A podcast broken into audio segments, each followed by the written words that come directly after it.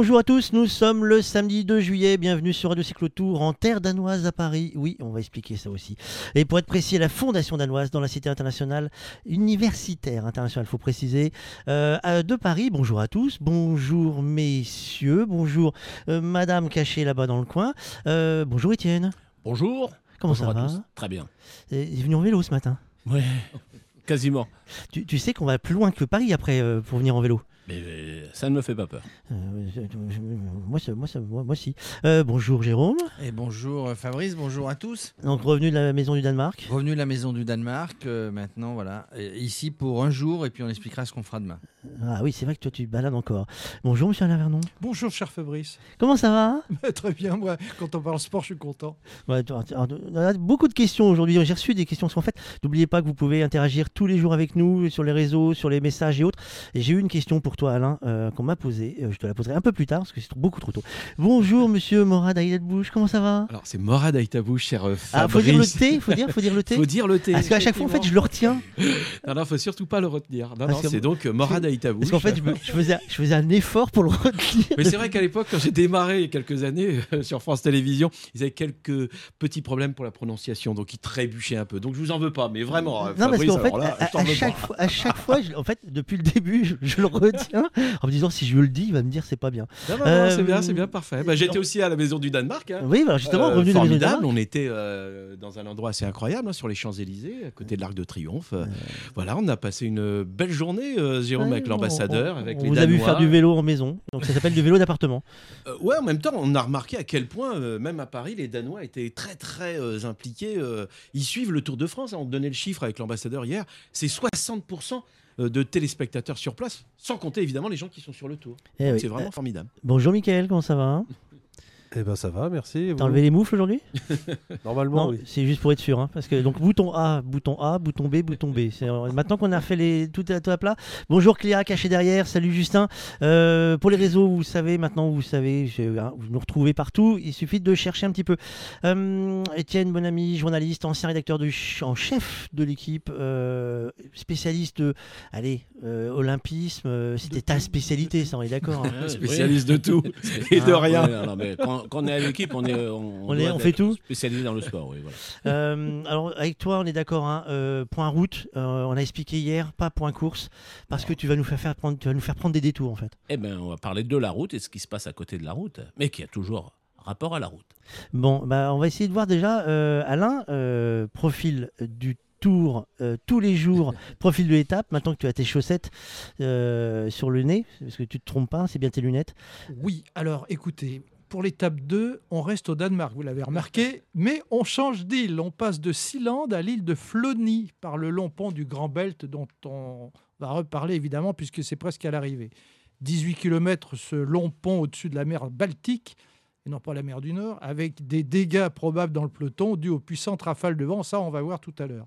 Les coureurs se sont élancés de Roskilde, 90 000 habitants. C'est l'ancienne capitale du Danemark, connue pour sa célèbre cathédrale des rois durant cinq siècles, et un célèbre festival de musique où on a vu passer quand même depuis 78 Bob Marley, Bob Dylan, Oasis ou Stevie Wonder pour les amateurs de musique. Donc vous voyez, la ville de départ, c'est une ville très connue là-bas. Au terme des 202 km de cette deuxième étape, le peloton arrivera donc à Nyborg, 32 000 habitants. J'ai même déniché l'info comme quoi était né dans cette ville le- l'inventeur du handball en 1897, la cité médiévale à l'entrée de l'île de Flony. Donc, il faut vous y faire à tous ces noms aujourd'hui, messieurs. Chacune des équipes va bien entendu chercher à protéger son leader. L'é- l'é- L'étape est partie. Des bourrasques sur le fameux pont du Grand Belt avec une arrivée très vraisemblable au sprint. Et si vous êtes touriste, vous avez peut-être vu passer le peloton euh, le long des petites côtes entre le km 62 et le km 72. Les coureurs y ont serpenté et vous aviez eu tout loisir de les regarder passer. Il fait beau aujourd'hui au Danemark, il y a un monde fou. Trois côtes seulement au rayon des difficultés du parcours. J'en termine. Il ne sera donc pas facile de lâcher les sprinteurs avant la ligne d'arrivée. Mais euh, Morad Aïtabouche et chers amis Jérôme, Fabrice et Étienne, je crois que ce pont du Grand Belt, nous l'attendons tous.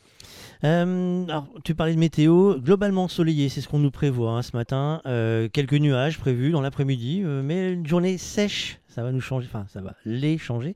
Euh, température entre 14 et 22 degrés, c'est l'été. Euh, 20 de- d'ouest, sud-ouest euh, tout au long de la journée, euh, dans autour de 20. 30 km en rafale. Euh, sur le pont, euh, on nous dit 25-30. Donc pas forcément euh, euh, de quoi te casser tout tout de suite. Euh, en tout cas, euh, pas sûr. Euh, un petit point route. euh, Étienne, est-ce qu'on fait le tong-dong avant, euh, avant le point route? Eh, j'ai oublié le don-don. Alors on va, on va, bouge pas, on va, on va voir ça. Michael.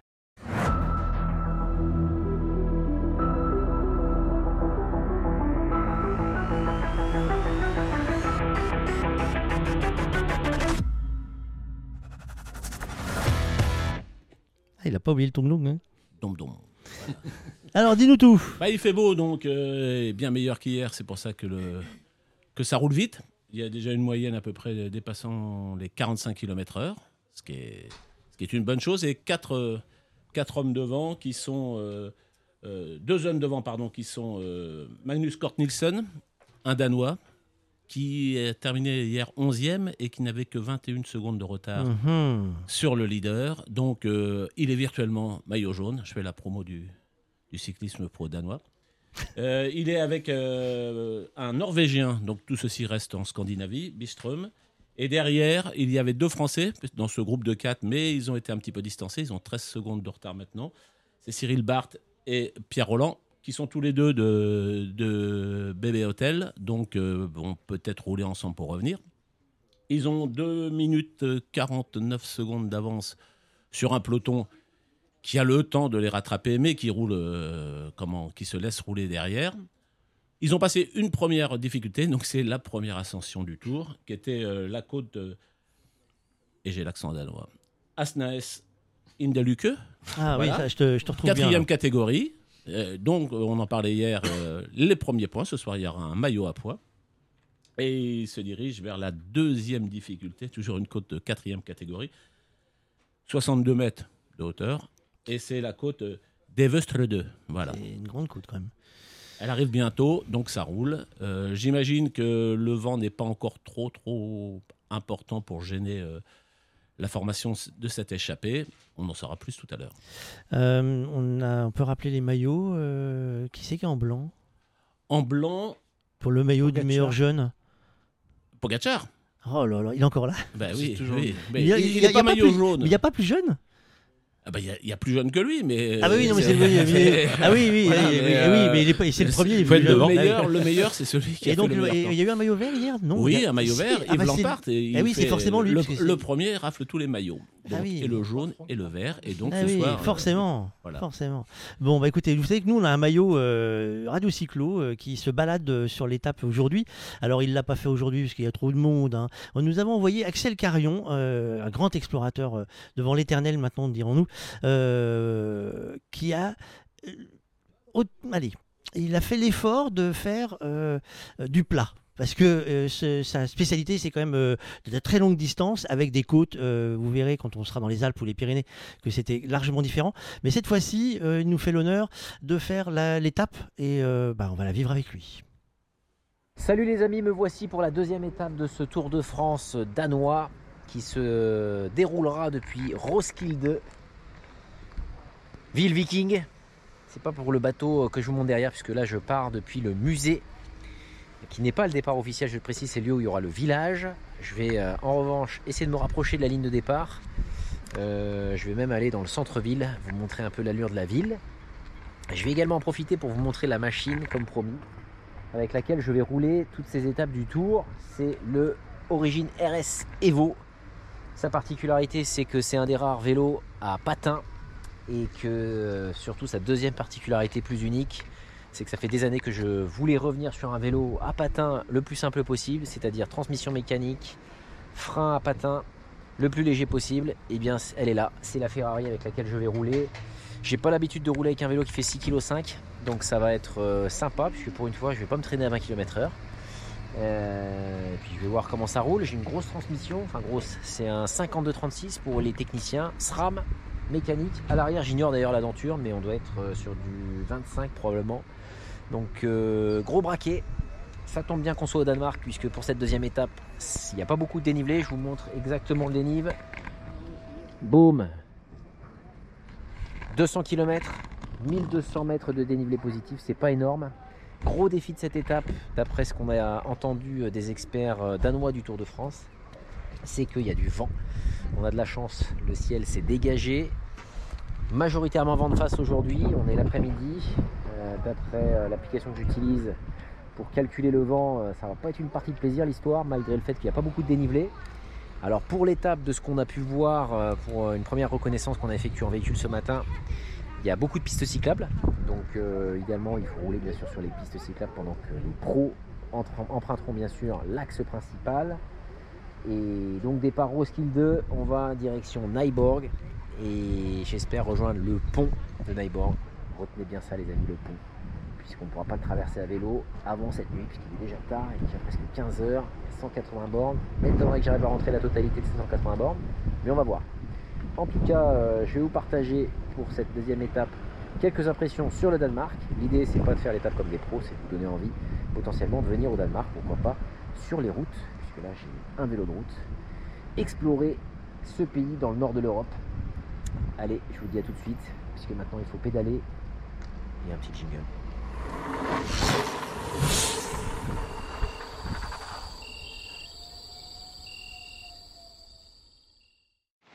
Bon, l'étape partant d'une grande rue passante, j'ai aperçu une église, du coup on va faire un petit détour.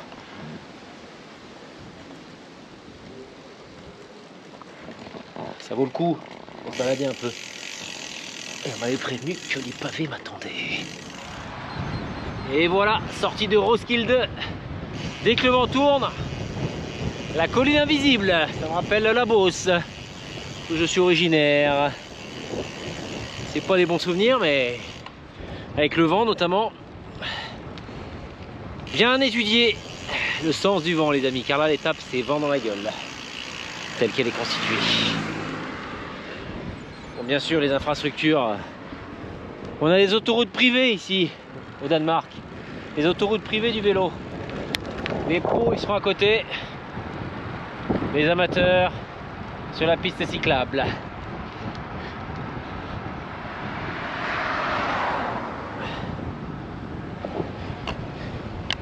Pas facile au départ de suivre, on a tellement pas l'habitude d'avoir des infrastructures privées pour les vélos partout que c'est pas simple de suivre. Les pistes cyclables, on se retrouve souvent euh, parmi les voitures. Mais une fois qu'on a pris le truc, ça va.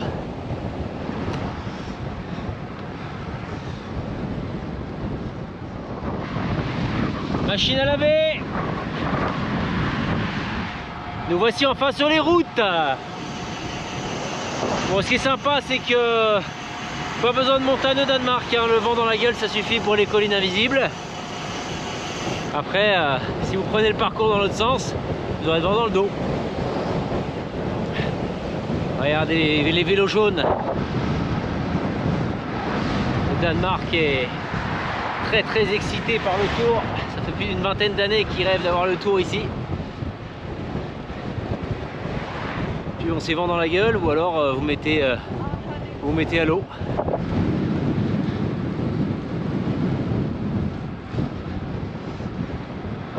Comme les pêcheurs. Donc faut être très vigilant aux genoux. Avec le vent dans la face, de pas se ruiner les genoux. Il n'y a pas beaucoup de collines, donc on se voit pas grimper, mais ça arrête pas de faire des petites euh, montées-descentes. C'est quand même agréable de sortir des pistes cyclables parce qu'au moins on évite de zigzaguer. On aperçoit les premiers contacts avec euh, la mer du Nord, puisque Copenhague, euh, c'est la mer Baltique. Eh ben, le vent souffle bien toujours, hein. nord vers le sud, en plein dans la bouche. Ça va rouler très très fort pendant le tour. Mais alors il y a moyen de s'envoyer en l'air quelque chose de bien avec le vent. hein. Tout seul, ce qui est bien, c'est que on est bien abrité, ouais. Très très bien abrité.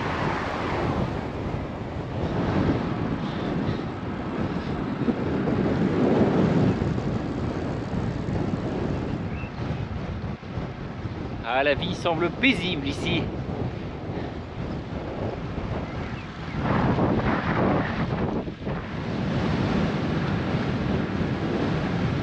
Le vent, le vent, le vent.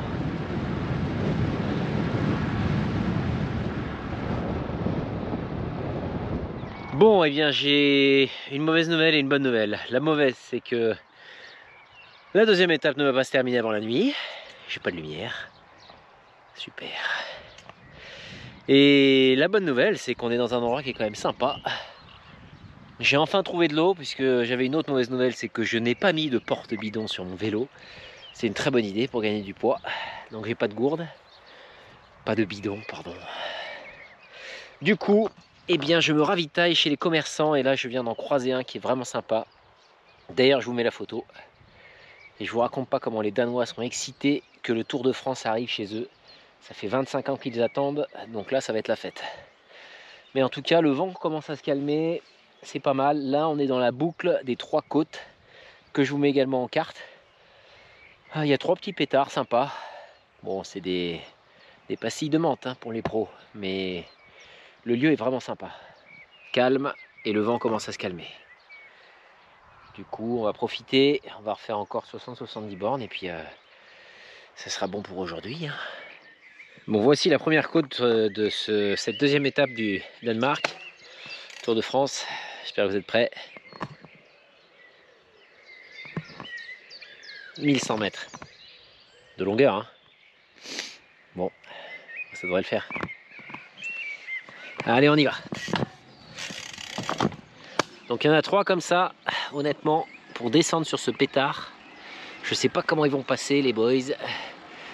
Mais alors, euh, la route elle est étroite. J'imagine mal un peloton de plus d'une centaine de coureurs là-dedans. Mais bon, il faudra regarder les images pour le coup et avoir la surprise. Écoutez l'enchaînement de ce- ces trois petits cols, ces trois petits pétards, c'est probablement le plus beau pour l'instant. Vers le kilomètre 70, là, c'est euh, très très beau. On est dans le quartier rural, résidentiel. C'est très beau. On n'est pas loin de la mer du Nord, dans le calme danois. Vraiment, c'est sympa. Ça fait un peu de variété, par contre, ça va rouler très très fort avant de rejoindre la ville de Hove.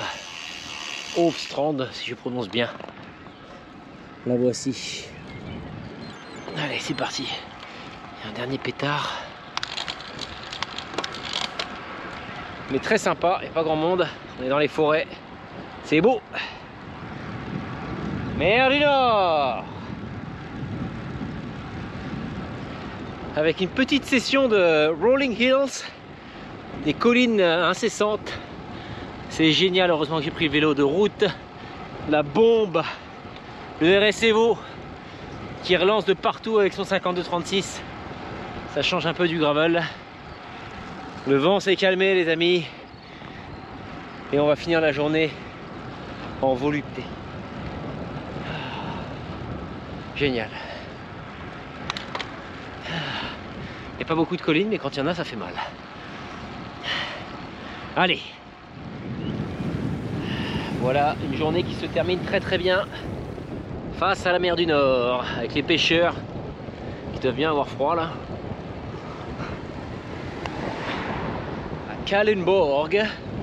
Donc on est encore à allez 100 km à peine, 90 km de la fin de l'étape mais surtout 70 km du pont qui est infranchissable à vélo. On va bientôt arrêter euh, malheureusement prématurément cette étape pour pouvoir rejoindre l'hôtel. Parce que demain il reste encore euh, une belle étape pour rejoindre Stodenborg depuis Nyborg. Bref, je vous fais un compte rendu dès que je suis posé. Mais surprenant ce Danemark, surprenant. Paisible, voilà ce que je trouverais comme terme pour le définir. Privilège du Tour de France. Alors là, nous, on peut pas passer à vélo, mais eux pourront. Sur un pont euh, d'une vingtaine de kilomètres en direction de Nyborg avec euh, un parc éolien offshore. Eh bien, ça doit bien bien souffler là, l'histoire. Mais nous n'avons malheureusement pas le privilège.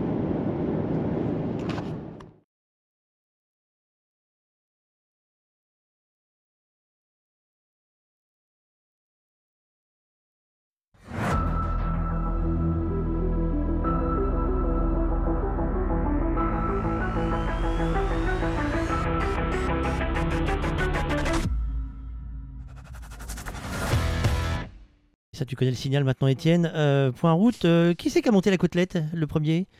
Les deux, les deux fois, c'est toujours euh, Nielsen qui est passé le premier. Et- Donc, euh, il va faire ce soir peut-être et maillot, de- et maillot jaune et maillot à poids. En tout cas, il y avait un point à chaque fois à prendre dans les deux premières côtes. Et il est passé en tête. Il est toujours accompagné de Biström, le Norvégien. Et ils ont pris une petite avance sur les, les deux Français, Bart et Roland, qui ont maintenant 26 secondes de, de retard sur eux. Donc euh, la casse s'est fait dans la, dans la montée de la première côte. Et euh, le peloton, il roule au soleil, au milieu de la foule et à près de 3 minutes derrière. Mais il y a encore, de la, il y a encore 125 km avant d'arriver. euh, Au pont. et un peu moins pour attaquer le fameux pont. Bon, bah écoutez, on va faire à la place, à la place du village.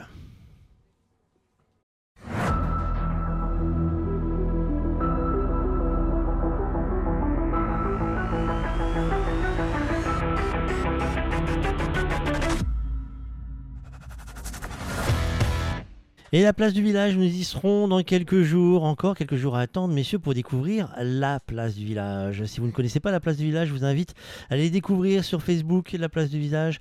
Euh, c'est une ambiance, c'est la montagne, euh, la vraie montagne. hein. Attention, euh, on rigole pas là-bas. c'est pas des petites côtelettes à, à combien les côtelettes à 68 mètres, c'est ça? Là, là, si je leur parle de cette côtelette-là, ils vont, ils vont se moquer de moi, je suppose. Et nous, nous avons le baron des Abers tous les jours qui nous met dans l'ambiance. Allez, Michael, ambiance.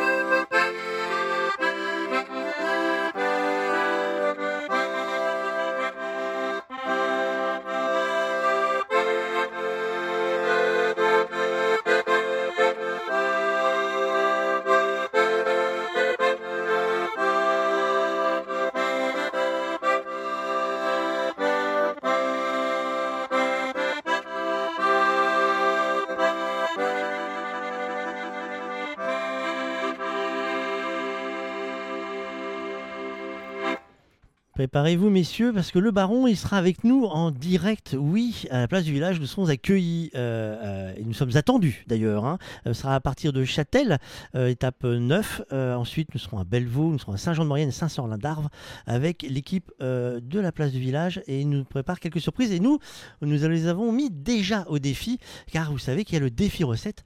Défi recette, Michael.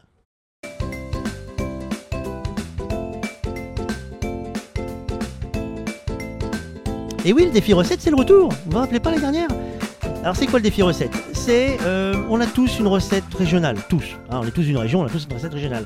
Mais peut-être celle de votre grand-mère, celle du petit carnet, vous savez, celui qu'on on se transmet de génération en génération, écrit à la main, c'est la page à moitié arrachée. Bah, Il y a un secret de famille, un secret. Mais oui, mais ça se passe comme ça. Et ben moi, je vous demande, moi, euh, ah, voilà, s'il commence à tarte tatin d'un côté, bah attention. Eh, la Et- beuvron là, Il y, a- il y a tant de recettes que la liste semble infinie. hein. La gastronomie en France, on a de quoi faire.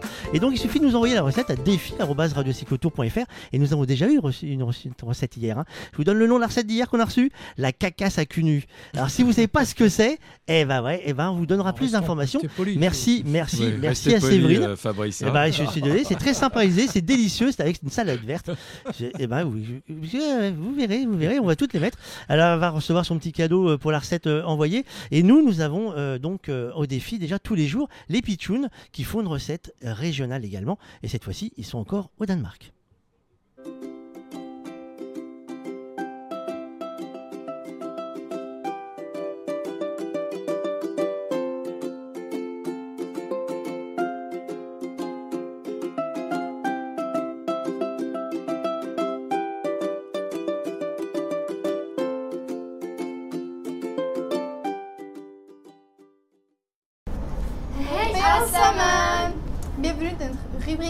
Sur les cocottes. Moi c'est William. Moi, Marois. Et moi, c'est Mélina. Aujourd'hui, nous allons partager avec vous une nouvelle recette. La recette des football danoises, euh, accompagnée d'un grand fan de football. Pour cela, vous aurez des ingrédients suivants. Un DL de blanc d'œuf, 150 g de sucre, une cuillère à café de sucre, 5 centilitres d'eau, 300 g de chocolat, euh, une feuille de gélatine, des biscuits pour la base. On, passe à la préparation Mettez la gélatine dans l'eau froide. Préparez le sirop en mettant dans une casserole le sucre et l'eau. Faites bouillir pour obtenir un sirop 120 degrés. Pendant ce temps, commencez à monter les blancs en neige. Quand il commence à être un peu mousse, ajoutez une cuillère à café de sucre. Il doit être très bien ferme. Essorez la gélatine et hors du feu, ajoutez-la au sirop et remuez rapidement. Ajoutez progressivement le sirop au blanc et réduisez la vitesse du robot et laissez tourner le robot pendant environ 10 minutes pour que le sirop cuise les blancs et qu'il soit tout- complètement froid. Mettez les blancs d'œufs dans une poche à douille et faites les petits dômes sur les biscuits qui serviront de base comme ceci. Laissez-les sécher 30 minutes à l'air libre. Mélina, peux-tu faire fondre le chocolat au bain- bain-marie, s'il te plaît?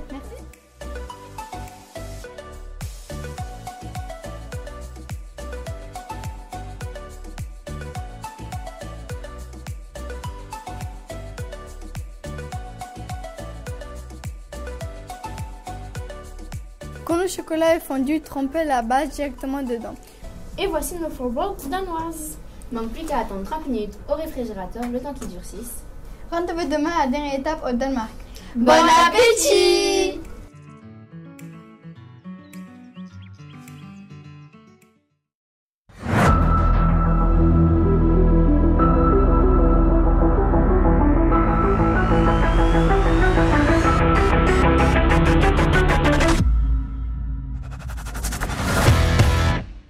la place du village, nous y serons. Euh, alors, faut pas se tromper, parce que vous savez que les étapes, ça colle pas au jour. hein. On a commencé le 1er juillet, la première étape. Le 2 juillet, deuxième étape. Le 3 juillet, troisième étape. Sauf que le 4 juillet, c'est journée de repos. Donc là, on commence à compliquer les choses, parce que le 5 juillet, c'est la quatrième étape. Enfin, Et après, c'est beaucoup dire, c'est le transfert, hein, c'est pas du repos. hein. Ah bah, euh, ils vont dormir Eh, dans l'avion. faux. Non, mais pas faux. Ah, C'est mais vrai que les transferts, parfois, c'est quand même très épuisant. Ah bah là, pour la, la- la partie des suiveurs techniques, donc tout ce qui est la ligne d'arrivée, c'est 9 heures de véhicule. Ouais. Avec les plaçages des frontières euh, qui vont bien, euh, ils s'amusent hein, euh, pour revenir. Un petit point route, euh, monsieur euh, le maître de le- du temps euh, de la route? Exactement. C'est toujours Kort Nielsen et Bistrom qui sont en tête, mais qui ont bon, accru un peu leur, euh, leur avance, puisqu'ils ont déjà ils ont désormais euh, presque une minute, 59 secondes sur le duo français Bart et Roland. Et, euh, Pas confondre avec le philosophe Roland Barthes, oui, évidemment. Roland Barthes, bien, je m'attendais, voilà, mais alors, Oui. il y a l'expertise. là. Et euh, trois minutes sur le peloton qui euh, se laisse rouler derrière. Donc il y a déjà deux côtes de passer. La troisième est à venir bientôt. Ça sera la côte de Kerub Strandbeke. Je ne sais pas ce que ça veut dire, mais Strand, c'est le sable. Donc euh, ça doit être au bord de la mer, pas loin. Voilà, et ça roule toujours. Le- il reste euh, 100, moins de Ouais, c'est 120 exact. km, 118 km. Et euh, toujours au milieu de la foule et sous le soleil. Bonne réflexion d'Armand Jérôme. Il y a tellement de monde qu'on se croirait dans le Tourmalet. Euh, il est un peu plus pentu le Tourmalet euh, dans Non, mes souvenirs. On parle du monde. Du monde Ah, sur la- oui, parce que j'ai- regarde. Ouais, quand c'est tu as- impressionnant, ouais. quand C'est tu du as deuxième degré de Armand. C'est le deuxième degré, mais regarde, on, on a Jérôme du Armand. monde tout autour de la, tout autour des coureurs, avec un espace très réduit, comme on peut voir dans les grandes étapes de montagne. Il faut dire que là, les routes sont pas très larges. hein. Mais il y a du monde. Il y a du monde. Et on a Euh, perçu- Oui Bah, Alain je, je suis à l'image, pour ceux qui ont la chance. On suit Pierre Roland, qui, a, qui avait fait quand même euh, le premier démarrage au kilomètre zéro. Alors justement, parlons-en de Pierre Roland au démarrage au kilomètre zéro. Ah oui, Pour toi, il visait le maillot à poids alors. D'abord, c'est un garçon qui est très en forme cette année, qui a porté souvent le maillot à poids pendant le Tour de France. Il n'a jamais pu l'emmener jusqu'à Paris. Et là, au kilomètre zéro, il part en trombe euh, alors qu'il y a 200 bornes, tout simplement parce qu'il veut grappiller les premiers points qui lui permettront de porter ce maillot à poids dès la deuxième étape. Et ça, c'est important. Regardez-le, Pierre Roland, avec son numéro Mais là pour l'instant c'est 146, raté parce que là du bien, coup voilà. euh, pour l'instant pour le maillot rose. c'est Non, c'est pas lui là. C'est pas lui c'est Euh, euh, Pierre maillot Roland, bleu. il est chez- euh, Baby maillot vert, BNB. Ah, donc en fait c'est pas lui que tu regardes depuis tout à l'heure en fait.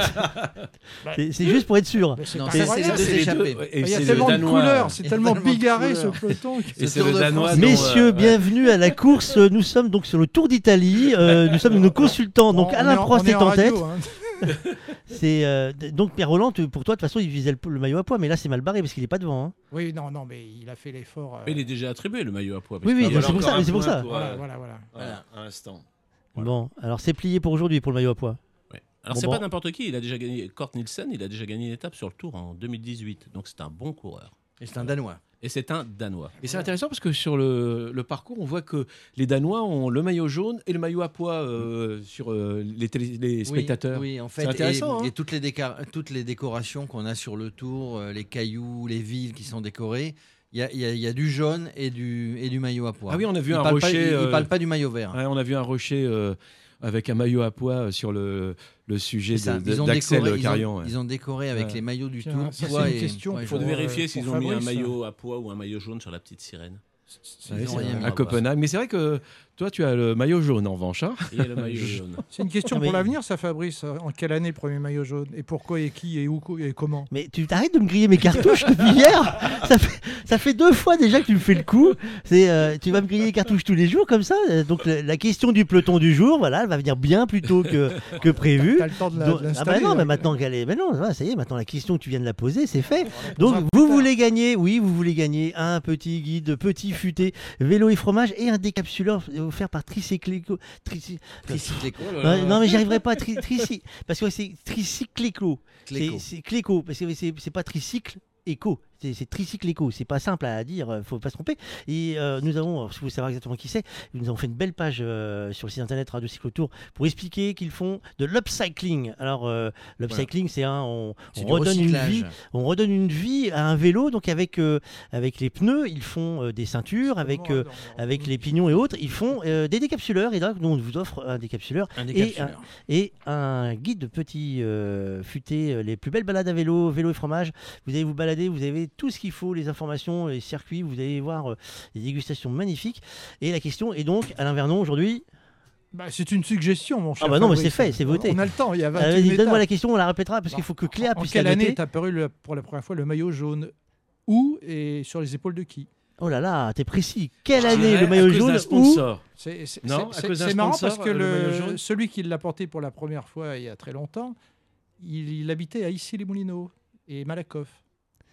Euh, c'est pas, mon voisin en tout cas. Eh oui, où il y a Mais une, est-ce que on- son- tu peux nous donner quand même quelques indices Est-ce que c'est parce qu'un sponsor a imposé la couleur? Non, pas du tout. Pas du tout. Alors, C'était la couleur du journal qui a créé. C'est un, un coureur qui avait eu euh, des ennuis euh, mécaniques à Sainte-Marie de Campan. Là, là, c'est un, un oula, bel ça indice. devient précis. Au Ouais. du Tourmalet. hein. C'est un bel indice. Exactement, oui. C'est bien pour ça que depuis tout à l'heure sur l'histoire du Tourmalet, je les vois venir, je me dis c'est pas possible, ils vont y arriver quoi. Euh, mais en fait, vous avez vu mes fiches, euh, c'est ça. c'est- c'est- vous Un avez- indice quand même, un autre indice euh, pour nous aider parce que c'est vrai que le maillot jaune. Pourquoi le maillot jaune C'est vrai? Pourquoi le maillot est jaune? C'est ça Ouais, que c'est ça, la, la vraie question. question, ouais, Bah. C'était la couleur du journal qui a créé le. Non? Il y a ça, puis il y a aussi. L'auto, le- c'était l'auto à l'époque? L'ancêtre de l'équipe. L'ancêtre de l'équipe. Voilà. Oui, plus Euh, que, plus que oui, après, il y a- oui, ça, oui, c'est euh, bien couleur plus du ça. soleil, parce qu'à l'époque, les, les couleurs euh, étaient sombres, on sortait de la guerre, il y avait beaucoup de. Euh, Fallait vie- redonner du sombre, sourire aux gens. La vie était sombre. C'est vrai le- qu'on est allé même maillot jaune, chercher- C'était un espèce de soleil dans la vie. Ouais, on puis- est allé chercher dans surtout- l'Empire, euh, à l'époque, on allait chercher les, les Roger Bambuc, les Alain Mimoun, etc. Parce qu'on sortait de la guerre et on n'avait pas d'athlètes. Pas Et en- il nous pas en fallait. 1910. euh. Non, 1945, après 45. Non, non, mais le- Après 45, euh, Mais Étienne. le, le maillot jaune, il vient aussi avec le- les premières publicités sur euh, le Tour, la, la première fois que Desgranges a pu un peu monétiser sa course. Et euh, donc, euh, ça arrivait, il y avait de la publicité dans les, dans les magazines, dans les quotidiens. Et on- pour avoir une publicité sur le maillot, lorsque vous rouliez euh, 350 km dans la boue, la poussière, à l'arrivée, tous les maillots étaient gris. Donc, il fallait une couleur. Et en effet, le jaune était la couleur ressort le euh, plus, hein. de l'auto. euh, la couleur de Du magazine mais du magazine, enfin du quotidien, Ouais. Euh, cycliste et sportif. Mais euh, voilà, il y avait, il fallait une couleur qui tranche et non pas euh, un, un vert sombre euh, qui aurait euh, été rapidement maculé de boue et La, la de très poussière. grande bibliothèque, Étienne. Alors, qui a gagné le premier maillot jaune? Qui l'a Ah, mis c'est euh, la question. Donc, euh, C'est c'est le concours. on va pas je laisse dire. à ta famille le soin de répondre au téléphone. De nombreux auditeurs sont, sont sur le coup. Méfiez-vous, parce qu'il y en a certains qui ont les bouquins. hein. Ils ont tous les, comme nous, là, le compte tour, euh, euh, les programmes officiels. Il faut pas se tromper sur l'historique du tour. Jérôme, dans ta balade, euh, c'était quoi Le printemps euh, Le mois de mai euh, Fin Euh, mai C'était la fin du printemps, mais tout était bien fleuri, tout était coloré. Euh, on on- on- on l'a vu, on a vu des champs jaunes de colza, de, pas de tournesol là-bas d'ailleurs, mais tout était vraiment coloré. Il y a eu de la pluie, alternance de pluie, de vent, de, beau soleil. C'était un, moment agréable en termes de, de climat, oui, de météo. tu, tu as rencontré Eline Andersen. On a rencontré Eline Andersen qui, euh, qui, est, euh, donc, qui fait partie d'un- d'une société là-bas qui a été, qui a été euh, l'organisatrice entre guillemets de, de- de ces trois jours sur le Danemark euh, en collaboration avec ASO. Elle nous parle, elle parle français. Elle, elle- elle- elle nous a raconté un petit peu euh, comment tout ça s'était mis en place, sachant que ils attendaient ça depuis 25 ans. Bonjour Eline Andersen. Bonjour. Vous êtes avec d'autres chargés euh, de l'organisation du grand départ du Tour de France Oui, c'est vrai. à Copenhague. Oui, c'est vrai. Ça fait longtemps que vous attendiez le grand départ du Tour de France. Oui, ça fait 25 ans environ dont on, dont on rêve. Ouais. Et, et tous les Danois rêvent du Tour de France. Oui, c'est ça. On est tous, euh, on est tous ensemble, les, les cyclistes. Il y a beaucoup de gens qui font du vélo. C'est un pays du vélo, le Danemark. Oui, oui. Tout le monde fait le vélo au Danemark. D'ailleurs, vous, vous m'avez dit que vous aviez cinq vélos. Oui. Donc un vélo de route, Ouais, un gravel, un mountain bike un pour euh, faire des, du shopping et un autre. un autre comme ça. Un autre comme ça. ouais. Alors dites-moi, parlez-nous de ce grand départ. Comment ça va se passer devant la mairie de, de Copenhague? Alors, euh, les Danois euh, ont préparé les, environs et le Danemark devient jaune partout. Et je crois qu'il y aurait beaucoup de monde par- euh, partout avec des, des trucs jaunes. Et, je crois aussi qu'on avait fait une fête. Donc c'est une grande fête avant tout le Tour de France. Oui, c'est ça. C'est la grande fête du vélo, mais aussi la grande fête du, Danemark, qui est fière de pouvoir organiser un événement comme le Tour de France. Oui, c'est ça. Et on a fait un, un festival aussi, un festivélo pour, euh, pour organiser cette fête. Donc il va y avoir, en plus de toute l'arrivée, ce qu'on appelle le grand barnum du Tour de France, l'arrivée des coureurs, de la caravane, ben, il va y avoir tout autour une ville qui va un petit peu se fermer, un centre-ville, pour accueillir, où les gens vont pendant deux jours, trois jours, pouvoir s'amuser autour du vélo. Oui, c'est ça. Et euh, les Danois sont habitués euh, euh, aux villes, centres fermés, parce qu'on a beaucoup d'événements sportifs au Danemark où on ferme les, centres de ville pour, euh, pour faire du sport. Le- le- les Danois sont très sportifs. Ouais, on dit qu'on est sportif, je ne sais pas, mais on aime du sport.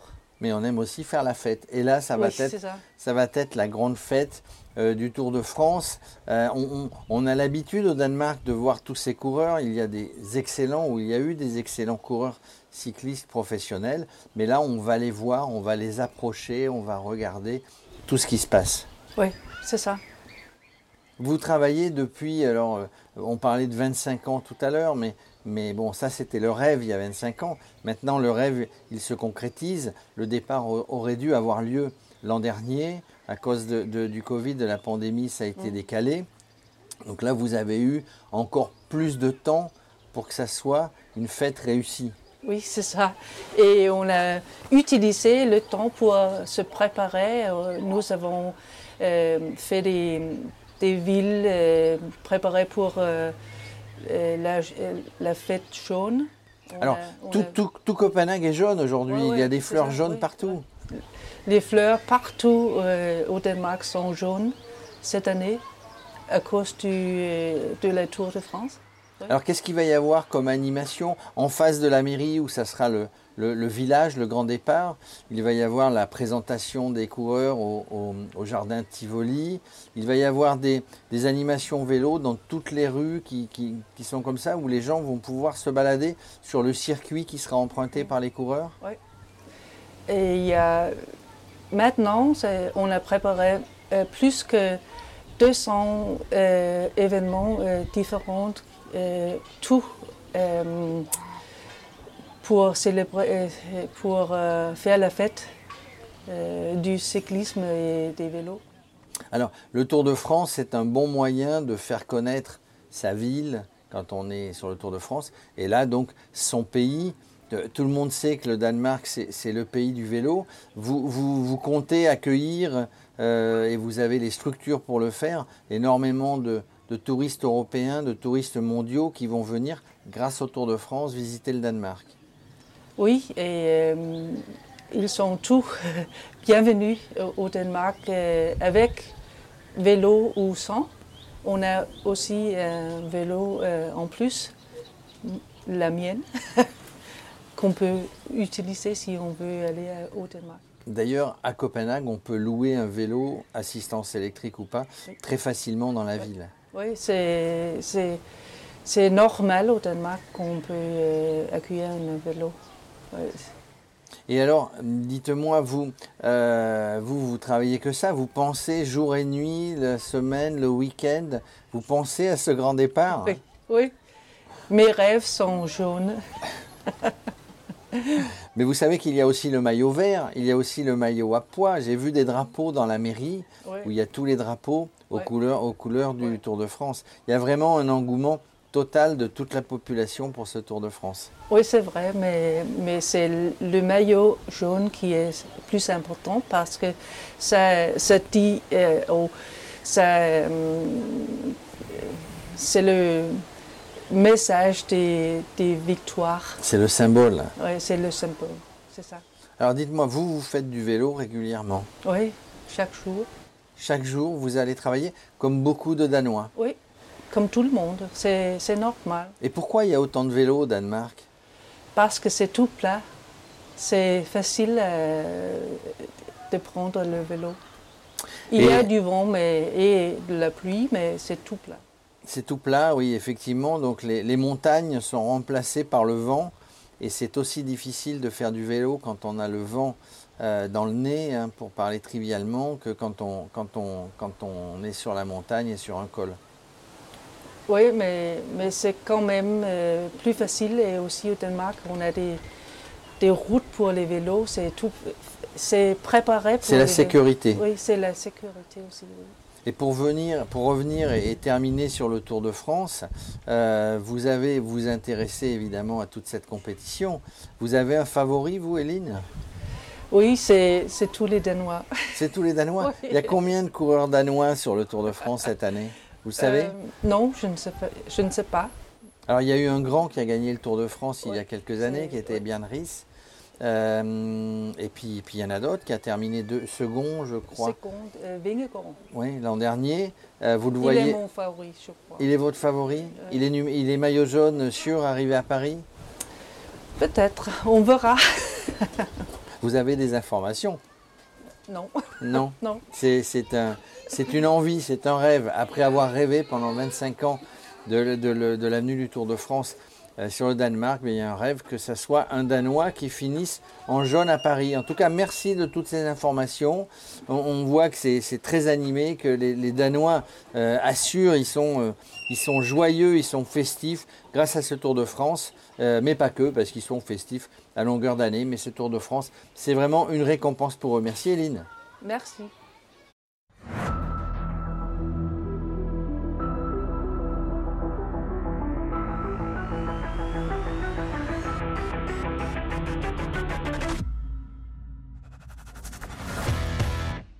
Étienne, point route? Eh bien, ça roule toujours très vite.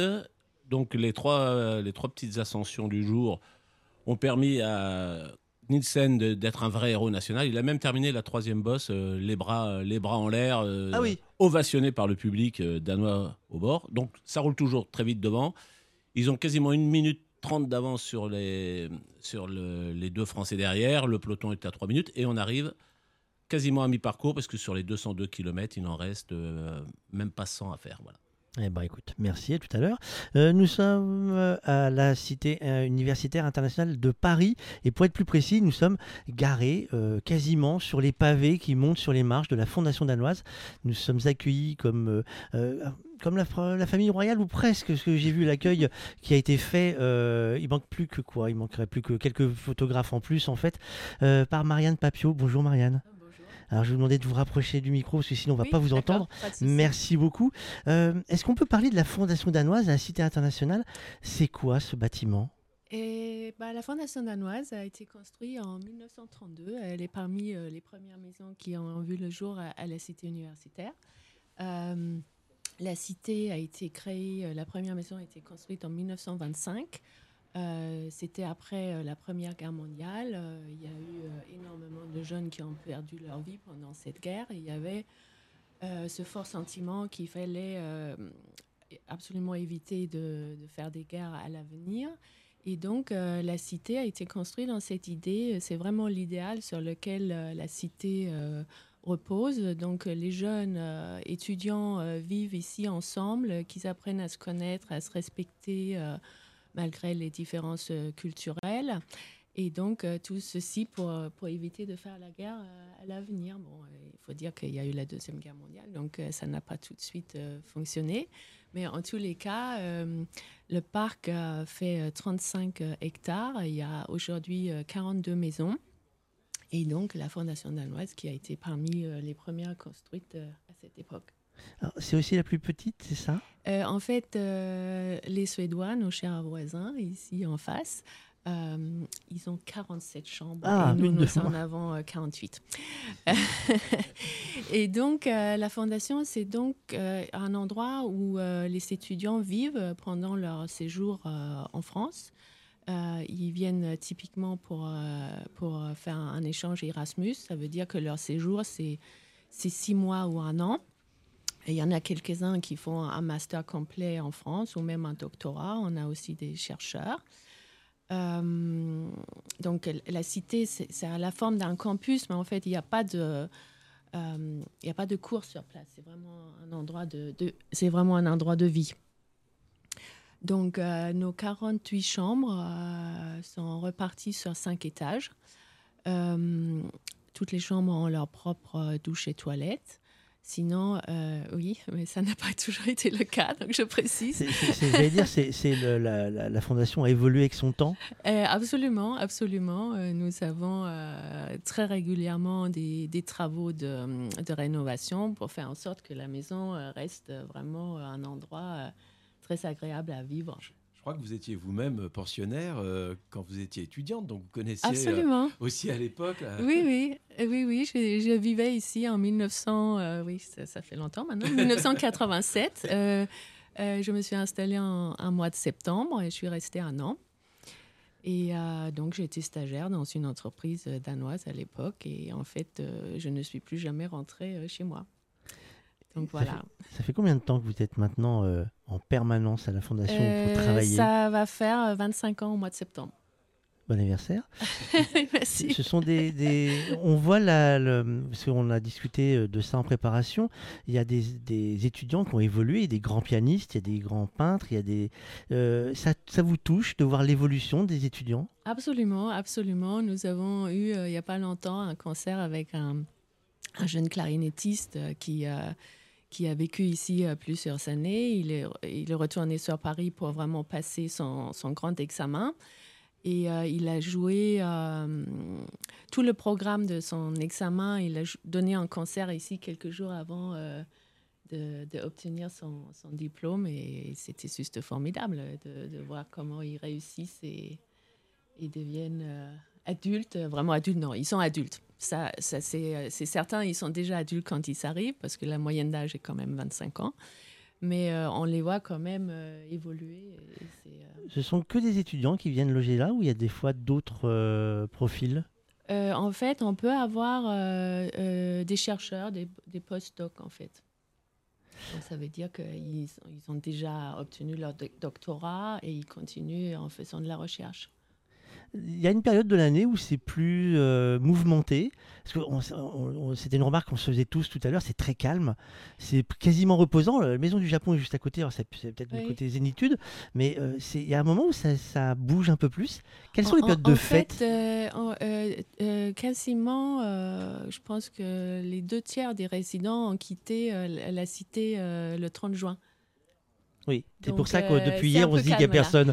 Et, et donc, euh, le, le 1er juillet, euh, là, la plupart des maisons s'ouvrent à des très courts séjours. Ça veut dire qu'on peut passer, euh, on peut passer euh, 15 jours à un mois en faisant des cours de langue ou, ou en faisant simplement un peu de, de tourisme. Donc, euh, euh, l'ambiance est différente l'été, absolument. Il y a une très belle architecture hein, dans euh, la cité internationale. Et Étienne rappelait qu'en fait, il y a eu une période où ils ont complètement réhabilité en fait cette euh, cité euh, justement parce que quand vous y étiez, c'était quand même pas euh, aussi zen, aussi Oui, oui, calme oui, que absolument. en, en, en 87, euh, beaucoup de maisons étaient vraiment très fatiguées, si on peut dire, mais euh, c'est donc quelque chose que j'ai pu suivre de très près. Il y a eu une évolution énorme depuis cette, cette époque.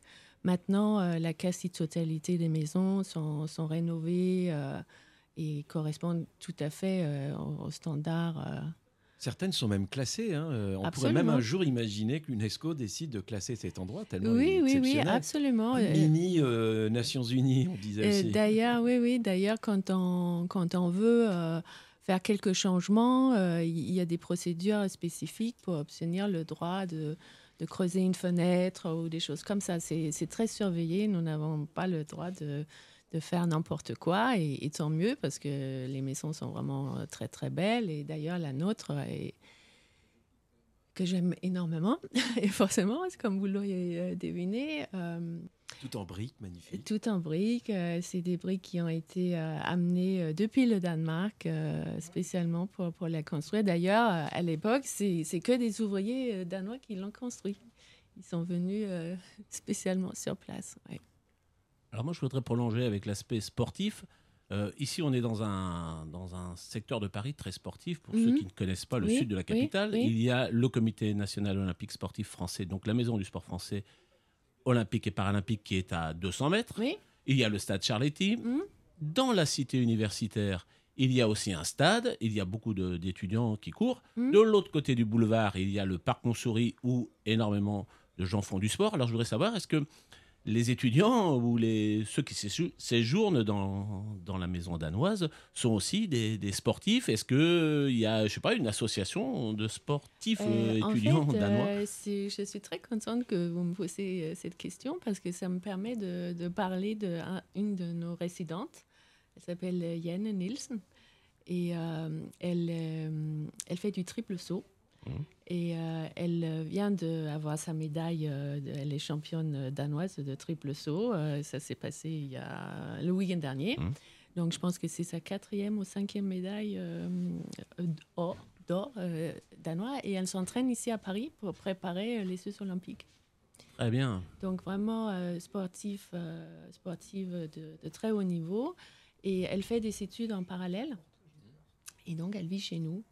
Mais à part ça, évidemment, oui, la plupart de nos résidents euh, courent, font du vélo, natation, musculation. euh, ils sont Il y a une association sportive des... euh, à la cité, la cité, bon, vous n'avez pas eu l'occasion de, de feuilleter les catalogues, mais il y a, y, a une, il y a un catalogue de propositions d'activités sportives à la cité qui est absolument fabuleux. Il y, y a- il y a toutes les sortes et, et les résidents peuvent s'inscrire pour une somme euh, extrêmement euh, modique. Euh, il y a même il y a une piscine sous la maison internationale.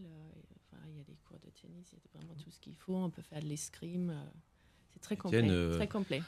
tu veux t'inscrire? Non, mais- Oui, faudrait Non, mais peut-être. je, je dis ça parce que j'ai longtemps vécu de l'autre côté de la cité universitaire Oui, et oui. je venais courir euh, Mm. au stade. C'est pour ça que j'ai toujours vu des gens euh, faire du sport. euh, Oui, oui, oui. Et lorsqu'on est étudiant ou jeune, on, est plutôt, on a plutôt envie de, de, se, de faire du sport, de, de s'entraîner. Et c'est vrai que le site, euh, Moral le disait, ressemble beaucoup à des campus qu'on peut, on peut voir euh, Oui, dans les pays anglo-saxons, que l'on peut voir aussi euh, en Scandinavie, où il y a l'hébergement n'est jamais loin de la pratique loisir, qui n'est pas Oui, seulement oui, une pratique de compétition, Absolument. mais qui est une Mhm. pratique euh, sportive de loisir.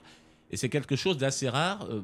Ici, on connaît d'autres euh, d'autres campus, euh, restons sur l'île de France, où il n'y a pas cette, euh, ça passe cette notion de d'accueil, d'environnement qui, qui apporte tout ça. C'est vrai qu'en France, quand on dit résidence universitaire, on pense plutôt à quelque chose de pas forcément très sympathique. CTU, Oui, des voilà. petites Oui, chambres. c'est, euh, on pense, euh, pa- pardonnez-moi si on m'écoute, euh, Crous, etc. C'est Oui. pas forcément, on pense pas euh, grande qualité.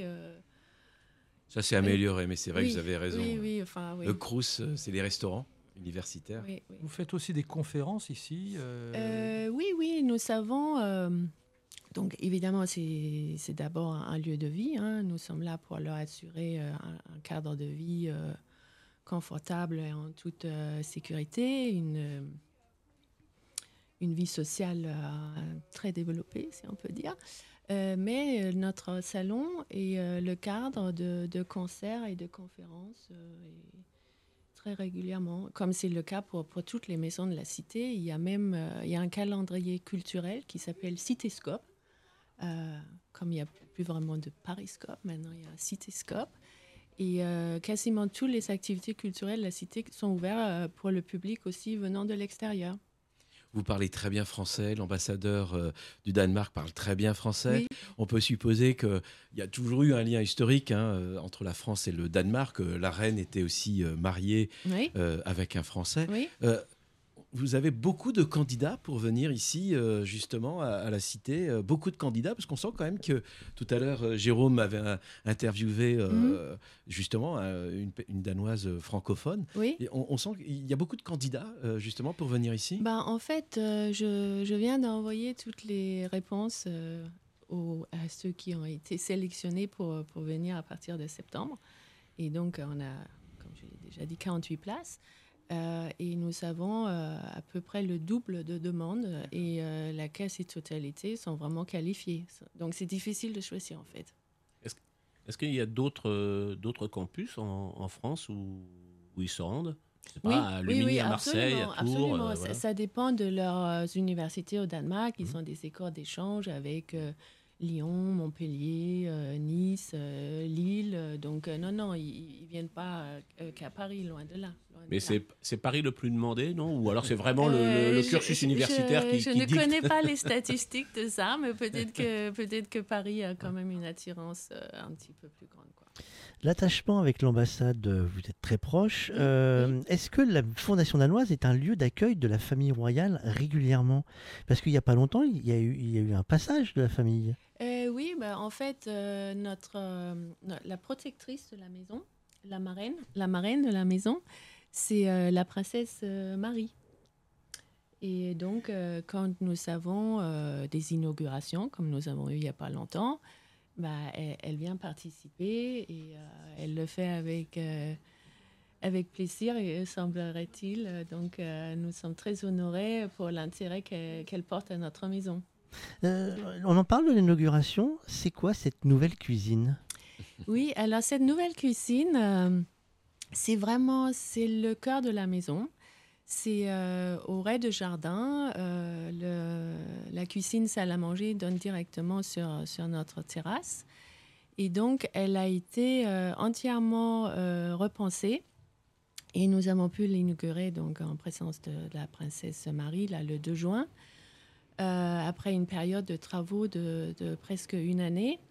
Mais la, la préparation de, de ces travaux remonte à plus loin parce que pour, euh, même avant de commencer, on a fait faire une étude anthropologique.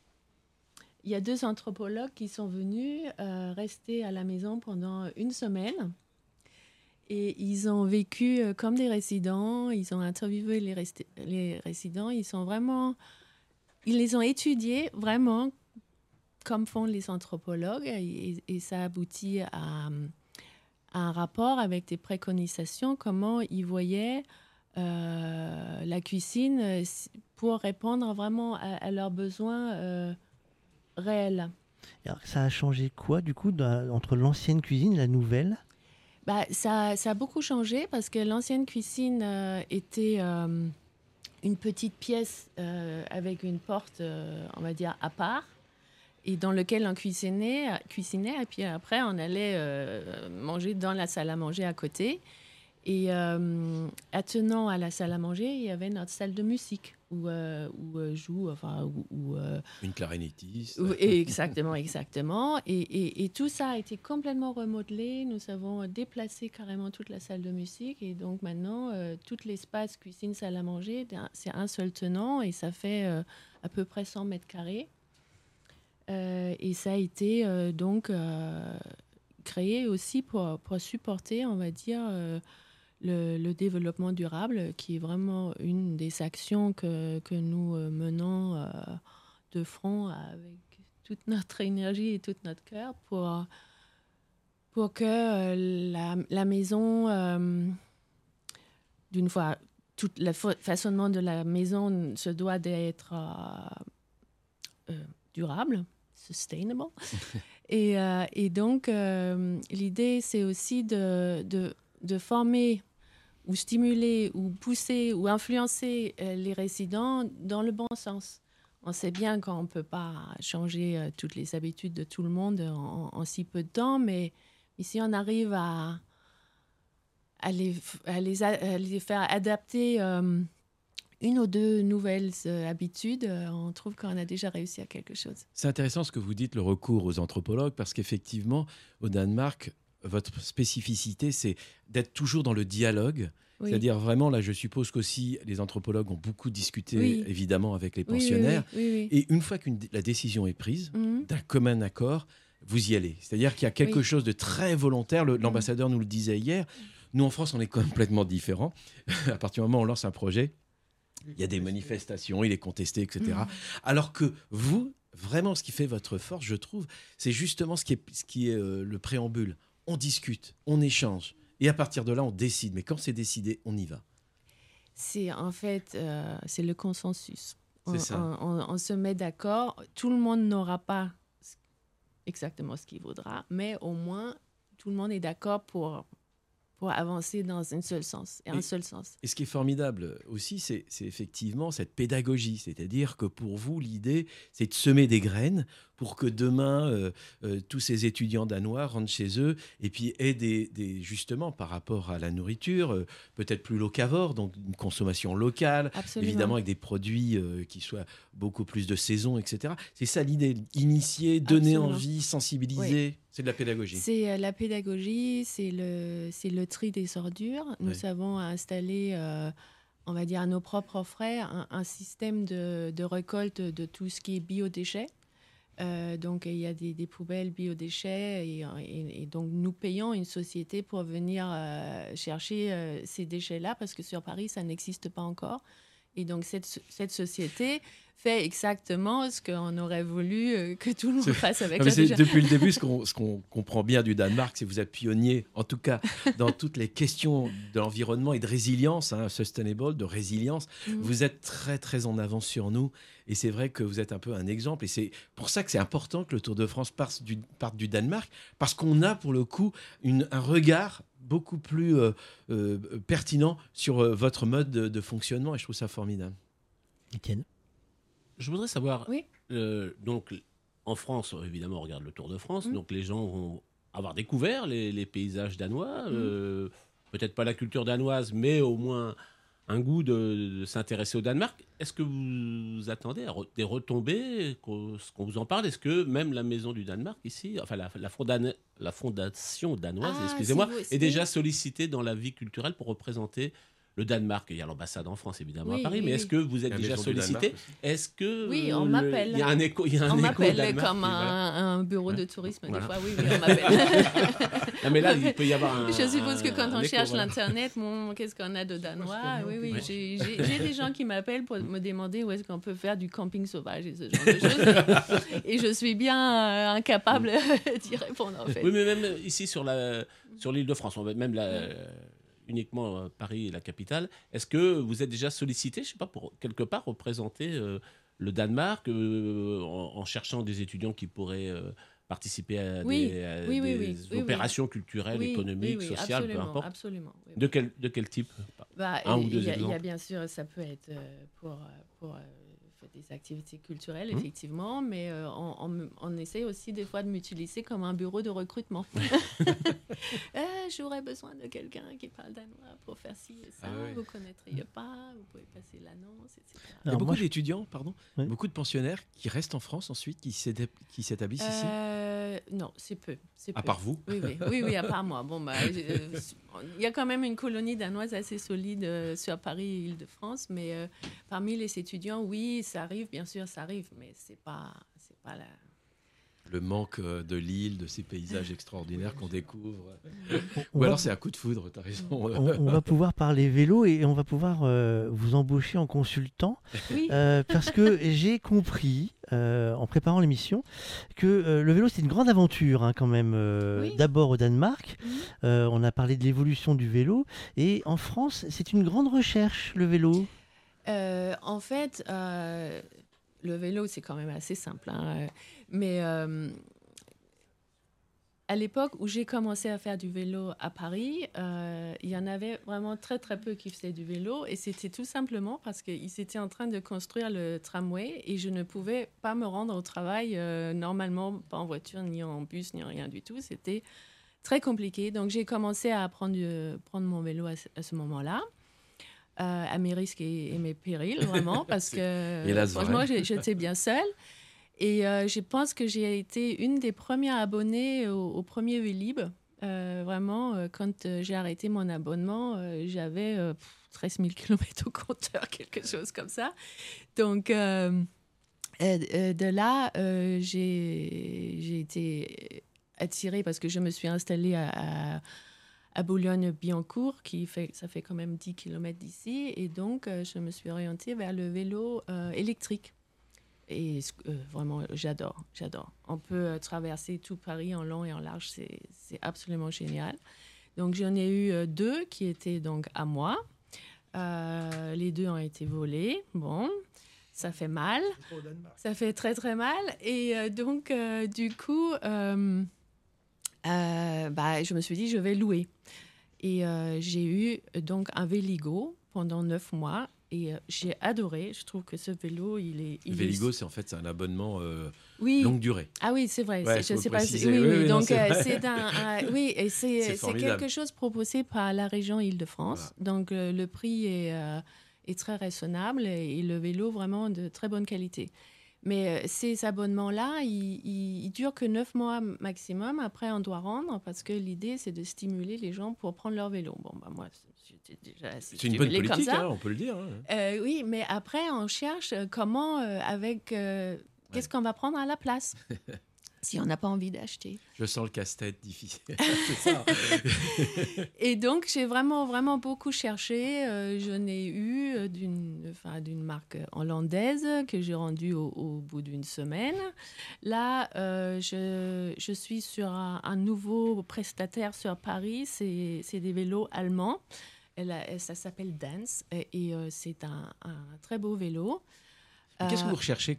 La qualité, euh, la- les bonnes qualités d'un euh, vélo pour vous, c'est quoi? Oui, bah, c'est euh, enfin, que ça soit euh, enfin, bonne assise, euh, bon freinage, euh, une batterie qui dure, euh, euh, trois vitesses, euh, trois assistances. Et là, je suis super contente. Bon, le vélo que j'ai maintenant, donc je vous ai dit que c'était allemand. J'ai pas dit ça pour rien parce que ça a vraiment un côté euh, BMW. hein. C'est ultra rapide, mais c'est presque. euh, je ne sens même plus que je suis à vélo. euh, il avance tout seul. Donc je ne sais pas si, si je vais rester avec ça. Euh, mais, euh, mais voilà. Bon, mais, mais ça- normalement, ils sont bridés les vélos électriques, hein, euh, 25 km/h. oui, Je mais me trompe, non mais il y a une accélération, c'est assez impressionnant. Il faut se cramponner. euh, Du moment que vous prenez pas les quoi. trottoirs comme les trottinettes. euh, voilà. Bah, en fait, ça, c'est une chose. J'ai vécu très, très longtemps en France et donc, euh, oui, je fais du vélo comme un Parisien. J'avoue. Et là, actuellement, maintenant, tu es dans la. euh, c'est vrai qu'on dit tu ou vous, je me suis perdu non, l'autre non, jour. non, mais tu, c'est très bien, C'est euh, c'est avec les Danois, en fait, il faut faire attention, hein, parce que le tu n'est pas forcément bien vu pour tout. On en avait parlé, euh, euh, pareil, sur le travail, il y a des, choses qui sont pas, pas toujours bienvenues. Euh, pour la cité internationale, il y a peut-être une, une Oui. démarche qui va être Oui, en fait encore un déclencheur par le Danemark. Absolument. Donc pendant que j'étais euh, complètement absorbée par ma recherche pour le vélo, vélo idéal pour moi-même, euh, j'ai été contactée par en fait euh, notre banque qui, euh, qui a une filiale euh, qui est spécialisée en fait dans le leasing de voitures, etc. Et eux, ils se lancent dans le vélo.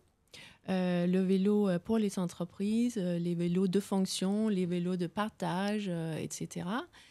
Et nous sommes en train de voir si on ne pourrait pas faire un partenariat pour la Fondation danoise pour que on aura un parc de vélos sur place que, la Fondation va gérer, euh, quel résident euh, utilise quel vélo, que ça soit un genre de système un peu Véligo, mais pour les résidents. Donc euh, ça, c'est vraiment une collaboration. Nous, en France, on euh, a quand même de la chance, il faut quand même le dire. Euh, Il y a des subventions, des aides hein, pour Oui. ceux qui passent Oui. au vélo ou au Oui. vélo électrique. Je crois, de l'ordre de 400 euros, ce qui est quand même pas rien. Bah, Au Danemark, vous avez aussi justement cette, Non, pas du tout. cette politique. Ça n'a peu, jamais été nécessaire. Ah. Ouais, non, et, et c'est vrai, on peut, on peut obtenir en Ile-de-France maintenant, il y a une subvention de 500 euros pour Ouais, l'achat 500. pour l'achat d'un vélo. Et il y a aussi le. Même pour les entreprises, euh, le- aujourd'hui, on, on incite de plus en plus les entreprises à, Oui. à permettre à leurs salariés d'avoir des vélos. Oui, oui, un- c'est ça que je voulais dire, mais c'est- je cherche le nom, c'est Navigo le. il il Exactement, ça il une s'appelle. cotisation euh, euh, patronale. Comment ça s'appelle euh, C'est mobilité. euh, Oui, c'est ça. Oui, et Il faut donc. qu'il y ait des parkings dans les entreprises aussi. hein. Non, non, mais c'est Parking à c'est-à-dire vélo. que si vous justifiez que vous Oui. utilisez votre vélo Oui, tous oui, les jours pour faire absolument, l'aller-retour, absolument. euh, au lieu qu'on donne une moitié de, du, comment, du pass Navigo pour Exactement, les gens qui exactement. écoutent, mais je bénéficie voilà. moi-même Voilà, de, on peut de se ça. faire oui, oui. rembourser une partie de. Oui, enfin, absolument. C'est plafonné à 600 euros par an. Donc, Non, mais c'est vrai euh, qu'il faut c'est quand même le, le dire Oui, parfois. il faut euh, le la dire, non, France mais- euh, est parfois euh, Non, mais, encourage euh, je- et assez pionnière. euh, Je alors, on n'est pas encore euh, au top en- à Paris en, en matière de pistes cyclables, mais justement, on est là aussi, nous, pour essayer de faire en sorte de Ben- sensibiliser pour qu'il y ait évidemment plus de mobilité Est-ce que vous avez euh, eu l'occasion de descendre la rue de Rivoli à vélo Ouh là euh, là là dernièrement là, avec un double sens. euh. Parce que c'est Non, je suis une d'accord. Moi aussi, de je vélo suis à vélo. Et euh, je suis assez d'accord avec vous. La rue de Rivoli, particulièrement, je ne sais pas quel est l'ingénieur qui a réfléchi euh, à la gestion des, des, des, des Oui. voies, mais c'est un enfer. Je suis complètement d'accord Oui, avec mais, vous. mais je veux dire, qui aurait imaginé euh, il y a cinq ans que, Paris allait devenir un- un- une ville avec une place aussi grande au vélo? Et, et euh, je voudrais quand même vous dire que euh, je suis danoise. Ok, je suis danoise, mais j'adore la France. Il y a plein, plein de bonnes choses en France. Je ne suis pas du tout euh, euh, critique vis-à-vis de, vis-à-vis de la France, bien sûr. Mais il y a eu un départ à Londres, pardon, Fabrice, il y a eu un départ à Londres qui a été un déclencheur en Angleterre, et notamment à Londres, où du jour au lendemain, après le passage du Tour de France, euh, le, le vélo, la pratique du vélo, Mhm. mais c'est euh, mais vraiment, euh, comment dire, du jour au lendemain, tout le monde prenait son vélo pour aller au travail. Et il y a eu de plus en plus de, de vélos. Et c'est vrai que la mairie de Londres a beaucoup investi, travaillé pour justement que le vélo soit beaucoup plus accessible et Mhm. plus facile. Mais je pense qu'à Paris, le, le souci, c'est les chaussées partagées. on va dire, il faut un piste cyclable, on va le dessiner sur le trottoir.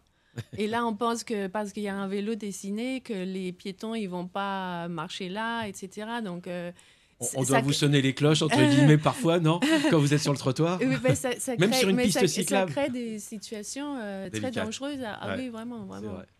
Il y a aussi le, un paramètre important, c'est que l'Europe du Nord, on va dire, Oui. anglo-saxonne, Scandinavie, a une plus grande euh, appétence à utiliser le vélo et euh, surtout à, à- à responsabiliser les, les pratiquants que l'Europe du Sud. La France ayant un pied en Europe du Nord et un pied en Europe du Sud, euh, j'ai vu en Finlande, une fois pour un reportage, que l'hiver, euh, les pistes, il y a des pistes chauffées et éclairées, même au milieu de la nuit. C'est-à-dire que les gens peuvent Ah faire oui. du vélo euh, autour de d'Helsinki, Mhm. il fait moins 20, moins 21. Ils sont équipés. La piste, elle est chauffée. Et j'avais fait un sujet à. Montréal Je avec. Pascal Hervé, l'ancien cycliste, qui m'expliquait que la ville de Montréal, la communauté, la métropole oui, Montréal, oui, oui. a fait 120 km de pistes qui sont utilisables 365 jours par an, Incroyable. 24 heures sur 24. C'est-à-dire que où elles sont chauffées, où elles sont déblayées, où elles sont éclairées.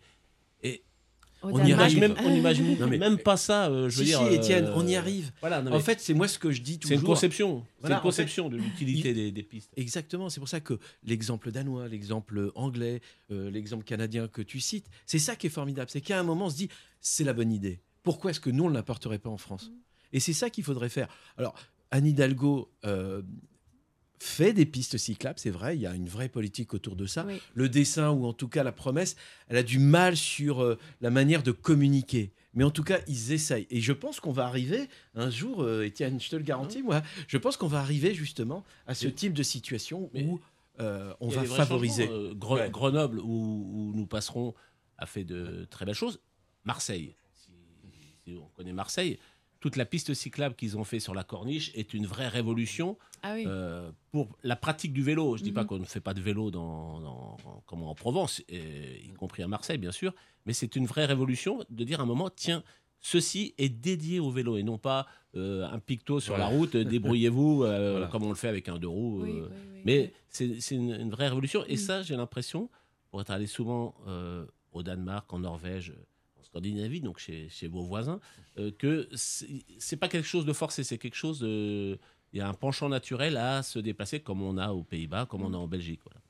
Bah, en, en fait, euh, traditionnellement, le- au, au Danemark, le vélo a vraiment été utilisé comme moyen de transport. Mm. Euh, ouais, vous savez, les parents, ils vont toujours raconter des histoires de leur jeunesse, mais mon père, il était apprenti dans une ville qui était à, à 40 km de, de, de, de ch- de chez ses parents. Et ben, le week-end, il rentrait en vélo. Enfin, c'était tout à fait normal. Mm. Euh, donc, c'était un moyen de transport. Euh, et, et ça l'est resté au Danemark. Mais en fait, euh, ça va peut-être ça va peut-être casser un peu l'image, mais les statistiques disent que les jeunes Danois, ils font moins, moins de vélo qu'avant. Parce que peut-être, oui, le, le confort, etc. Moi, on me dit aussi que la politique vélo au Danemark est liée aussi au prix excessif des voitures et notamment aux taxes. On taxe énormément les voitures Oui. euh, au Danemark. Oui. Et donc, les gens, euh, notamment à Copenhague, se sont très vite euh, décidés à prendre le vélo. Il y a, il y a aussi. Indirectement, nous, on a essayé d'augmenter le prix des paquets de cigarettes. Malheureusement, ça n'a pas fait chuter euh, le nombre de Non, fumeurs. non, non. Mais, mais ça a quand même ça a joué chez vous. Si on prend l'exemple de la Norvège, aujourd'hui, la Norvège, c'est 50% de voitures électriques. Il y a des subventions. Alors, c'est sûr que c'est différent. Aujourd'hui, euh, la Norvège, ils ont le pétrole, donc forcément, euh, le niveau de vie des gens est beaucoup plus élevé. Mais, mais quand même, oui, il y a eu une politique un peu volontariste. Alors, je ne sais pas si c'était fait exprès. Est-ce qu'on a augmenté les taxes euh, des voitures ou pas? Pour justement favoriser euh, une mobilité plus douce? Euh, si euh, les voitures sont fortement taxées, je pense que malheureusement, ça n'a rien à voir avec le Ouais, vélo. c'est ça, hein. c'est euh, un revenu pour l'État, oui, oui. Bien sûr. Ça a toujours été comme ça, c'est pas, récent. Le Danemark, tu y retournes régulièrement? Oui, très régulièrement, oui. Alors c'est quoi? C'est un retour à la maison? Où tu es devenue un peu française et, et c'est un départ en week-end? Euh, ben, en fait, euh, non, non, mais c'est vrai. Au, au fur et à mesure, on se pose un peu la question. Mais euh, euh, j'ai une, j'ai une maison sur la côte ouest que j'ai depuis euh, 30 ans. Donc j'ai toujours vraiment un, un pied chez moi. Et forcément, oui, j'adore y aller, prendre un grand bol d'air. Alors, une, frais. On euh, parlait des maisons, euh, ce ne sont pas des, des résidences euh, de- où on peut y vivre toute l'année, ce sont des maisons où on ne peut y être qu'en vacances ou en week-end. Voilà, on parlait de ça effectivement. un peu oui, comme oui, des ça- dachas ça aussi. Ça s'appelle euh, une maison d'été, Sommerhus. Et donc, euh, le long les côtes, euh, il y a des quartiers euh, euh, vraiment entiers de, de, De résidence secondaire. de résidences secondaires, mais et qui chez nous donc s'appellent des maisons d'été, euh, et euh, dans lesquelles euh, on peut vivre que l'été.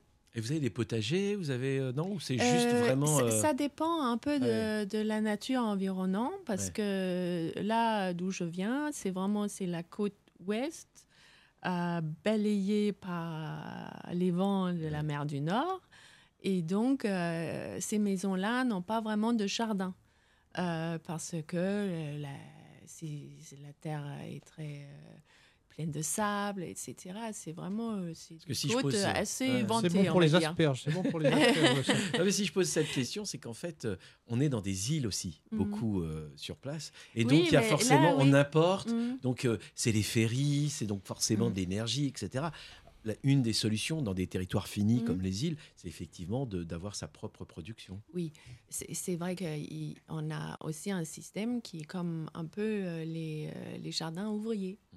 Où euh, il y a une, une petite maison, ça s'appelle Colonie et, euh, et là, les gens, ils, cultivent leur jardin.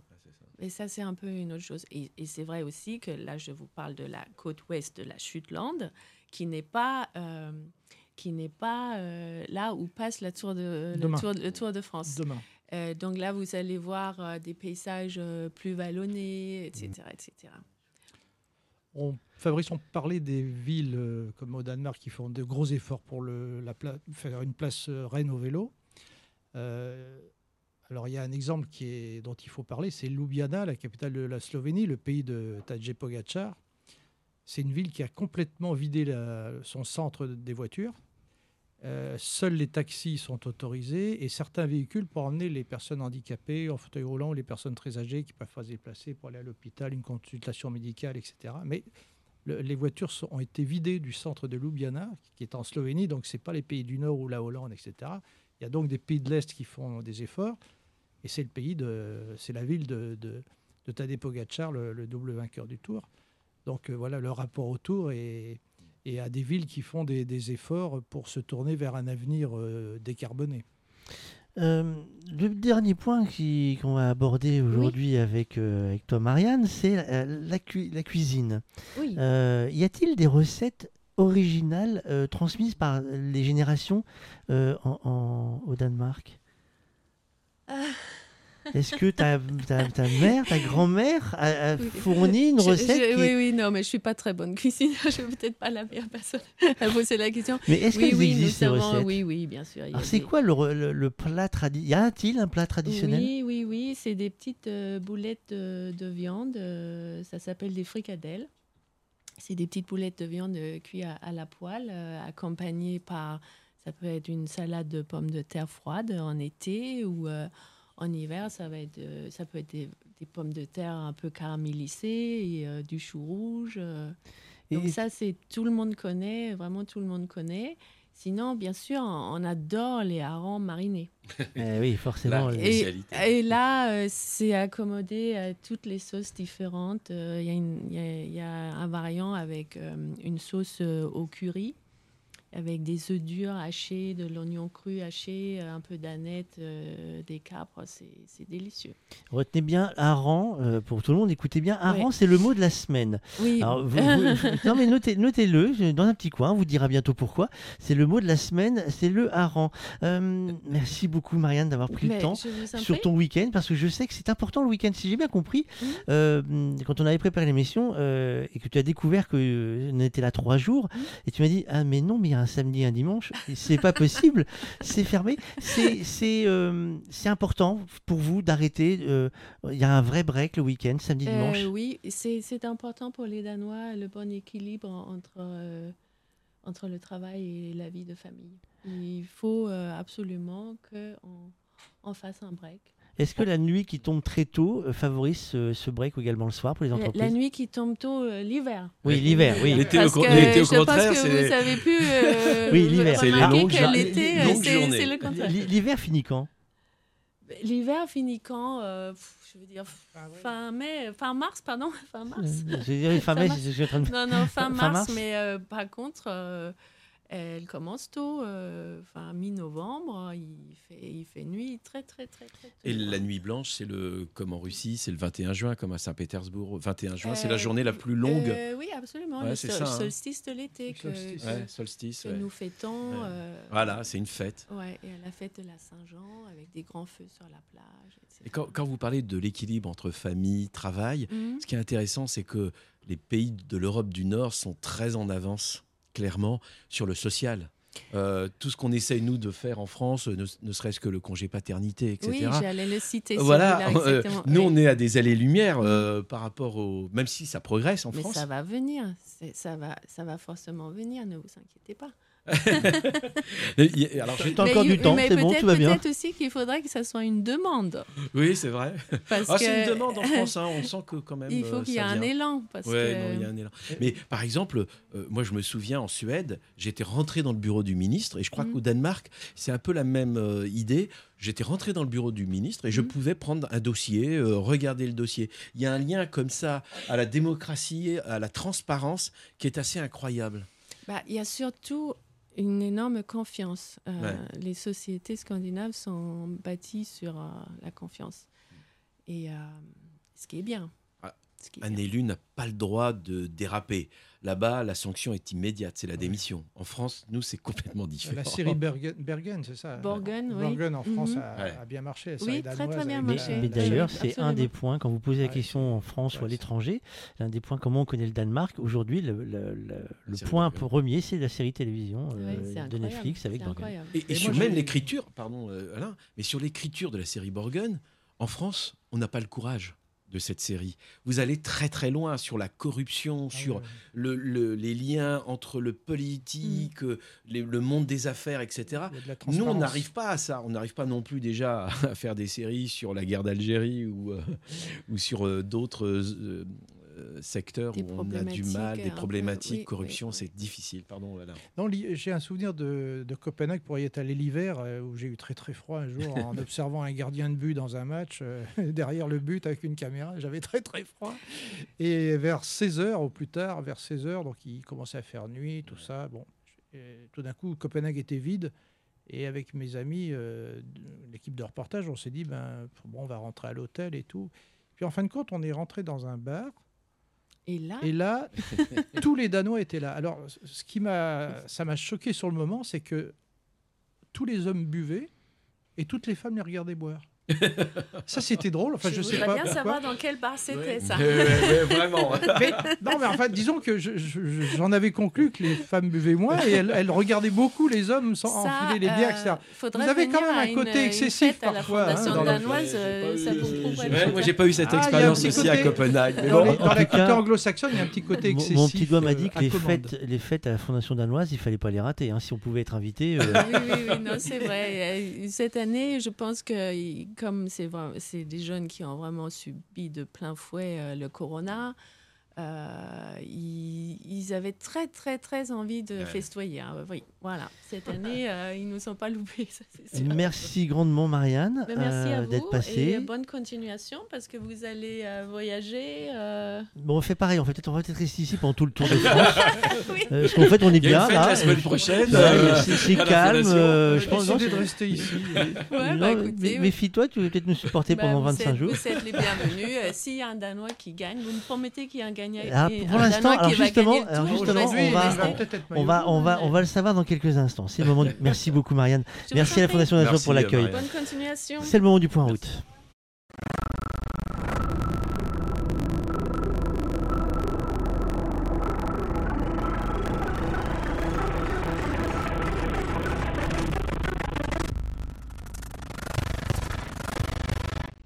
Je parle dessus parce que comme ça au moins c'est que c'est euh, que le toutoum qui est cramé. Je crois Je- que il, il doit être en pause depuis tellement longtemps le point route qu'il il- il s'attendait à savoir ce que tu puisses nous dire que est-ce qu'il se passe quelque chose dans cette course aujourd'hui Mais je depuis n'ai même pas eu le temps de faire le toum-toum tellement ça va vite en tête du peloton. Ah, dis-nous, on en est où On a pris notre temps pour parler, c'était Bien très sûr. intéressant. Mais pendant ce temps-là, les coureurs, eux, se sont réveillés et euh, nous arrivons au, au premier sprint intermédiaire à une très très grande vitesse. Alors c'est toujours euh, euh, Kort Nielsen, le Danois, et Istrom, le, Norvégien, qui sont en tête. Mais alors ils se sont fait grignoter. Ils ont euh, 45 secondes d'avance. On arrive au sprint intermédiaire, ils vont, voilà, ils vont le passer en tête, mais derrière, le peloton est à 45 secondes et ça va très vite, notamment grâce euh, à, euh, à l'équipe Emirates qui roule pour Pogachar parce qu'il y a eu un moment, ils ont dû se dire que finalement, Kort Nielsen, il- il était parti, euh, si ça continuait comme ça, pour prendre le, pour prendre le maillot jaune avec l'inconnu du, du pont à traverser. Donc là, ça roule très très vite. on peut le dire, euh, il y a très peu de chances que l'échappée du Norvégien et, et du Danois euh, à oui. mais ça va rou- rouler très vite. On le sait, tout le monde va être placé au moment où ils vont entrer dans le pont. Euh, Ils vont il, reste pleine balle 60 sur le il pont. reste 75 km, vous en enlevez 20. Donc ça veut dire que dans 55 km, on est à l'entrée du Grand Belt. Euh, D'ici là, je pense que les, les deux seront rattrapés. Ça va rouler encore plus vite pour vraiment euh, s'offrir le final que l'on attend euh, dans le vent et sous le soleil. Il faut bien.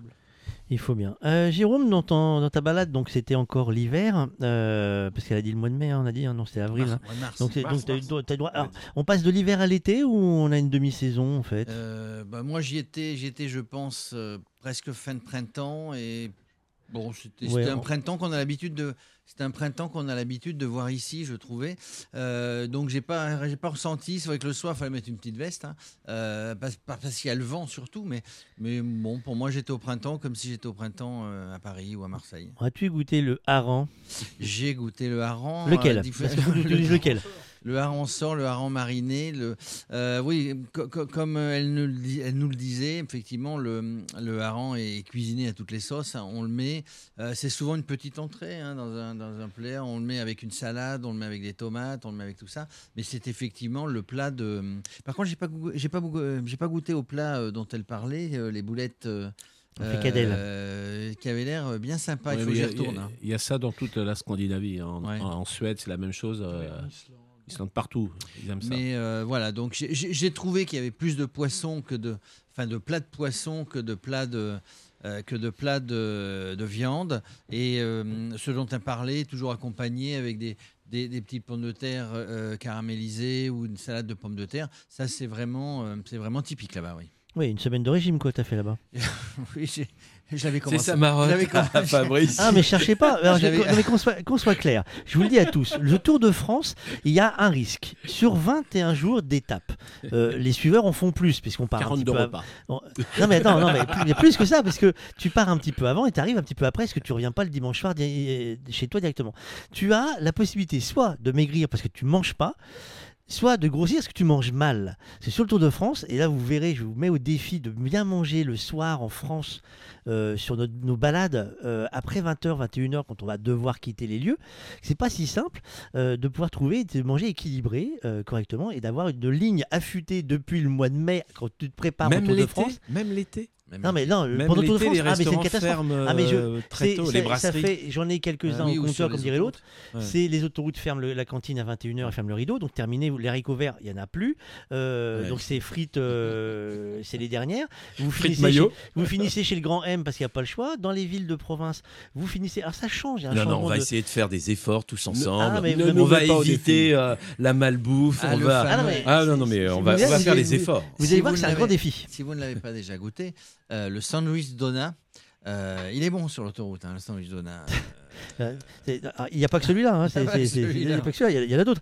Euh, alors, à part le hareng, euh, est-ce que tu as trouvé des sucreries, des desserts Alors, oui, oui, il y a des desserts. Alors, ce que je disais hier, je, je le redis, il, euh, il cuisine euh, et on mange en dessert, en légumes, euh, de la production locale. Donc, on, a mangé sur place. Il y avait déjà des, un peu de fraises, de la framboise. Il y a, il y a- il y a des légumes, il y a des fruits. Pas énormément, mais il y a des légumes et fruits qui sont des fruits et des légumes du pays. Ils ont des pommes, d'excellentes Ils ont des pommes. Pommes. Et c'est un, un pays qui produit beaucoup de lait euh, au Danemark. Donc euh, il y a beaucoup de, beaucoup de production avec du lait et de la crème. Et je vous conseille. Parce que c'est La, crème fouettée. Vous voyez, vous voyez Petit sur déjeuner, la bouffe. petit hein. déjeuner, une grande tranche de Schwarzbrot, le pain noir, très dur. Tu peux, attends, tu peux me redire une part de Schwarzbrot, c'est le pain C'est noir. le pain noir, euh, c'est l'allemand. Et t'es le seul à le dire correctement. hein. Ah, Schwarzbrot. C'est Bah, c'est c'est le voilà, c'est ce qu'on mange en Allemagne et, et notamment Voilà. en Scandinavie. Dessus une petite couche de crème épaisse. pas- pas- pas- on n'est pas dans la chantilly, y est, euh, on est dans, dans- tu vas nous faire prendre des kilos. Et dessus et dessus le herring, euh, le, le hareng. Soit en roll-mops, soit avec une petite sauce de betterave. Vous mangez ça. Si tu as faim avant 23 heures, bah t'en reprends, c'est tout. hein. Alors, par, par contre, il ne cuisine pas très sucré, ou les desserts ne sont pas très sucrés. Voilà. Une anecdote, euh, bah, j'avais commandé des fraises, la crème fouettée, je sais plus quoi en dessert, et euh, j'ai été demander du sucre. Et on m'a dit, pourquoi faire? Quel beau pays. Ah, bah, Très en fait, non, là, bon là t'étais chez le médecin en fait. J'ai noté aussi les tartes fines et les bonbons à l'ancienne hein, dans Les spécialités danoises. Ah bah comme dans les Vosges pour les Des- bonbons. Euh, mais peut-être qu'il faut préciser euh, dans tes plats, est-ce que tu avais beaucoup de propositions viande A priori non? Non, peu de Eh, c'est ça qui est formidable, c'est qu'ils ont pour le coup une zone maritime importante et ils privilégient le poisson. C'est vrai que c'est important. Alors, euh, il, il privilégie. Il y, a, il y a quand même de l'élevage, hein, donc il y a Oui. quand même des plats de poulet. euh, il y a des plats de poulet, mais contrairement à nous, quand on va en restaurant ou à la maison, on fait un bon plat. Mhm. Eux, c'est plutôt plusieurs. Alors, bon, le hareng avec la sauce betterave ou, ou ce qu'on veut, une salade, un petit plat de, de, de- de petits blancs de poulet ou quelque chose comme ça. Ça n'est jamais en grande quantité. Non, non, c'est. Puis les repas, c'est comme en France, hein, c'est des moments Ouais, importants de la vie et de Le petit déjeuner, euh, le petit déjeuner est très bien. Alors Ouais. ça, euh, Bah, c'est l'Europe du Nord. c'est l'Europe Ouais. du Nord. Ils savent, ils savent nourrir son homme. Ouais, c'est ça. Fait déjeuner. Partie. Enfin, c'est un repas à part entière pour eux le petit déjeuner. Vous voyez, quand on vous lance sur la bouffe. euh, Alors, euh, bon, on a dit qu'on cachait rien, donc euh, on vous cache rien. Euh, nous avons une machine qui s'est mise à brrrr. Euh, vous savez, le brrrr que tout le monde entend quand d'un coup le, le réseau il fait brrrr, ça marche plus. Donc ne, cher- ne cherchez pas, c'est qu'on a, on a viandé une machine. Donc la machine qui lance tous les sujets, les interviews que nous avions, est pour l'instant en mode grève, euh, comme un peu à l'aéroport de Paris. Euh, donc du coup, nous allons faire la séquence euh, suivante. Donc ça va être le point route et je te fais juste le toutoum, Étienne. Voilà. Attention, t'es prêt? Toutoum. J'ai tout compris. Voilà, Eh tu ben, vois, le, ça, ça point marche route, encore. le point route, ça va toujours si- aussi vite. Ils ont évidemment, ils sont à moins de 70 km de l'arrivée. Pour la pour l'anecdote, c'est toujours les les deux mêmes devant, mais ils se font de plus en plus rejoindre. Et il y a eu un, un sprint intermédiaire qui était donc le premier de ce, de ce tour, qui a été évidemment euh, remporté par Bistrom devant Nielsen parce qu'ils avaient de l'avance. Mais le plus important, c'est que derrière, il y avait euh, là le, le peloton et c'est Kabelewan qui l'a emporté devant euh, Wout van Aert. Il est revenu. Voilà, donc ils sont. euh, Il y a Ah eu oui. bagarre parce qu'il fallait des points, ça compte. Et Wout van Aert qui avait, qui avait lancé le sprint s'est fait, euh, s'est fait souffler sur la. Et, et oui, sur forcément. Sur la ligne, pardon. Sur la ligne. Euh, alors normalement là il y a un super jingle avec euh, plein d'actions. Alors, je vais vous le résumer. Il y a euh, de la montagne, il y a une rivière, il y a euh, qu'est-ce qu'il y a d'autre d'ailleurs Euh, En fait il y a des tas de choses sur l'environnement euh, et, et- et sur la planète. Voilà, euh, un beau coucher de soleil. Euh, il y a quoi Euh, euh, Il y a la mer. Elle fait. Et ça c'est le jingle qui finit par marrant. 2 degrés de plus. C'est marrant, j'ai l'impression que oui, qu'on allait parler de ces 2 degrés de plus. Voilà. Et, et Mais vous faites bien le jingle, hein Ah, voilà. Alors donc euh, J'espère que Mickaël l'a enregistré et- ce jingle. Et, à la fin, et à la fin, c'est pas il y a le. Euh, Alors bonjour Morad Aïdbouch. Oh là là, quelle horreur. Euh, je, je Euh, vais. Fabrice euh, Ababades. Ah bon, tu sais, moi, on m'a- fait, alors, tu, alors, tu sais, mais on fait arcade, Arades, Arades. Moi, on me l'a racheté avec des H, avec deux R. Alors, Euh, je vais quand même te raconter une anecdote par rapport à mon nom, puisque quand j'ai commencé à France Télévisions, forcément, il y avait Rachid Arabe et moi. Donc, on n'était pas nombreux en 87. Et c'est vrai que mon nom était tellement exotique que finalement, si tu veux, les gens, ça, les, ça imprimait. Alain Vernon, par exemple, il m'a connu parce qu'il s'est dit c'est qui C'est Morad Aïtabouche, Kabyle, à la télé, à France Télévisions. Euh, non, mais voilà, non, mais c'est vrai que c'était plutôt, euh, pour le coup, ça a été une chance. Alors- Contrairement à ce qu'on a pu dire. Et. Et je peux même raconter une anecdote puisque c'est un spécialiste de vélo qui m'a euh, donné mon premier contrat et ma chance à la télévision. Il s'appelle Henri Sagnier. Henri, euh, forcément, est quelqu'un que moi que j'estime énormément. euh, parce que d'abord, il m'a donné mon premier contrat, mais c'était aussi quelqu'un de très ouvert, de formidable, et il parlait de vélo, il parle de vélo toujours comme personne. Il a commenté le Tour de France, Oui, il l'a commenté lui, magnifiquement. lui, hein, oui, exactement, il- il a eu un accident, a un effectivement. accident à vélo. Il a été Voilà. percuté par une voiture à vélo. alors Il va mieux, il marche. Je, là, l'ai appris par Annie-Hélène Bareil, voilà. qui est sur tous les Tours de France fait. depuis très longtemps, qui était son On assistant. embrasse Henri. Oui, on embrasse Henri, parce que c'est quelqu'un de formidable. Tu es producteur, réalisateur de la série documentaire Sale temps pour la planète, diffusée sur France 5 depuis 2006. Euh, ça y retourne cet été? Ah, évidemment que ça y retourne. Et puis, euh, l'avantage, c'est qu'on sera aussi un peu sur les traces du Tour de France, puisque on sera sur les Vosges, on sera dans le Pas-de-Calais, on sera euh, euh, à Mayotte. Alors là, c'est pas sur les tours, sur les, les traces du Tour de France, mais j'espère qu'un jour, on ira à Mayotte, hein, parce que c'est aussi un bel endroit. Après tout, l'équipe de rugby, l'équipe de France de rugby, est allée jouer à Mayotte. Serge Simon est- aime beaucoup cet endroit. Il avait demandé à l'équipe de France. alors évidemment, il y a toujours un peu de polémique, hein, comme avec Raymond Domenech quand il avait décidé que l'équipe de France de football, euh, Alain doit s'en souvenir comme Étienne, devait jouer en Martinique parce qu'on a eu tellement de joueurs, de footballeurs de renom euh, en Martinique, en Guadeloupe et dans tous les territoires qu'ils trouvaient normal, et moi je trouvais aussi normal qu'on aille jouer là-bas. Et ben, le, rugby a fait la même chose euh, avec Mayotte. Donc il y aura une destination Mayotte, il y aura une destination dans les Vosges, je l'ai dit. Et c'est intéressant les Vosges. Pourquoi les Vosges? Parce qu'il y a eu un Tour de France en 2018 où vous savez, c'est ça qui est aussi formidable dans le Tour de France euh, qui est diffusé sur euh, France Télévisions, c'est qu'on a des images aériennes exceptionnelles. Et dans ce Tour de France, à un moment, euh, au-dessus des Vosges, au-dessus de la forêt des Vosges, les, téléspectateurs ont été très surpris de voir des taches marron, rouges même parfois, un peu partout, donc sur ces images de la canopée. Ces images, en fait, ont montré pour la première fois que la forêt vosgienne souffrait. On en parlera avec l'ONF, hein, avec Denis Dagneau, qui est le patron de l'ONF dans les Vosges, parce que ça a été une prise de conscience des Français. Du jour au lendemain, ils se sont dit, la, la forêt souffre. Et elle souffre vraiment. Quand je dis ça, c'est qu'aujourd'hui, il y a une maladie qui s'appelle le scolite. Donc on en parlera évidemment dans euh, la France du Tour, mais on en parlera également dans temps pour la planète. hein. Je donnerai tous les détails après, mais c'est important de dire qu'à chaque fois, on essaye de focaliser sur des régions en fonction évidemment de euh, leur empreinte. Là-bas, c'est la forêt. Le département des Vosges, c'est la moitié du territoire qui est composé de forêts. C'est le massif vosgien qui est sur sept départements. Donc dans les Vosges, on aura évidemment euh, cette forêt qui souffre avec le scolite et le stress hydrique. Alors on parle de stress hydrique. C'est quoi le stress hydrique? C'est la sécheresse. Il y a moins d'eau dans le sous-sol. Et s'il y a moins d'eau, il y a moins de nutriments pour les arbres. Les arbres, il y en a de plus, il y en a beaucoup, ils sont en compétition et parfois ils souffrent parce que chacun essaye de grappiller euh, ce qu'il peut euh, dans le sous-sol, donc dans les nutriments et dans l'eau. Et aujourd'hui, malheureusement, ce stress hydrique, ces canicules, ces sécheresses, forcément, à un moment, bah, la forêt souffre. Donc aujourd'hui, vous avez les épicéas qui vont disparaître, alors que c'était l'ADN de la forêt des Vosges. Euh, L'épicéa va disparaître de la forêt des Vosges demain, après-demain.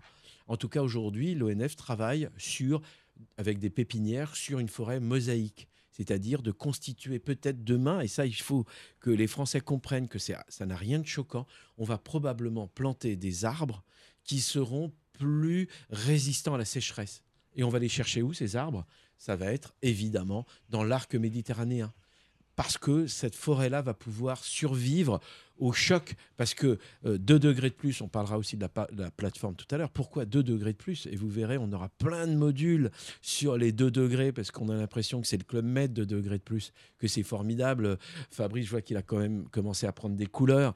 Euh, eh ben non, 2 degrés de plus, c'est pas malheureusement le club med. Ça a des conséquences euh, dans tous les secteurs euh, de la production. euh, on pourrait parler pendant longtemps des patates. On va parler des patates euh, euh, dans, le Pas-de-Calais parce qu'on est dans une zone. Le Pas-de-Calais, c'est du polder. Polder, c'est des zones qui sont au niveau de la mer, un peu comme les Hollandais et les Belges. On a gagné en fait sur la mer de la terre. Et donc on s'est dit on va faire des terres agricoles et on fait de la patate. Est-ce que demain on continuera à faire des frites? Est-ce que demain il y aura encore des baraques à frites euh, dans le Pas-de-Calais? Ben, vous aurez la réponse euh, dans 3-4 jours, quand on sera évidemment euh, euh, du côté de Tardingan, Tardingan. dans un lieu que je vous conseille, qui est le lieu des deux caps, qui est juste, mais vraiment d'une beauté euh, exceptionnelle. Euh, donc voilà, donc c'est vrai que euh, temps pour la planète, ça commence à partir du mercredi euh, 13 février, tous les soirs sur France 5 à 20h50. Février? Euh, juillet, merci. euh. Non, mais je voulais voir si vous écoutiez. ouais, Fabrice. alors comme je suis encore sur le mode hiver de, de Danemark, je fais pas gaffe, mais. Mais Alain, par exemple, il est dans ses notes.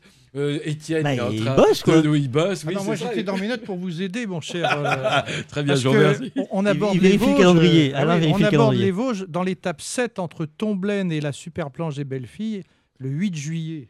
Et puis, il y aura une étape aussi du Tour de France féminin à Saint-Dié-des-Vosges.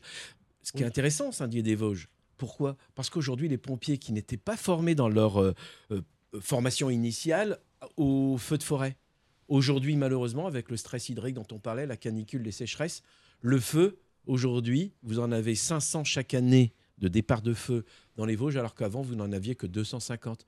Donc aujourd'hui, on ne peut pas considérer que l'arc méditerranéen comme des zones qui flambent, mais ça remonte vers le nord petit à petit avec la sécheresse. C'est ça qui est fou. Donc le 13 février, après le 20 février, on aura deux films à chaque fois.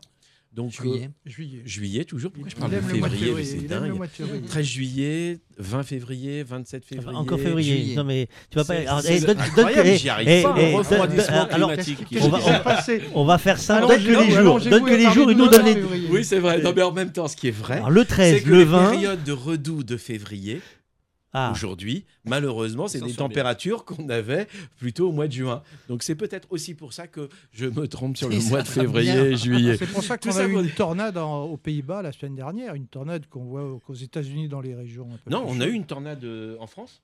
Euh, dans le nord de la France, qui a été terrible. c'est très Ouais. rare. hein. C'est très Et rare. Pourquoi et- pas au Danemark hein, Alors, il n'y a euh, pas de lien avec le changement climatique, les tornades, mais c'est sûr qu'aujourd'hui, on a des phénomènes extrêmes qui existent, qui n'existaient pas avant.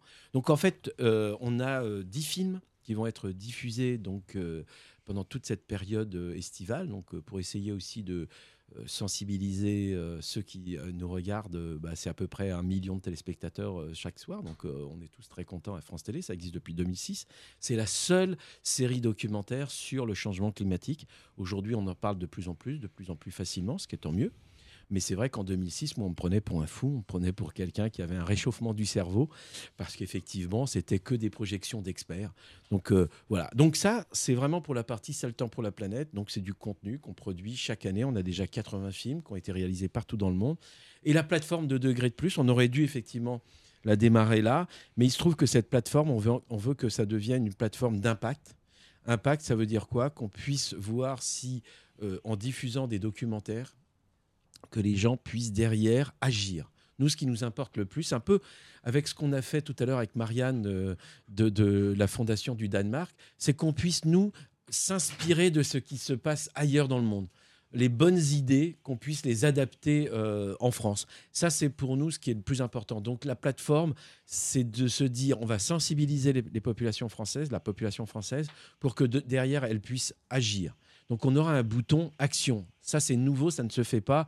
Netflix, vous pourrez toujours appuyer sur un bouton, vous n'aurez pas d'action après avoir regardé une série ou un film. Euh, L'autre idée aussi, c'est de faire en sorte que cette plateforme euh, ait une empreinte carbone la plus basse possible.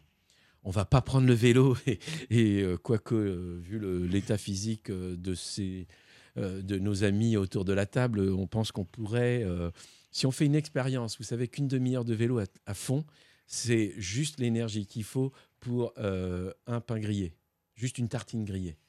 Ça donne l'idée, hein. ça donne une petite idée de l'énergie qu'il faut euh, quand euh, on a juste notre énergie et, et notre force physique.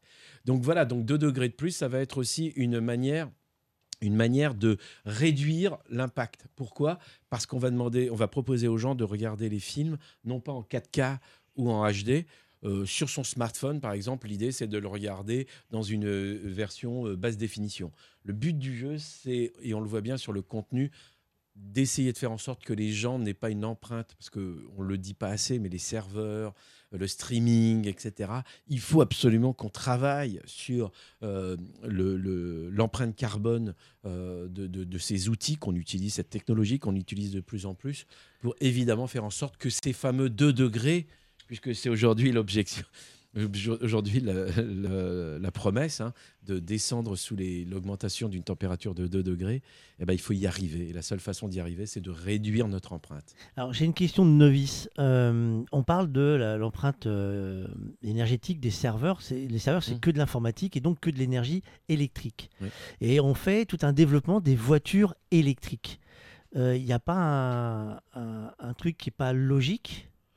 Alors, la, difficulté majeure, en fait, et moi c'est pour ça que j'adore le mot transition, c'est qu'il faut y aller par étapes.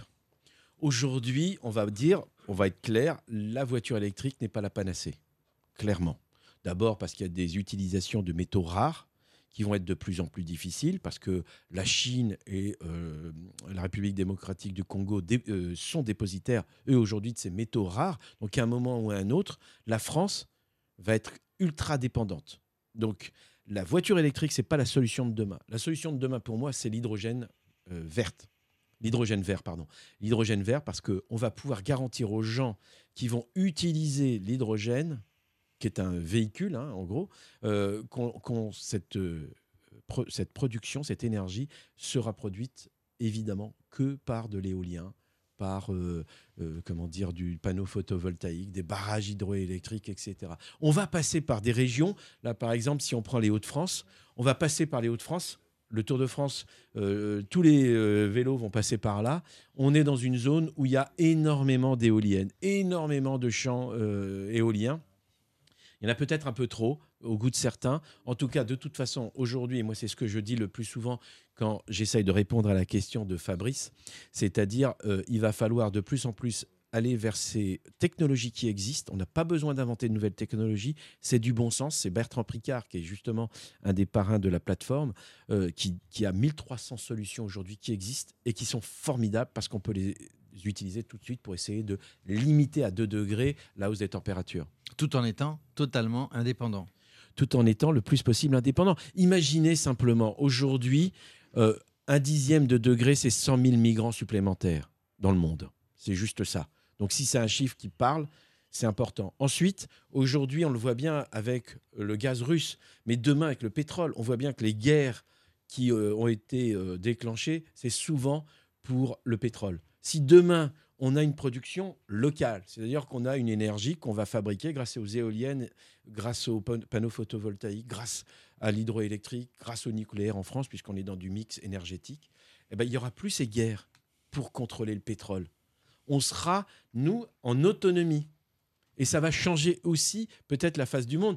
Et ça fait un lien avec ce que disait tout à l'heure Marianne de la Fondation du Danemark. C'est que pour le coup, demain, euh, cette euh, mini Nations Unies, quand les gens vont, et on le voit avec aujourd'hui AgroParisTech, Polytechnique, euh, d'autres grandes écoles Sciences Po, ils commencent à dire, et les, les écoles d'ingénieurs disent, il faut qu'on arrête, nous, de, euh, d'être... euh, euh, comment dire, des étudiants comme, avec une formation comme on le faisait depuis 50 ans, c'est-à-dire avec des technologies qui vont utiliser beaucoup de pétrole, etc., etc., il va falloir passer à un autre mode de, de, vie et surtout avec un, mode de- d'énergie qui va être beaucoup plus résilient. Tous les jours, un rendez-vous 2 degrés de plus pour parler euh, bah, de tout ça et des solutions possibles, celles qui sont Surtout- testées, celles qu'on ne connaît pas encore? Alors c'est important de parler des solutions parce que c'est vrai que le plus souvent, quand on entend les derniers sondages aujourd'hui euh, sur l'éco-anxiété euh, parmi les jeunes, on oublie aujourd'hui de dire que malheureusement, on n'arrête pas de leur dire que le monde de demain, c'est un monde euh, qui va malheureusement devenir de plus en plus euh, difficile parce que catastrophes naturelles qui vont se multiplier, etc. Il y a des solutions pour essayer de maintenir euh, la hausse des températures à moins de 2 degrés. Si on arrive à relever ce défi, évidemment que cette éco-anxiété va diminuer. Mais il faut dire aujourd'hui que les solutions de bon sens, je parlais de Bertrand Picard, il a répertorié, identifié 1300 solutions qui peuvent être utilisées tout de suite euh, pour justement juguler, canaliser cette montée, cette hausse de température. Et vous allez le voir, on oublie, mais 2 degrés de plus, c'est quoi? Euh, J'étais à Pompidou, euh, on, a fait un sonore avec lui, donc une interview, et vous verrez ce que 2 degrés de plus sur le corps humain provoque. 2 degrés de plus, vous êtes à 37,5, vous passez à 39,5. Vous êtes inquiet ou vous n'êtes pas inquiet? Le médecin est inquiet ou il n'est pas inquiet? C'est ce qui se passe exactement pour la Terre, pour la planète, pour le climat. Voilà, je vais pas plomber l'ambiance parce que c'est pas le but. Non. Il faut sensibiliser, c'est notre boulot, mais c'est aussi de montrer. Et c'est vrai que aujourd'hui, que ce soit euh, dans temps pour la planète avec France 5 ou que ce soit là, euh, ce qu'on va essayer d'obtenir le plus possible, c'est des témoignages de gens qui essayent. euh, si on prend les Vosges, ils diversifient leurs activités. Pourquoi? Parce qu'on sait que demain, les stations de moyenne montagne vont disparaître. Parce qu'il n'y aura plus de neige, ou la neige sera devenue tellement aléatoire qu'on pourra plus assurer en février euh, suffisamment de neige pour skier. Or, on prend des, stations, hein, il y en a beaucoup euh, euh, dans les Vosges. Une station aujourd'hui, elle fonctionne dans son chiffre d'affaires à 80% dans les vacances de février. Le maire qu'on a rencontré, le maire de Gérardmer, Stacy Spaceman, lui, il le dit clairement. Il dit Moi, demain, si mes vacances de février, il n'y a pas de neige, eh ben, je dépose le bilan. Faillite. Donc c'est ça, c'est comment est-ce qu'on réfléchit le monde de demain? C'est pour ça que je disais tout à l'heure, le mot transition pour moi est formidable parce que le mot transition veut dire on va y aller par étapes. On va pas dire aux gens du jour au lendemain il faut vivre dans une grotte. C'est pas ça le but. Tous ceux qui disent ça sont des gens qui juste euh, n'ont pas envie qu'on change un peu de paradigme ou qu'on change euh, de monde. Il faut y aller progressivement. Mais si on parle de la forêt, la forêt, si on commence pas aujourd'hui à penser à la forêt de demain, eh ben, vous n'aurez pas de forêt. C'est 40 ans pour qu'un euh, comment dire pour qu'un chêne, voire 50, 100 ans, pour qu'un chêne puisse euh, grandir et arrive à maturité. Pareil pour euh, les sapins, pareil pour les pins. Donc, un agriculteur, lui, il y a une sécheresse, ou un viticulteur, on, on l'a eu le cas en février beaucoup plus doux, la température de, de- de juillet ou de juin. Du jour au lendemain, ils se retrouvent avec un gel qui plombe leur cépage et qui plombe leur vigne. Et ben là, c'est autre chose. Là, ils- ils- malheureusement, ils vont devoir euh, changer peut-être même de production. C'est arrivé à Patrick Schell, l'ancien commentateur du Tour. Exactement. Et-. Et, Patrick, lui, maintenant euh, propriétaire de effectivement, vigne.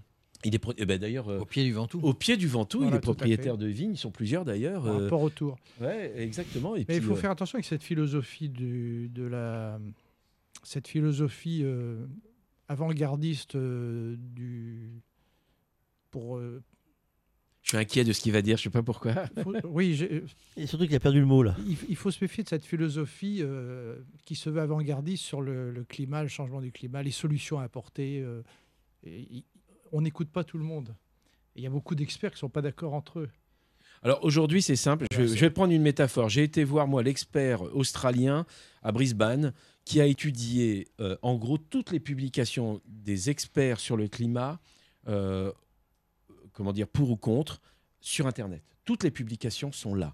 98% des publications confirment qu'on est dans un changement climatique et qu'il est en cours. Aujourd'hui, Non, mais ça, 98%, personne ne le conteste. Personne ne conteste 98% ça.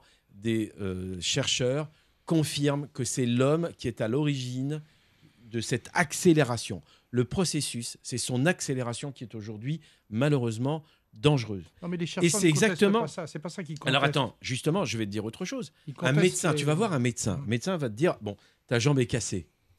Tu as fait du vélo, ta jambe est cassée. Bon, euh, tu vas aller en voir un autre parce que tu te dis après tout, non, c'est pas- elle n'est pas cassée, euh, c'est peut-être une entorse, c'est pas grand-chose. Tu en vois sur 100, 98 qui te disent vous avez une jambe cassée, il faut opérer. Dans le- les experts du climat, c'est exactement la même chose. 98 personnes disent aujourd'hui qu'on est dans un changement climatique en cours qui est accéléré par l'homme depuis l'ère euh, pré-industrielle. C'est ça la réalité. Donc, Ouais, mais je c'est vois pas, ça qui est contesté. C'est pas ça qui est contesté. Alors, Euh, qu'est-ce qui est contesté Bien évidemment que personne va s'amuser à contester le réchauffement climatique, puisque tout le monde le voit, il est là, il est présent, les, les chiffres le démontrent. Ce qui est contesté, c'est ce qu'il y a derrière. Ce sont les intentions d'une société qui était jusqu'à présent très ultra consommatrice, ultra capitaliste, ultra voilà. Et curieusement, bah, tout d'un coup, ce monde-là a des solutions pour. euh, alors, des solutions qui se vendent, évidemment, Alors- alors, et, qui ont, euh, et qui ont intérêt à faire peur aux gens sur beaucoup de choses il n'y a pas forcément danger. Voilà, c'est ce Alors- que disent certains, alors, je- notamment je- 1000 experts qui se sont réunis récemment Alors, euh, et qui, alors, et qui ont droit de citer dans les médias. hein. Ah, ça, ça si, si, ils ont le droit de citer. Alors ça, c'est la théorie du complot. Ça sera le Euh, rendez-vous Arno- débat. Arnold Ah, ça permet Schwarzenegger. au moins de s'interroger. Non, mais c'est vrai, il faut s'interroger, il faut douter. Moi, je doute tout le temps. Et, et quand je dis que je doute, je me pose des questions. Ar- Arnold Schwarzenegger disait quelque chose de très juste quand il était. euh, I'll en- be back. Quand il était. euh, non, non, mais quand il était gouverneur de Californie, il disait de toute façon, vous inquiétez pas. Aujourd'hui, la majorité des Américains est climato-sceptique. Mais demain, quand on aura les solutions justement pour mieux s'adapter au changement climatique, quand en gros on sera des, on pourra vendre nos technologies, je vous garantis qu'aux États-Unis, ils seront tous, euh, comment dire, convaincus que le climat est en train de bouger. Rendez-vous tous les jours pour parler euh, climat, dérèglement, changement, solutions. Solution, et, solution. Et à partir de lundi, euh, journée de repos, petit déplacement. À partir de mardi, nous serons à Tardingan. Nous enchaînons à Valers, à l'Auberge des Cigognes. Nous irons à Sedan. Nous irons à La Bresse. Nous irons à Morbier. Nous irons, allez, continuons à voir si tout le monde a retenu. Personne n'a retenu. Nous irons à Aigle, non, à Châtel, puisqu'on va pas aller en Suisse. Nous avons décidé de rester sur le Chez nos amis de la place du village, les frères de. Paris. Derrière, on enchaîne à Bellevaux, on ira ensuite à Saint-Jean-de-Maurienne, 500 l'Art d'Arves, une petite bascule, on vous dit pas où encore pour l'instant, on ira au Puy, en Velay, nous irons à Lautrec, nous enchaînerons à Foix, Foix derrière, nous enchaînerons à Argelès, ah non pardon, Loudanviel, faut pas se tromper dans l'ordre, Loudanviel. Argelès, Gazost, Hoche. Ah, petit passage quand même euh, à l'abbaye de Gossan. Oui, mais ça, je parle des étapes de course. Ah oui, ne, ne change pas le planning, sinon ça va pas. Les gens, on va me les, tu vas me les perdre. Euh, on finira avec la dernière étape de course en ligne qui sera contre la montre à Gramma euh, pour finir sur Paris qui est une étape euh, Rocamadour, en- non? Grama. Alors toi, tu n'as pas suivi le programme. Euh, ça y est, tu vas nous perdre tout le monde, toi. Euh, Drama capitale de l'accordéon pour Alain Vernon. Il sait très bien que c'est Blanchard qui avait, qui avait chanté cette chanson spéciale en 82. Mon amour est parti dans les grottes de Rocamadour. sur- Tout à l'accordéon et je le dédie à sur toutes ces étapes où nous serons placés, c'est-à-dire que le véhicule sera placé sur ces étapes. Vous êtes les bienvenus pour nous apporter votre suggestion. On ira une boîte à suggestions, une boîte à idées, non pas une boîte à questions, une boîte à idées. Si vous avez des idées pour euh, bah, aider à ce que euh, on ne fasse pas les 2 degrés de plus, idées, des idées plus, enfin toutes simples. Il y a cette idée qu'on a entendues tout à l'heure à, à la Fondation danoise. Vous avez des idées, vous avez juste à venir nous faire coucou, taper à la porte. On aura une petite boîte et vous serez les bienvenus pour nous donner ces informations-là euh, qui pourront peut-être servir euh, et on espère bien qu'elles serviront. Euh, merci Morad et tu vas voir que maintenant le jingle il devrait pouvoir partir. Allez, jingle.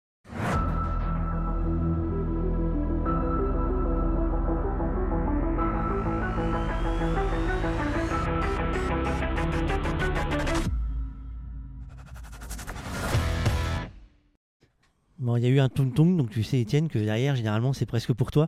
Euh, on revient sur la route parce qu'on les a laissés parler. euh, alors, tu as, noté, Étienne, hein, parce qu'on va, on va, on va faire un truc à part tous les deux, je pense, que euh, le deuxième rendez-vous de 2 degrés de plus, on va en faire un débat. Euh, parce que je pense que ça, va partir, ça pourra partir très vite. Euh, on va trouver les questions, nous, et on va, le, on va, les, on va les lancer dessus. Euh, Est-ce qu'il s'est passé des choses sur cette route? Parce que j'ai eu l'impression que tu m'as dit tout à l'heure, tu m'as fait un signe de la tête en me disant ça se rapproche sérieusement. Bah, c'est monté de quelques degrés hein, la course. hein. Et euh, là, on a franchi la barrière parce que, évidemment, le, bah, duo, euh, le duo n'est plus un duo. En tête, c'est un solo et c'est euh, le Norvégien Bistrom, le coureur de, la formation Intermarché euh, qui est en tête. Mais il a, déposé, comme on dit en, vélo, il a déposé Nielsen, qui s'est fait rattraper par le peloton. Et pourquoi? Parce que le peloton, il roule très vite, parce qu'il va pas attendre le pont. On sera sur le pont, on va aborder le pont dans moins de 25 km. Or, euh, toutes les équipes qui roulent très vite, elles sont déjà euh, dans un profil beaucoup plus bord de mer, où le vent va jouer, donc euh, ça attaque de partout. Et lorsque le peloton s'est mis à rouler, euh, Kort Nielsen n'a pas pu suivre euh, Bistrom, et Bistrom a relancé la mécanique. Maintenant, il a 52 secondes d'avance. Je vous le dis, on est à moins, il reste euh, 50, euh, 52 km. Vous en enlevez les 18 du pont, les 4 derrière, 18 et 4, 22. Ça veut dire qu'il reste un petit 30 km à faire pour, euh, pour le peloton. Lui, Bistrom, il est, euh, comment, il est euh, seul contre le vent, seul contre les éléments. Il fonce. Ça va nous donner une fin d'étape à toute vitesse. Je ne sais pas encore, on n'a pas vu quel était le, le côté du tablier du pont qui était ouvert. C'était la direction de course qui devait le décider en fonction du vent. On sait qu'il est de trois quarts face, mais en fonction de la dangerosité pour un peloton à aborder. Donc ils le découvriront. Quand ils vont arriver au pied, de, au pied du pont à toute vitesse, ils n'auront même pas le temps, et ça je le conseille aux gens qui aiment ça, de regarder euh, le, le parcours du Corsair Golf Club, qui est l'un des plus beaux parcours de golf de la région. Est-ce que tu crois Voilà. qu'ils auraient le temps de s'arrêter pour Non, regarder mais les il y a- 18 y, a y a des. et je le dis ça parce qu'il y a beaucoup de euh, coureurs cyclistes qui jouent au golf et d'autres sportifs. Mais là, il y a un superbe parcours. Croyez-moi, je connais pas spécialement l'attaque du pont, mais lorsqu'ils connais le vont- parcours. Lorsqu'ils voilà, j'ai bien regardé le parcours. Lorsqu'ils vont attaquer, lorsqu'ils vont attaquer euh, l'entrée du pont. C'est quoi ton score sur ce parcours-là? Je n'ai jamais joué au Corsair Golf Club, mais lorsqu'ils vont attaquer le pont, ça va aller très vite et je pense que là, ils auront sans doute rattrapé euh, euh, Bistrom. Et euh, la- les attaques que l'on attend pour le pont, elles devraient démarrer bien avant, si ça continue dans la même, euh, dans la même euh, rapidité, dans la même ambiance et dans la même tactique de course. Merci Étienne. Euh, messieurs, une petite pause parce que figurez-vous que vous savez, hein, que nous avons euh, plusieurs personnes hein, qui participent à Radio Cyclotour. Nous avons André des départements de France qui nous a fait un petit coucou hier qu'on va peut-être avoir aujourd'hui avec notre Max Scott. hein. Nous avons un beau viking qui s'appelle Agar. Donc hier il s'appelait Agar du Nord et demain il va changer de nom. Enfin aujourd'hui il va aussi changer de nom. Vous allez voir. Il va une vie pittoresque ce Agar. Agar à Euh, toi, non? Et derrière, vous avez euh, d'autres personnes qu'on va pas mentionner tout de suite parce qu'ils vont nous rejoindre tranquillement sur les étapes françaises. Mais nous avons nos pitchouns, que vous avez déjà vu, les pitchouns euh, avec leurs recettes. Mais figurez-vous que les pitchouns, ils font aussi des interviews. Et aujourd'hui, nous avons droit à la femme du jour. Donc on aura toujours un petit jour de décalage. La femme du jour d'hier, c'était sur l'étape de Copenhague. C'est Madame le maire. Jingle.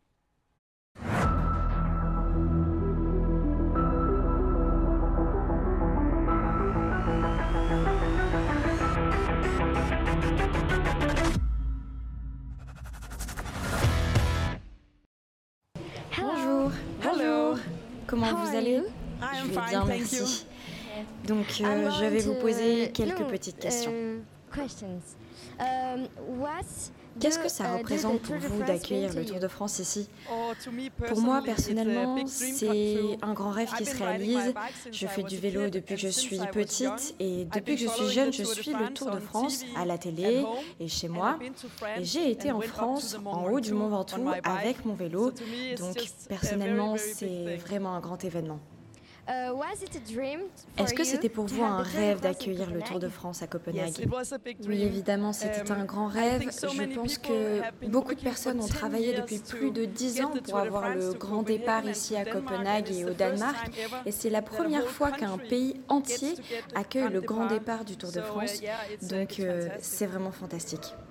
Pourquoi c'était important pour vous d'accueillir le grand départ je suis tellement heureuse d'être capable d'accueillir le grand départ ici depuis 2015, donc pendant plus de 7 ans. J'ai travaillé avec les autres, les municipalités, les régions, mais aussi le Parlement national dans le but d'accueillir le Tour de France ici. Et j'ai même visité plusieurs villes qui ont déjà accueilli le Tour de France, Düsseldorf, Brest l'an dernier. Donc c'est vraiment fantastique d'être capable d'accueillir le Tour et de prouver qu'on peut rendre quelque chose à cette compétition. Euh, en tant que pays étranger qui accueille le Tour de France, quelles étaient les étapes de préparation Oh, C'est vrai qu'il y a beaucoup de préparation, ça a duré longtemps, beaucoup de jours et même plusieurs années. On était même en train de compter les jours avant que l'événement arrive.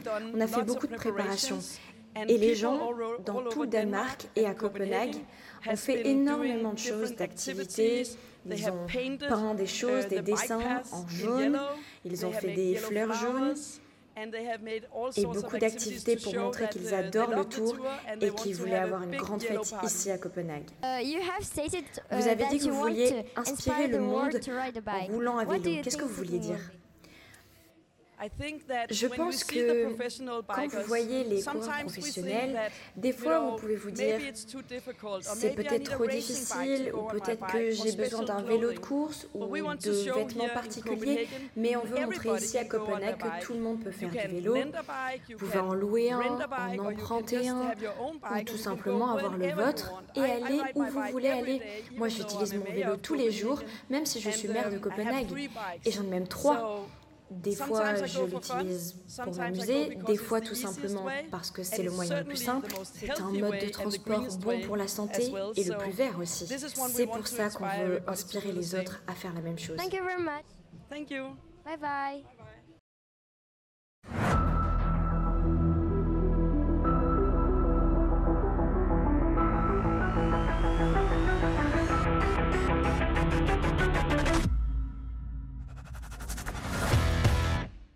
Donc tous les jours, les Pitchouns nous enverront leur production du jour avec euh, donc la femme euh, sélectionnée du jour euh, sur le tour masculin et, ils font l'inverse pour le tour féminin.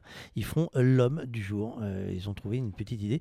ils sont soutenus par c'est l'association Media Pitchoun qui est pour ceux qui ont suivi le Tour de France un peu avec nous, on, les aide un petit peu avec notre petite petite touche possible pour faire parler de, ce qu'ils font. Une association à Toulouse qui est là pour la mixité sociale et tout ce qui va avec euh, pour les aider ces petits gamins de bagatelle euh, qui avaient fait euh, le coup de chapeau parce qu'ils avaient réussi à faire passer le Tour de France au pied des tours et là ils sont en train de militer pour faire passer le Tour de France féminin au pied des tours donc c'est le deuxième essai le premier avait été réussi au bout de quelques années bah, ils espèrent bien y réussir une nouvelle fois oui. petite précision Fabrice il faut quand même dire que Pichoun, il y a derrière des, des, jeunes qui deviennent journalistes. on en avait rencontré une qui justement rentrait dans une école de journalisme. Et Jade, et Jade fait partie de l'équipe cette année. Elle est employée par, euh, par l'association. C'est formidable. C'est vraiment une belle initiative.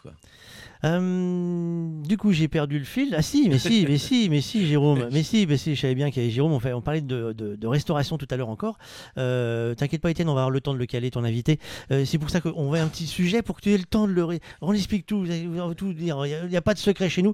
D'ailleurs, Michael, je te montrer le, le plan large. Vous savez, le plan large, alors, on vous explique pourquoi on met...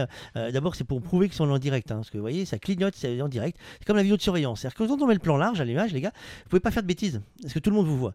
Non, Hein, sauf donc- toi. Non, non, non, je suis, non, je suis là, regarde. C'est pour ça que je mets une casquette, parce que, parce que c'était pas très joli. Donc, euh, c'est pour ça que je mets une casquette, sinon ça faisait bizarre. Parce qu'après, sinon, je fais, je fais coucou. Euh, voilà. et, et- et- et donc, le- le- le- ça nous permet de voir également le, moyen technique que nous avons, parce qu'on explique également ce qui se passe. Ce, ce studio a été équipé d'une régie vidéo. Pour les, les- les connaisseurs, c'est du VMix. hein. Euh, Il y a des, ceux qui demandent, on a eu des messages pour demander exactement ce qu'il y avait dedans. Euh, nous avons cinq caméras pilotées, plus une caméra donc en plan large à aller dessus. Nous avons le moyen de faire, de faire parler les gens avec quelques micros. Euh, nous avons mis deux consoles son euh, pour- séparer les moyens euh, micro et les moyens de communication de téléphonie ou d'insertion de plan externe. Nous avons une caméra HF à l'extérieur. Nous avons de quoi faire quelque chose de normalement correct si Michael a bien enlevé ses moufles et qu'il appuie bien sur le bouton A qui fait A et le bouton B qui fait B. Non, mais Fabrice, tu peux le dire, c'est des moyens très impressionnants. comme le reconnaître, on est dans des, on, pourrait, par exemple, hein, euh, Alain, on pourrait être euh, sur France Télévisions. hein. On a les moyens euh, des grandes Ah, mais chaînes. J'ai Non, fini. Tu peux le dire, bravo. En fait, en fait, entre Alain qui veut me piquer mes questions euh, du peloton, je rappelle quelle est la question du peloton du jour? En quelle année est né le maillot jaune? Euh, Et qui l'a t'as- porté en premier Qui l'a porté en premier C'était précisé. hein. Euh, Cléa avait fait suivre, euh, je me confirme d'un petit coup de la main, Cléa, tu avais fait suivre la question sur le réseau. Euh, on, a Oui. déjà, on a déjà quelqu'un qui a répondu, je suis pas sûr, parce que c'est compliqué pour certains. Non, bah oui, forcément, ouais, ils savent pas tout. hein.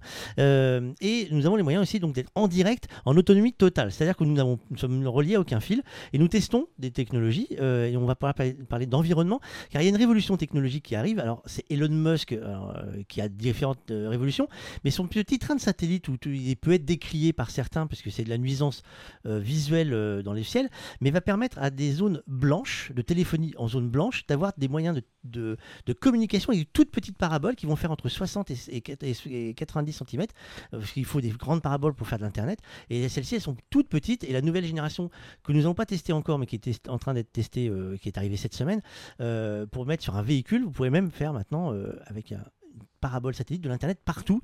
Donc c'est bien pour les centres de secours, parce que c'est comme ça qu'ils vont être équipés quand ils n'ont pas de téléphonie, puisqu'on ne met pas du fil partout, ou pas de la fibre.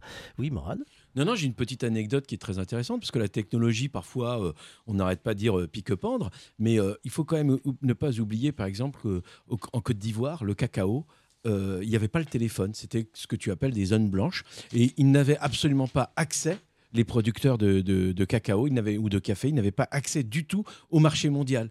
Le jour où le téléphone portable est arrivé, ils ont eu accès. Et ils se sont rendus compte à quel point on les euh, arnaquait et qu'on leur proposait des prix qui ne correspondaient pas à la réalité. Donc c'est vrai que Fabrice, ce qui est très important avec la technologie, c'est que quand on l'utilise vraiment bien, c'est formidable. Et là, ce que tu dis, ça va être encore pour des zones de secours, des zones où on ne peut pas utiliser le portable. Imaginez la révolution. On va sauver des vies euh, dans des endroits inaccessibles, l'Himalaya, euh, le Mont Blanc, etc., ou en mer. C'est extraordinaire. ce est Alors, on va pouvoir passer. nous voir l'évolution, parce que l'année dernière, nous l'avions avec nous déjà, cette parabole, et nous avions réussi à ne faire qu'une étape euh, avec la parabole. Cette année, on espère bien faire un peu plus. Si, si, si, si, on avait fait une étape. Si, si, une étape, une demi-étape, allez, Non, une est- demi-heure. Si, si, une, une fois, n'hésite pas à dire qu'effectivement, c'est c'est vraiment un studio euh, professionnel Ah, mais je- avec des je- moyens. ah, ah, non, Et justement, l'innovation, l'idée de tester ces innovations. C'est justement parce que des gens nous demandent ce qu'on a et qu'on a, Ah, bravo. teste pour certains, parce qu'on nous a demandé de tester certains produits.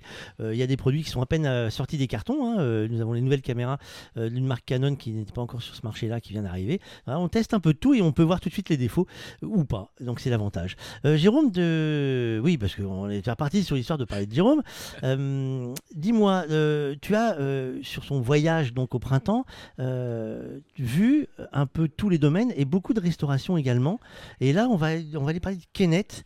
Euh, tu peux me dire où, dans quelle ville c'était? Alors Kenneth, c'était c'était pas dans une ville, c'était c'était sur cette étape que nous que nous voyons aujourd'hui sur le Tour de France. C'était dans la campagne, comme, on voit quand on regarde sur une carte ou quand on regarde des images du Danemark.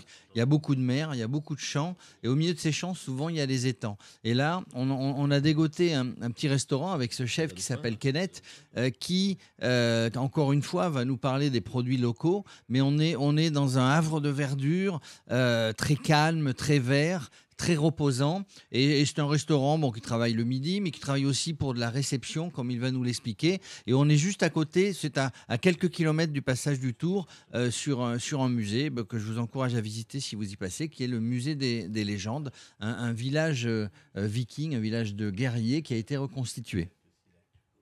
Kenneth, merci, merci de nous accueillir dans cet endroit magnifique.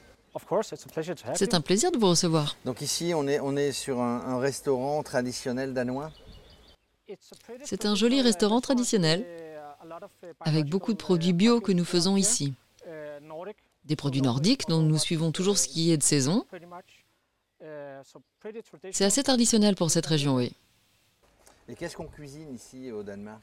Quels sont les produits? La cuisine traditionnelle danoise, c'est comme si c'était l'été. Nous utilisons des produits frais chaque saison. C'est presque la saison des fraises. Nous allons utiliser les fraises vertes avant qu'elles ne mûrissent et reçoivent beaucoup de soleil pour les utiliser afin de les râper. Donc nous suivons simplement la saison, peu importe ce qui fleurit, ce qui mûrit, nous allons l'utiliser dans l'assiette. Uniquement des produits euh, d'ici. Oui, nous essayons de faire moins de 30 km de la zone afin que nous puissions utiliser les agriculteurs locaux et vraiment tout laisser fleurir, mûrir pour la saison. Donc nous n'utilisons pas beaucoup de, comment on appelle ça, de gros bateaux venant de l'autre bout du monde. Mais nous utilisons des huîtres françaises. C'est un restaurant renommé, tous, les Danois connaissent et viennent ici? Oui, dans le coin, c'est assez connu. Du côté de Copenhague, pas tellement. Mais nous faisons beaucoup de mariages, de grandes fêtes. Et nous avons ce charmant lieu où les gens adorent être en dehors de la ville. Et justement, à l'occasion du passage du Tour de France, qui passe pas loin vers les allées, euh, bah, c'est un moyen de faire encore plus connaître au monde entier le restaurant. On espère qu'il peut devenir célèbre auprès des Français et que ceux qui passent pour le Tour de France puissent nous rendre visite. Nous aimerions vous voir, nous vous attendons avec impatience. Vous, vous faites vous-même du vélo? Non, non, je souhaite que ce soit le cas, mais je vis à Copenhague, donc nous utilisons toujours le vélo ici localement. Mais je ne suis pas vraiment dans un club de vélo. Parce que les Danois sont, sont, friands de vélo. Oui, nous sommes assez connus pour beaucoup utiliser le vélo. C'est plus rapide que d'aller en voiture ou même le métro. Le vélo est juste plus rapide et plus pratique pour tout le monde. Et ici, nous nous trouvons à un endroit très plat, très vert. C'est un endroit très agréable pour faire du vélo. Oui, absolument. Nous voyons beaucoup de gens faire du vélo partout. En été, c'est très célèbre au Danemark. Du coup, c'est un, le Tour de France est une bonne occasion de faire découvrir ce merveilleux pays et cette merveilleuse région. Oui, absolument. Beaucoup de gens regardent le Tour de France à la télévision. C'est un bon moyen d'être exposé au monde entier. On espère vous voir dans cette magnifique région.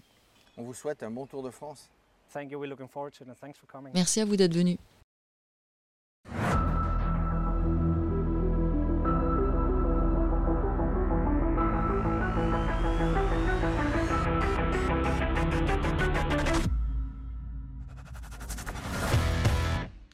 Euh, on reviendra après sur le village des Vikings, parce que j'en veux, je veux en savoir plus, euh, moi, Jérôme, hein, sur l'histoire du Viking.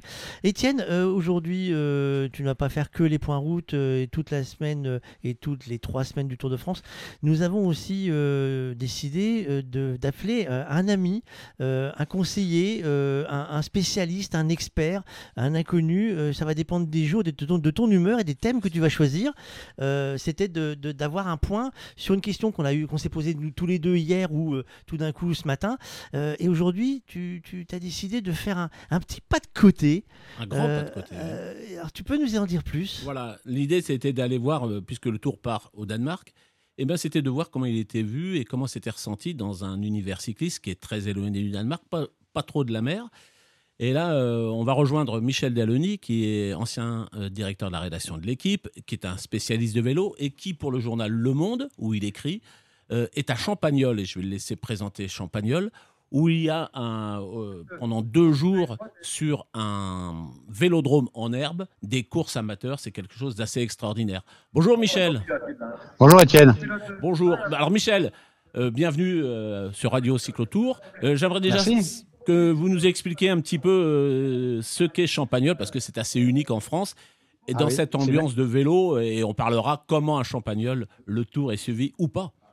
Oui, oui, Ouais, c'est parfaitement unique en France et c'est même unique en Europe, puisque je me trouve là aujourd'hui avec euh, quelques milliers de personnes sur le dernier vélodrome en herbe euh, d'Europe, espèce de Wimbledon du, cyclisme, euh, où on organise chaque année depuis 1922 euh, un gala cycliste. Et donc, si mes comptes sont bons, ben, c'est le centenaire et on fête ça avec beaucoup d'effervescence et, sous un soleil magnifique. Voilà, vous entendez en arrière-plan sûrement le speaker qui donne de la voix pour, pour encourager les coureurs et le public à, à- à applaudir. Voilà. Alors, c'est l'ambiance du vélo amateur, c'est l'ambiance de, de passionnés. En effet, c'est quelque chose d'assez rare. Euh, Est-ce qu'on parle de- du Tour de France à Champagnol? Est-ce que entre les courses euh, et ces- cette espèce de d'anneau euh, qui a été tondu ras, cette ambiance, est-ce qu'on se passionne pour ce qui se passe tout là-haut au bord de la Baltique? Alors, on, s'y intéresse d'autant plus que euh, dans le peloton des coureurs engagés euh, aujourd'hui dans l'épreuve de, l'américaine et dans l'épreuve au point qui vient de s'achever, figure Sylvain Chavanel, qui a porté le maillot jaune, ancien professionnel, et qui a fait euh, l'amitié aux organisateurs de venir participer, lui qui est aussi de cette belle région de Poitou-Charentes. Et puis, il y a parmi les invités d'anciens coureurs pro, Pierre Beffeuil, qui a remporté en 1969 euh, l'étape qui a vu le peloton s'interrompre, interrompre sa course pour saluer le général de Gaulle à euh, Colombey des deux églises. Donc euh, euh, Pierre Beffeuil est là, à 87 ans, il est venu à vélo hein, en, voisin. Et Guy Epo, qui a couru aussi dans les années 50-60, qui était un des équipiers d'Henri Anglade, qui est là. Et donc euh, tout ce petit monde du vélo professionnel, retraité, professionnel en activité et amateur de cyclisme échange des souvenirs entre deux courses. Et sincèrement, c'est le vélo comme on l'aime. quoi, hein. C'est d'abord c'est la France comme on l'aime, et c'est le vélo comme on l'aime. La, fusion des générations, la fusion des passions, une très grande effervescence, une très grande sincérité dans tout ça, et ça rend euh, cette manifestation euh, absolument euh, euh, unique. Euh, on est loin de Copenhague et finalement pas si loin que ça, parce que c'est la passion qui réunit les deux endroits. Alors, on sait la passion des, gens qui font du vélo, euh, les cyclotouristes, euh, les cyclotourismes. Euh, quel genre de vélo euh, est utilisé pour courir sur l'herbe? Alors, à, ma, grande surprise, que moi j'ai découvert ça il y a deux ans, hein, c'est une course que je suivais de, loin, mais que j'avais jamais approché d'aussi près. Eh bien, on court exactement avec les mêmes vélos qu'on utilise sur les pistes en bois euh, ou en, en- en ciment, euh, des cadres à pignon fixe, euh, avec des boyaux assez fins. L'herbe est tassée, roulée très régulièrement par les organisateurs. Le vélodrome ne sert qu'une fois par an. Il est vraiment soigné aux petits oignons. On enlève les chardons, on bombarde les taupes qui, qui, qui font parfois quelques petits dômes de terre qui rendent la course compliquée, mais tout ça a été bien roulé, bien damé, etc. Et donc la course rend bien. La seule chose euh, qui différencie vraiment euh, avec la- une, une piste euh, classique, c'est que les virages, s'ils sont relevés, le sont évidemment beaucoup moins qu'une piste en bois ou en ciment, sinon les décrochages seraient euh, euh, très nombreux. Il y a quand même quelques chutes et elles sont parfaitement indolores par rapport à ce qu'on voit sur, la, bo- sur le bois ou sur le ciment. On se relève très vite et, et on repart. hein. C'est ce qu'on appelle arrondir dans l'herbe ou manger de l'herbe. Les, les, les- les pros connaissent bien ces expressions. À Champagnol, il arrive que les cyclistes mangent un peu d'herbe. Champagnols, on est en Charente, Charente-Maritime? Charente-Maritime, exactement. On n'est pas très loin de Saint-Georges-de-Didonne. On est très très près de la mer. On est aux confins du Pinot euh, et du Cognac. Autant vous dire que euh, l'après euh, l'après gala euh, promet d'être très festif. Le, on a vu sur la route du Tour aujourd'hui, et c'était un, un fait marquant l'année dernière, beaucoup de crevaisons. Est-ce qu'on crève beaucoup à Champagnol? Alors non, parce que euh, euh, Monsieur Jean, surno- Jean Barré, surnommé Nono, euh, qui a grandi auprès du Vélodrome, euh, qui a exercé son métier de garagiste à l'ombre du Vélodrome et qui habite aujourd'hui à deux mètres du, du Vélodrome, veille toute l'année avec son opinel euh, pour euh, enlever les chardons qui pourraient provoquer les crevaisons des boyaux utilisés par les coureurs. Et il retire les prunes et les noyaux de prunes qui, dans le dernier virage, qui est abrité par des frondaisons d'arbres fruitiers, pourraient endommager les, euh, les boyaux. Donc il veille scrupuleusement à ce que tout se passe bien. Et aujourd'hui, et c'était déjà le cas l'année dernière, zéro crevaison au, au compteur. Quel succès Alors ce petit paradis cycliste, euh, évidemment, il appellerait à d'autres histoires, puisque la France, euh, terre de cyclisme, recèle de, de ce Oui. genre d'endroit magnifique. Je sais qu'il y, a Bien un- sûr.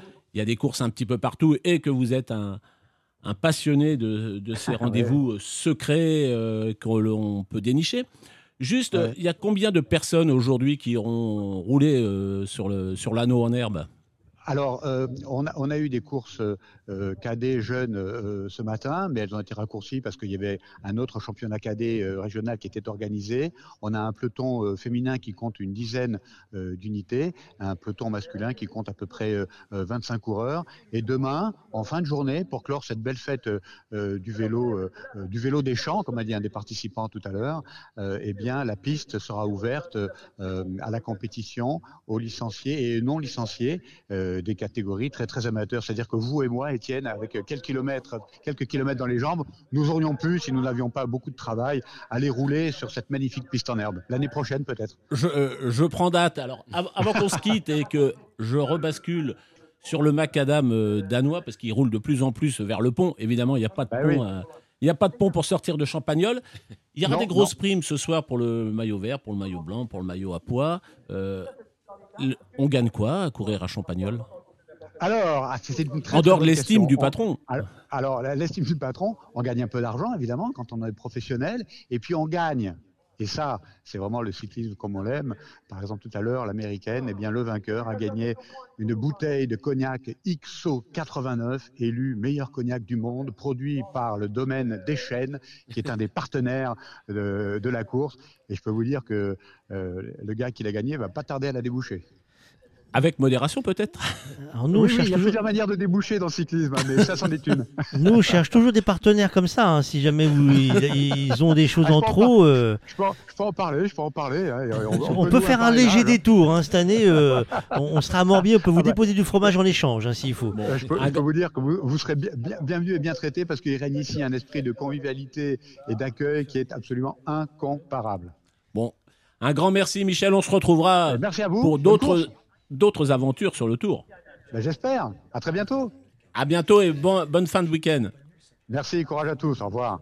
Au revoir. C'était notre premier rendez-vous, euh, euh, Étienne, avec tes experts. Euh, J'espère bien qu'on aura notre réponse aux crevaisons d'ici la fin du tour. hein. C'est l'un de tes défis. Euh, pourquoi euh, sur un Tour de France on a des crevaisons alors qu'on en a beaucoup moins dans d'autres courses? Euh, On va refaire un petit point sur la parce que je sais que tu n'as pas travaillé pendant que tu faisais euh, l'interview. hein. tu regardais plus les, les nombreuses fiches et feuilles d'ouvertes que tu as devant toi. Euh, mais sais-tu ce qui se passe dans la course là maintenant? On sait toujours ce qui se passe, c'est-à-dire que le Bistrom est toujours en tête, toujours plus près du pont. Tout à l'heure, on voyait des images où euh, la silhouette du pont euh, arrivait, euh, se, profilait à l'horizon. Il a actuellement 15 secondes d'avance. Je vous le disais tout à l'heure, on, sait que les équipes chassent beaucoup pour pouvoir se placer. Je sais qu'hier, beaucoup de gens parlaient de, de la possibilité de bordure avant d'arriver. La route, même si elle est euh, large, la, la route se prête pas, euh, le, rivage, on le, littoral euh, ne se prête pas à, ce genre d'exercice. Peut-être qu'il arrivera au moment où ils vont accéder sur le, sur le tablier du pont. On devrait y être dans peu de temps, puisque là, il reste 35 km pour, le, pour arriver. Vous en enlevez 24, euh, vous voyez ce qui, ce qui reste pour se placer, pour démarrer ce qui va être vraiment la, grosse, la grosse histoire de ce début de tour. Alors on va voir si on est toujours aussi bon cette année que l'année dernière. Euh, Jérôme, le, le Viking, euh, tu en as eu un. euh, Le, tu as- Le musée des légendes. Ouais, un musée des légendes, parce que tu m'as mis sur ma fiche musée des Vikings. Ah, le site viking, oui, parce qu'il y, a- il y a plusieurs musées là-bas. C'est- On- on- on- on- C'est c'est- c'est- c'est l'endroit d'où sont partis les coureurs ce matin, le, le musée des bateaux vikings, exactement. Euh, voilà, c'est, euh, c'était au départ de l'étape de ce matin. Rina, Bonjour. uh, you speak French? Not much. Not much. Un peu. Un peu. Nous sommes ici au musée des bateaux vikings. Viking Ship Museum. hmm, there is a- il y a beaucoup d'histoires ici. Nous sommes devant des, des bateaux vikings. Oui, c'est ça. C'est intéressant à propos de ce lieu, ces cinq navires que nous voyons derrière nous. Ils ont été coulés dans les fjords il y a mille ans. Et ce qui est un- si intéressant à leur sujet, quand nous les avons remontés à la surface, c'est qu'ils montrent que les vikings ont voyagé partout. Car le long navire que l'on peut voir à l'arrière est en fait de Dublin à l'origine. Il a été construit en 1042. Et de l'autre côté, nous avons deux navires danois construits à partir de chênes danois. Ils ont subi des réparations car avant, ils ont été fabriqués avec différents types de bois. Puis nous avons deux bateaux provenant de Norvège. Cela en dit long hein, sur la distance qu'ils ont parcourue. Mais cela en dit aussi beaucoup sur la vie sociale des Vikings et comment la société s'est construite. Ce que nous avons trouvé, ce sont en fait deux cargos, un petit bateau de pêche et deux longs navires. Quelqu'un les a appelés les navires de guerre, mais ce sont les très gros navires qui ont été utilisés pour la guerre lors de leur voyage on voit sur tous ces bateaux qu'il y avait différentes tailles et différentes utilisations. C'est ce que vous êtes en train de nous expliquer. Oui, la taille des bateaux change de l'un à l'autre. La petite chaloupe danoise a été construite pour naviguer dans ces fjords, vous savez, dans les eaux intérieures du Danemark. Tandis que le grand et long navire construit à Dublin était destiné à la mer. Il pouvait naviguer dans la mer du Nord. Et le très gros cargo que nous avons ici derrière, est celui qui a été construit en Norvège. C'était le genre de bateau pour aller sur des îles lointaines, en Islande, au Groenland et même à Terre-Neuve dans les Amériques. Voilà donc la taille des bateaux. C'était des très gros bateaux à l'époque. Combien il y avait de personnes sur ces bateaux? Eh bien, cela dépend du cargo. Le plus grand avait 5 rames. Ils étaient destinés à être vendus en peu de temps et non en période de guerre. Mais le gros navire de guerre possède 30 rames de chaque côté. Cela signifie que 60 personnes pouvaient être à bord. Il pouvait également mettre les voiles, mais il devait aller et venir rapidement sur le rivage quand il partait en temps de guerre. Il y avait aussi des guerriers en plus à bord. Donc nous estimons qu'il y avait entre 60 et 80 personnes sur ces deux gros bateaux. Quel moteur était utilisé sur, ce, euh, sur ces bateaux Eh bien, au Danemark, nous l'appelons le moteur du pain, ce qui signifie que ce que vous mangez, le pain, le bon pain, parce que c'est avec les rames et avec les voiles, rien d'autre. Nous sommes, nous sommes dans ce musée et, et devant ce musée, nous allons avoir le départ du Tour de France. Ce sera une grande fête, nous l'attendons avec impatience. Le village sera en fait construit ici avec un grand parking. Tout sera mis en place dans la soirée du vendredi. Puis le samedi matin, ils commenceront ici. Toute la caravane montera en ville, passera le dôme. Et à partir de là, le départ ira dans la campagne jusqu'au pont. Nous attendons cela avec impatience. Toute la ville est autour de ce truc jaune. Et dans ce musée, nous travaillons avec certains producteurs de vélos de course au Danemark. Nous aurons donc une exposition qui s'ouvrira la semaine prochaine, en mai. Nous l'ouvrons afin de mesurer l'aérodynamique d'un bateau et l'aérodynamique d'un vélo et même celle d'un casque. Ils sont en fait construits de la même manière parce que nous devons amener l'eau ou le vent dans le bon sens du bateau, comme le vélo doit l'être de la même manière. Donc ce que nous faisons avec cette exposition, nous comparons les navires avec les vélos. Vous voulez montrer au travers du Tour de France toute l'histoire du Danemark. On peut voir les choses de cette manière parce que c'est ce que nous essayons de faire. Nous avons des navires de 1000 ans ici et nous essayons de prendre les connaissances sur les navires jusqu'à aujourd'hui. Vous savez, hein, comment notre société a-t-elle fait pour en arriver là? La façon de construire les traditionnels bateaux nordiques, comment on en est arrivé là aujourd'hui? Mais vous ne verrez pas les gens se promener en vêtements de vikings ici parce que nous parlons de bateaux et de voiles. Donc nous enquêtons sur ce qui s'est passé en testant. Nous ne faisons pas quelque chose qui s'est déjà passé. Nous prenons cette chose jusqu'à maintenant. C'est pourquoi nous avons ce genre de vêtements aujourd'hui. Nous faisons ce que nous pouvons aujourd'hui, en expliquant notre histoire, en testant et en naviguant sur les bateaux d'aujourd'hui. Et vous pensez, pour terminer, que le, le temps sera meilleur? Croisons les doigts. Un seul, je pense. Oui, nous l'espérons tellement. Mais c'est un magnifique pays, il est tellement vert. Nous avons les fjords qui passent par le long de beaucoup de points d'eau et de ponts. Espérons donc qu'il fera beau et que tout le monde n'aura pas trop chaud. Et qu'il ne pleuvra pas trop, un temps calme et agréable pour tout le monde. Ça l'est, oui, un magnifique pays.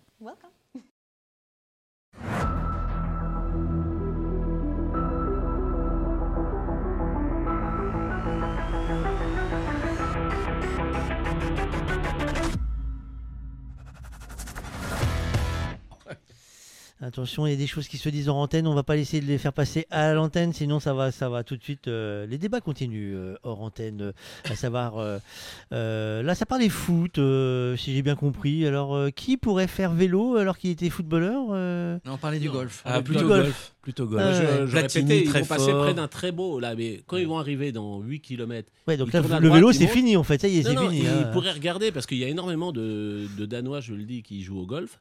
Les quelques-uns des meilleurs euh, golfeurs européens sont danois d'ailleurs, euh, sont dans le, dans le leaderboard euh, danois.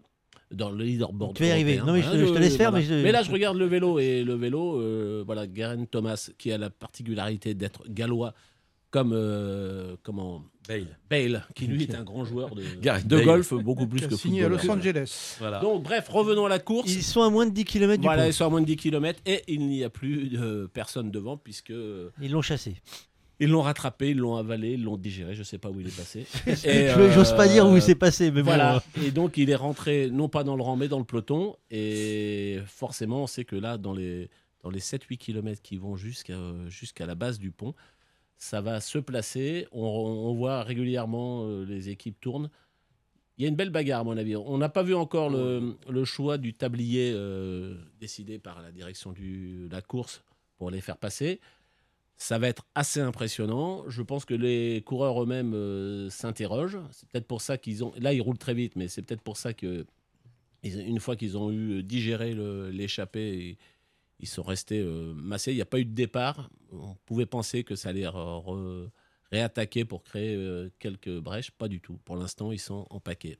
Tu peux repréciser pourquoi en fait le choix du tablier est aussi important euh, sur ce tour? C'est le vent. En fonction de la Ouais, puissance du vent, euh, là, ils arrivent, ils ont le vent de trois quarts face. Donc, je, ne sais pas quel est le, vent, comment, il est placé aujourd'hui, parce que je ne connais pas le coin.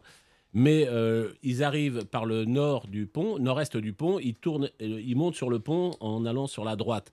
Si ils sont sur le côté gauche du pont, puisque c'est un, un- très large tablier, ils auront à main droite, à leur droite, ils auront le, la rambarde du milieu. S'ils s'ils montent, parce que pour des raisons de sécurité, à droite, ils auront la rambarde, euh, la barrière et après euh, le vide. Donc euh, voilà le. La voilà barrière le en fait empêche le vent de perturber la course quoi.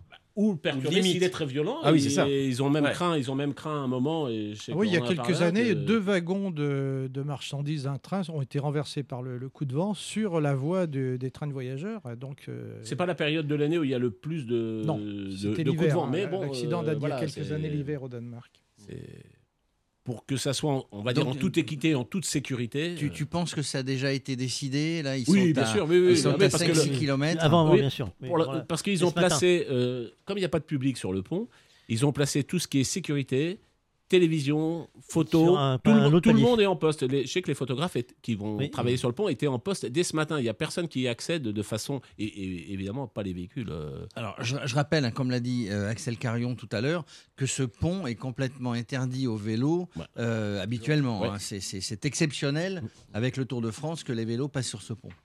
Bah, ça, aurait été ballot qu'ils en profitent pas. hein, Mais- euh, mais ils auraient en pas termes d'image, en termes d'image, avoir côté, le, les- le peloton qui va passer euh, vue sur mer, le pont et autres, euh, comme qui dirait, euh, là, ça fait pub. hein. Euh, Enfin, en même temps, c'est peut-être parce seul, que euh, c'est très dangereux. Les coups de vent euh, sur place, euh, quand on pense à un cargo, euh, un vélo, on imaginons quoi. Donc je pense qu'effectivement, il faut être prudent et c'est ce que font les Danois. Ils sont toujours très prudents. Étienne, euh, as-tu un favori dans cette course du jour? Parce que je t'ai regardé tout à l'heure, tu regardais des noms, j'ai- je t'ai vu piocher en disant, je t'ai vu prendre une note en disant, Ah, lui, je mettrais bien une cartouche dessus, euh, en Non, disant, mais hop. on a vu Euh, tout une à- cartouche. Oui, tout tu- à l'heure. mets une Un billet, un billet. Cartouche- non, non, tu mets une grosse cartouche entière. hein. On jouait qu'avec des paquets. Non, mais euh, tout des à l'heure, on- cartouches. Tu sais, les cigarettes au chocolat. C'est moi quand je jouais, quand j'étais petit. Vous avez connu ça, les gars? Est-ce que vous avez Parce que connu mettre une cartouche, tu sais que c'est aussi Ah non, mais c'est pas euh, une chose. éliminé. Non, mais vous, Oui, c'est peut-être ça. Vous avez connu les cigarettes en chocolat encore avec le jeunes, papier nous. là? Oui, bien sûr. Eh ben, Moi, quand j'étais gamin, j'avais ça. Et vous- comme on voulait faire comme les grands frères qui jouaient au tarot, et eux fumaient. Donc nous, on faisait semblant de fumer avec nos trucs en, en chocolat. Et euh, comme on les voyait au siècle dernier, ils- nous, on est- Oui, c'est au siècle dernier. au 21e Et- siècle, et- en fait, quand ils pariaient, ils pariaient. euh, nous, on faisait comme eux. Et on, on faisait, nous, on faisait tapis avec les grosses cartouches. C'est pour ça que t'aurais, mis un jeton circuit alors. mais- Ah, on voit ceux qui vont au casino. hein. Mais voilà. Tout à l'heure, on a vu euh, pour le, le seul sprint intermédiaire Caleb Ewan Ouais. venir euh, Taquiner, jouer. euh, bah, il l'a rend- enfin, Ouais. il n'était pas premier évidemment, mais et, euh, jouer la bagarre. On l'a vu à nouveau dans les dans bien placé. Il a une équipe pour ça. pourquoi pas Pourquoi pas C'est le genre d'arrivée qui peut. Voilà. Après. La montée du pont est une, enfin le passage du pont étant tellement euh, un truc spécial puisque ils auront quand ils redescendent ils vont t- foncer, tourner à gauche et arriver, donc ils n'auront pas trop le temps de.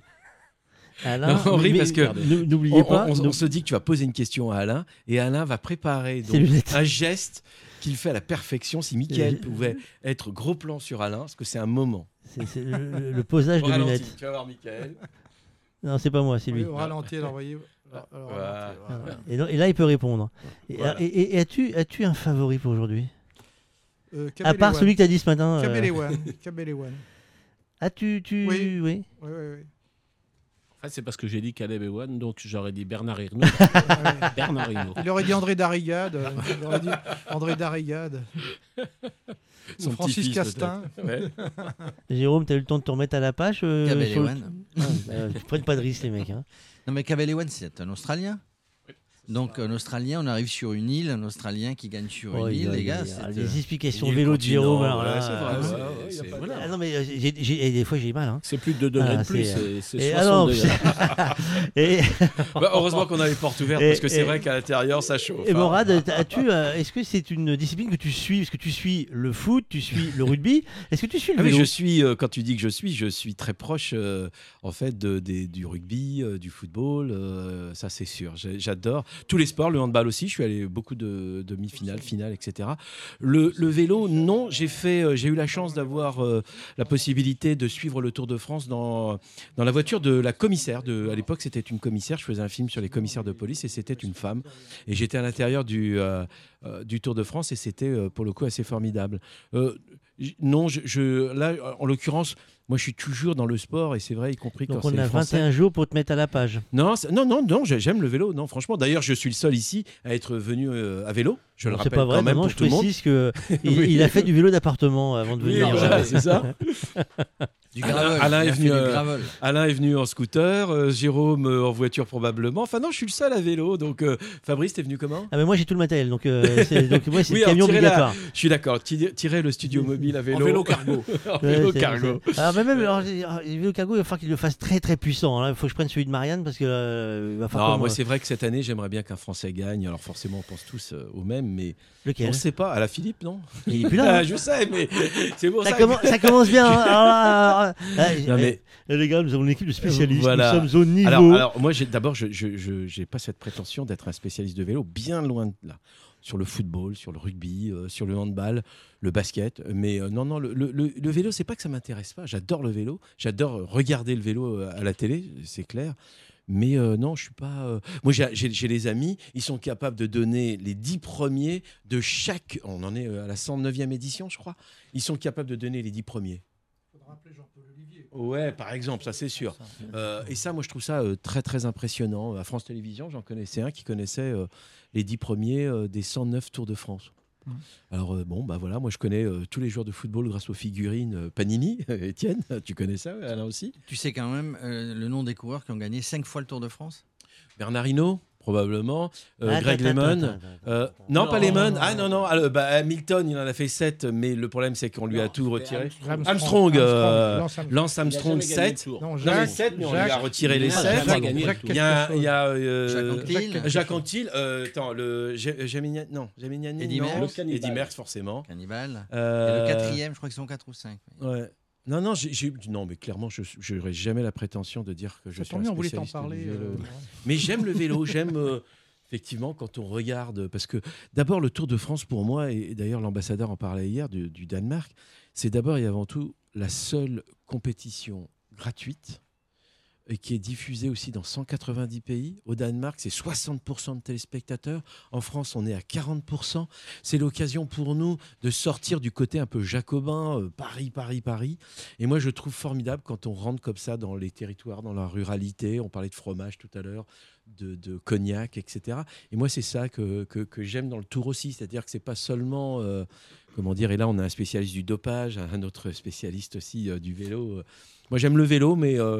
euh, voilà, je, je trouve que euh, pour en faire un petit peu, que c'est quand même une compétition. C'est les grands Ça fait athlètes. partie quoi. du patrimoine de la France. Voilà. Et puis c'est, euh, c'est, on l'a dit hier, mais c'est le troisième événement sportif au monde après les Jeux Olympiques et la Coupe du Monde. de Le seul gratuit. Le seul, Et le seul gratuit. gratuit. C'est ça qui est important à dire.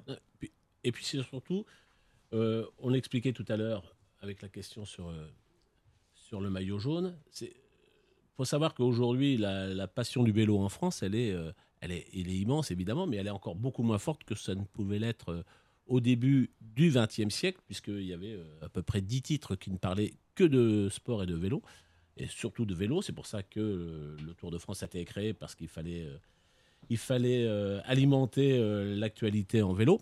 Et surtout, et surtout la pratique du vélo, et je parle sous le contrôle de, Jérôme, elle est pour les amateurs euh, de façon incroyable. On était euh, cette semaine avec Fabri- la semaine, euh, cette semaine avec Fabrice euh, à Rambouillet où il y avait la conférence de presse qui présentait le Paris-Brest-Paris, qui dont, dont la prochaine édition est prévue Août 2023. août 2023.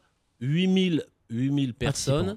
Euh, Il y a euh, 15 80 jours, pays. 15 jours, il y a eu l'Ardéchoise. L'Ardéchoise, c'est 16 000 personnes qui font du vélo pendant 4 jours. Là, si je n'étais pas dans ce studio, je serais sur la course Les copains d'avant ou Les copains d'abord. Non, c'est Les copains d'abord. Où il y avait, j'avais la possibilité aujourd'hui de gravir tôt le puits de Dôme, ce que je n'ai jamais réussi à faire. Parce Tu veux qu'on te dépose pendant trajet bien sûr. Voilà, il, des cyclos sportifs, il y en a partout.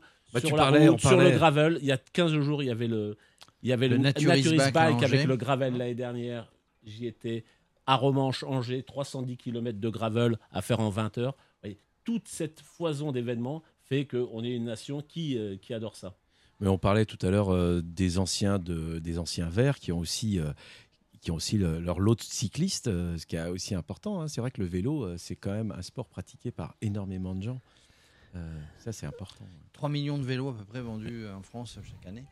Le seul problème, c'est du loisir. Il faudrait le convertir à l'usage, euh, l'usage, la pratique pour se déplacer, pour aller travailler, pour faire ses courses. Ça, ça sera Alors, un grand défi. euh. On pourra en faire un débat Voilà. un jour. C'est une question de, de choix politique et d'aménagement. C'est-à-dire que la plupart des gens disent je ne fais pas du vélo ou je ne laisse pas mes enfants faire du vélo trop, trop souvent, trop longtemps pour un problème de sécurité. On voit beaucoup d'accidents à vélo. Il y en a de plus en plus. Enfin, à vélo, des vélos percutés par des voitures. Et donc, le jour où il y aura les aménagements, encore une fois, c'est un choix politique, c'est un choix financier. Le jour où il y aura les aménagements euh, suffisants, bah, les gens, il y aura plus de gens qui vont travailler à vélo, il y aura plus d'enfants qui vont euh, à l'école à vélo. Quand on avait questionné une fois euh, Bernard Thévenet, on lui disait mais comment vous êtes venu, deux fois vainqueur du Tour de France, comment vous êtes venu au vélo? Comment vous êtes venu au vélo? Bah, Je suis venu au vélo parce que tous les matins, je me tapais 10 bornes là-bas dans sa, campagne, euh, 10 bornes à Paray-le-Monial, euh, 10 bornes pour aller à vélo le matin, 10 bornes pour revenir le soir. C'est une question d'aménagement. Et là, quand vous regarderez euh, sur le Danemark, la plupart des routes, ou sur lesquelles il y a moins de circulation d'ailleurs, mais la plupart des routes au Danemark, ce que j'appelle interurbaines, sont doublées par une piste cyclable qui est presque aussi grande euh, que la moitié de la route. Donc ça facilite euh, la pratique du vélo de tous les jours. Étienne, ça y est, on est sur le pont. Oui. Et donc, euh, on regarde. Donc, on, a vu le choix, c'est qu'ils sont partis sur la, partie sud du pont, celle euh, sans doute peut-être la moins. Ce que je vous disais avec la, avec la, pas la main courante, comment on appelle ça, la balustrade à, à droite, sans doute celle la plus, euh, la plus prudente pour eux. Ça roule. J'ai vu, je regardais les. Voilà, il y a une chute là, à l'instant même. Oui. Mais euh, je regardais la, la vitesse parce que ça monte, il y a quand même un Ah beau bah, dénivelé maillot pour arriver à par terre. 60 Le mètres. maillot jaune Donc, dans la chute. voilà. hein. Le maillot jaune est dans la chute, oui, exactement. Euh, Alors, un se relève pas. Un 20 à 25 km/h hein, sur le pont Voilà, pour mais il l'instant. faut grimper, donc euh, on en saura plus. Ils viennent juste de chuter. euh, ah oui, c'est en fait c'est la petite lisse blanche. Il y en a un qui s'est pris dedans. Ça doit être ça doit être une sorte de, de- pour, pour égoutter euh, l'eau et il y a quelqu'un qui a dû se prendre là-dedans. Et forcément, on va on voit les images, on vous le dit, vous voyez, et il est pris Ah ouais. dedans. Il est pris dedans. Morkov aussi est tombé. Voilà. Et il emporte euh, en premier le maillot jaune dans sa chute. Donc une dizaine de coureurs, ça veut dire que bon, malgré le vent, il y en a, il y en a peu, il y en a pas. Bah, une course cycliste reste toujours euh, dangereuse entre guillemets. Il faut se méfier, il faut être attentif quand on est sur le vélo et regarder ce qu'il y a devant soi. Puis Bah, le Tour, c'est du- 176 coureurs. C'est la, plus, la, la course où il y a le plus de, de coureurs. Donc Il n'y avait va aucun vite, abandon ce matin. ce qui- Rappelez-vous l'année dernière, Brest et, et cette chute, ces deux chutes qui avaient coûté euh, leur place à plusieurs coureurs. Là, et euh, ce que nous dit, euh, ce que nous annonce euh, Radio Tour, c'est qu'il y a déjà un, un retard conséquent pour euh, pour euh, Lampart, le maillot jaune. Est-ce qu'il avait dans sa chute derrière euh, quelqu'un pour le faire Des coéquipiers pour faire pour le faire rentrer Je revenir, sais pas. ouais. Ils l'auront fait arrêter. Mais euh, là, on se trouve sur un, un parcours, vous voyez, les, les voitures sont derrière, mais qui est beaucoup moins facile d'accès. Donc voilà, pour l'instant, de ce qu'on en sait, je ne sais même pas s'ils sont arrivés à la moitié du pont dans la montée. Oh, ça va durer non, un petit quart d'heure. même pas, hein. puisqu'on a, Non, on a 18 non, non, km. Non, non, mais dans, dans la montée là, de, Ah, dans la montée du voit là. pont. Là, il revient, il revient dans sa voiture, euh, Lampart. Alors, c'est vrai, quand on est sur une grande ligne droite comme ça, alors qu'on soit sur le pont ou ailleurs, vous qui êtes des spécialistes, c'est un peu compliqué parce qu'on n'a pas de repère. On a une grande ligne droite devant soi et on, on- on- on voit au loin euh, peut-être la, la sortie du pont, mais on a du mal à avoir des repères. Alors, quand on est sur la route avec des virages, des... On rattaque, on, remet un petit peu, on rappuie sur les pédales. C'est peut-être moins compliqué qu'une grande ligne droite comme celle-ci. Et, et il ren- de ce qu'on a vu hein, rapidement, il rentre seul là pour l'instant. Donc peut-être que euh, on a, Quand- pas- on a un plan de coupe très, Quand très vous- ramassé. On ne sait pas. Quand vous verrez loin, mais- l'île, on, sera- on aura fait 7 km. On sera au milieu du pont, à peu de choses près. D'accord. Et en sortie de pont, il reste 2 km avant l'arrivée. c'est Ce ça qui est un sprint final. hein. Oui, mais lancé, c'est un- lancé à, euh, là, c'est euh, lancé pleine balle. Ça sera un- on est rentré quasiment dans un sprint final hein, euh, du dernier kilomètre. Alors oui, les, les- les deux étapes, alors mis à part le, le prologue hier, les deux étapes du, de, sur, sur, sur l'île, hein, sur, le, sur le Danemark, les deux étapes sont a priori faites pour des, sprinteurs. L'étape de demain, on en reparlera, elle est dans en- un léger faux plat en montée, avec du vent, beaucoup de vent aussi, ça dépend de ce qu'on aura demain. Mais euh, pour moi, ce sont des étapes qui ont été dessinées euh, au départ pour des, pour des sprinteurs si- s'il n'y a pas de... Il n'y a pas de catastrophe avant, hein. donc euh, des grandes lignes droites et l'arrivée, quand on sort du pont, une descente de kilomètres et on arrive sur cette euh, ligne droite d'arrivée. va Image historique, hein, de... on verra pas ça souvent dans l'histoire du vélo. hein, ce, ce pont au Danemark franchi par le, le peloton du Tour, c'est c'est historique. hein. Alors hors Danemark, l'an dernier ou il y a deux ans, quand ils sont, quand ils sont partis, ils sont arrivés à, à l'île d'Oléron, c'est ça euh, on, on passait sur le, le grand pont aussi, qui est, qui est un petit peu moins grand évidemment, ah bah, il est moins long, il fait 1 km 700 le pont de l'île de Léon. mais euh, on est passé sur, euh, sur, ce genre de, sur ce genre de pont euh, l'an dernier. C'est rare hein, d'avoir des... Puisque là, on est sur, un- sur, sur une île, enfin sur plusieurs îles, et, et de toute manière, si on n'avait pas, si on n'avait pas passé ce pont, on n'avait pas la possibilité d'arriver de l'autre côté. Or, il y a la, la- la- la deuxi- la- la troisième étape sera demain sur l'autre île, une L'his- fois qu'on a traversé le pont. L'histoire retiendra que le maillot jaune a chuté sur le pont euh, du Grand Belt et bon, bah, dans l'histoire de dans Et- l'histoire et qu'on verra s'il a le temps de Tour, repasser devant ou pas. Il est, il est rentré, a bon, priori. il pourra euh, raconter cette histoire à Non, ses, il a à ses 20 secondes derrière. euh. 20 secondes derrière. 18. Ça restera dans l'histoire du cyclisme, voilà, la chute du maillot jaune sur le pont du Grand Belt. Voilà, c'est c'est- c'est un fait marquant du début de tour, quoi. Surtout s'il remporte l'étape. Parce que s'il remporte l'étape en plus avoir- après avoir chuté. Bon, ça serait étonnant là, les sprinters. sont Ah, vous n'aimez euh, pas les surprises, vous hein non, non, non. Ah, vous n'aimez pas les Il n'y aura surprises. pas de surprise. Non, mais ça va frotter On- à l'arrivée. hein. Bon, il, il- il est en train de bon le, le maillot jaune est en Ah, train vous voulez de vraiment votre, il euh, votre Caleb, hein, vous hein Il a, euh, euh, il a, Caleb. il a un, il a un coéquipier avec lui, hein, donc il est en train de le ramener tout doucement euh, sur le sur le peloton.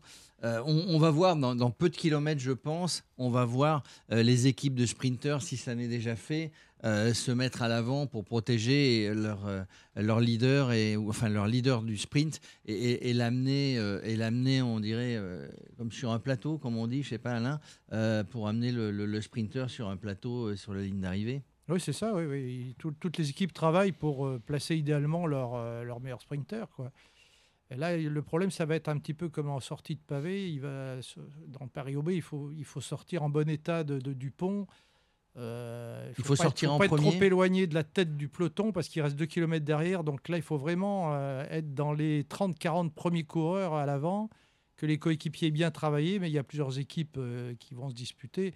C'est extrêmement. Et puis, ça va être. C'est très dangereux, hein, un peloton comme ça, surtout au départ du tour quand il y a tout le monde.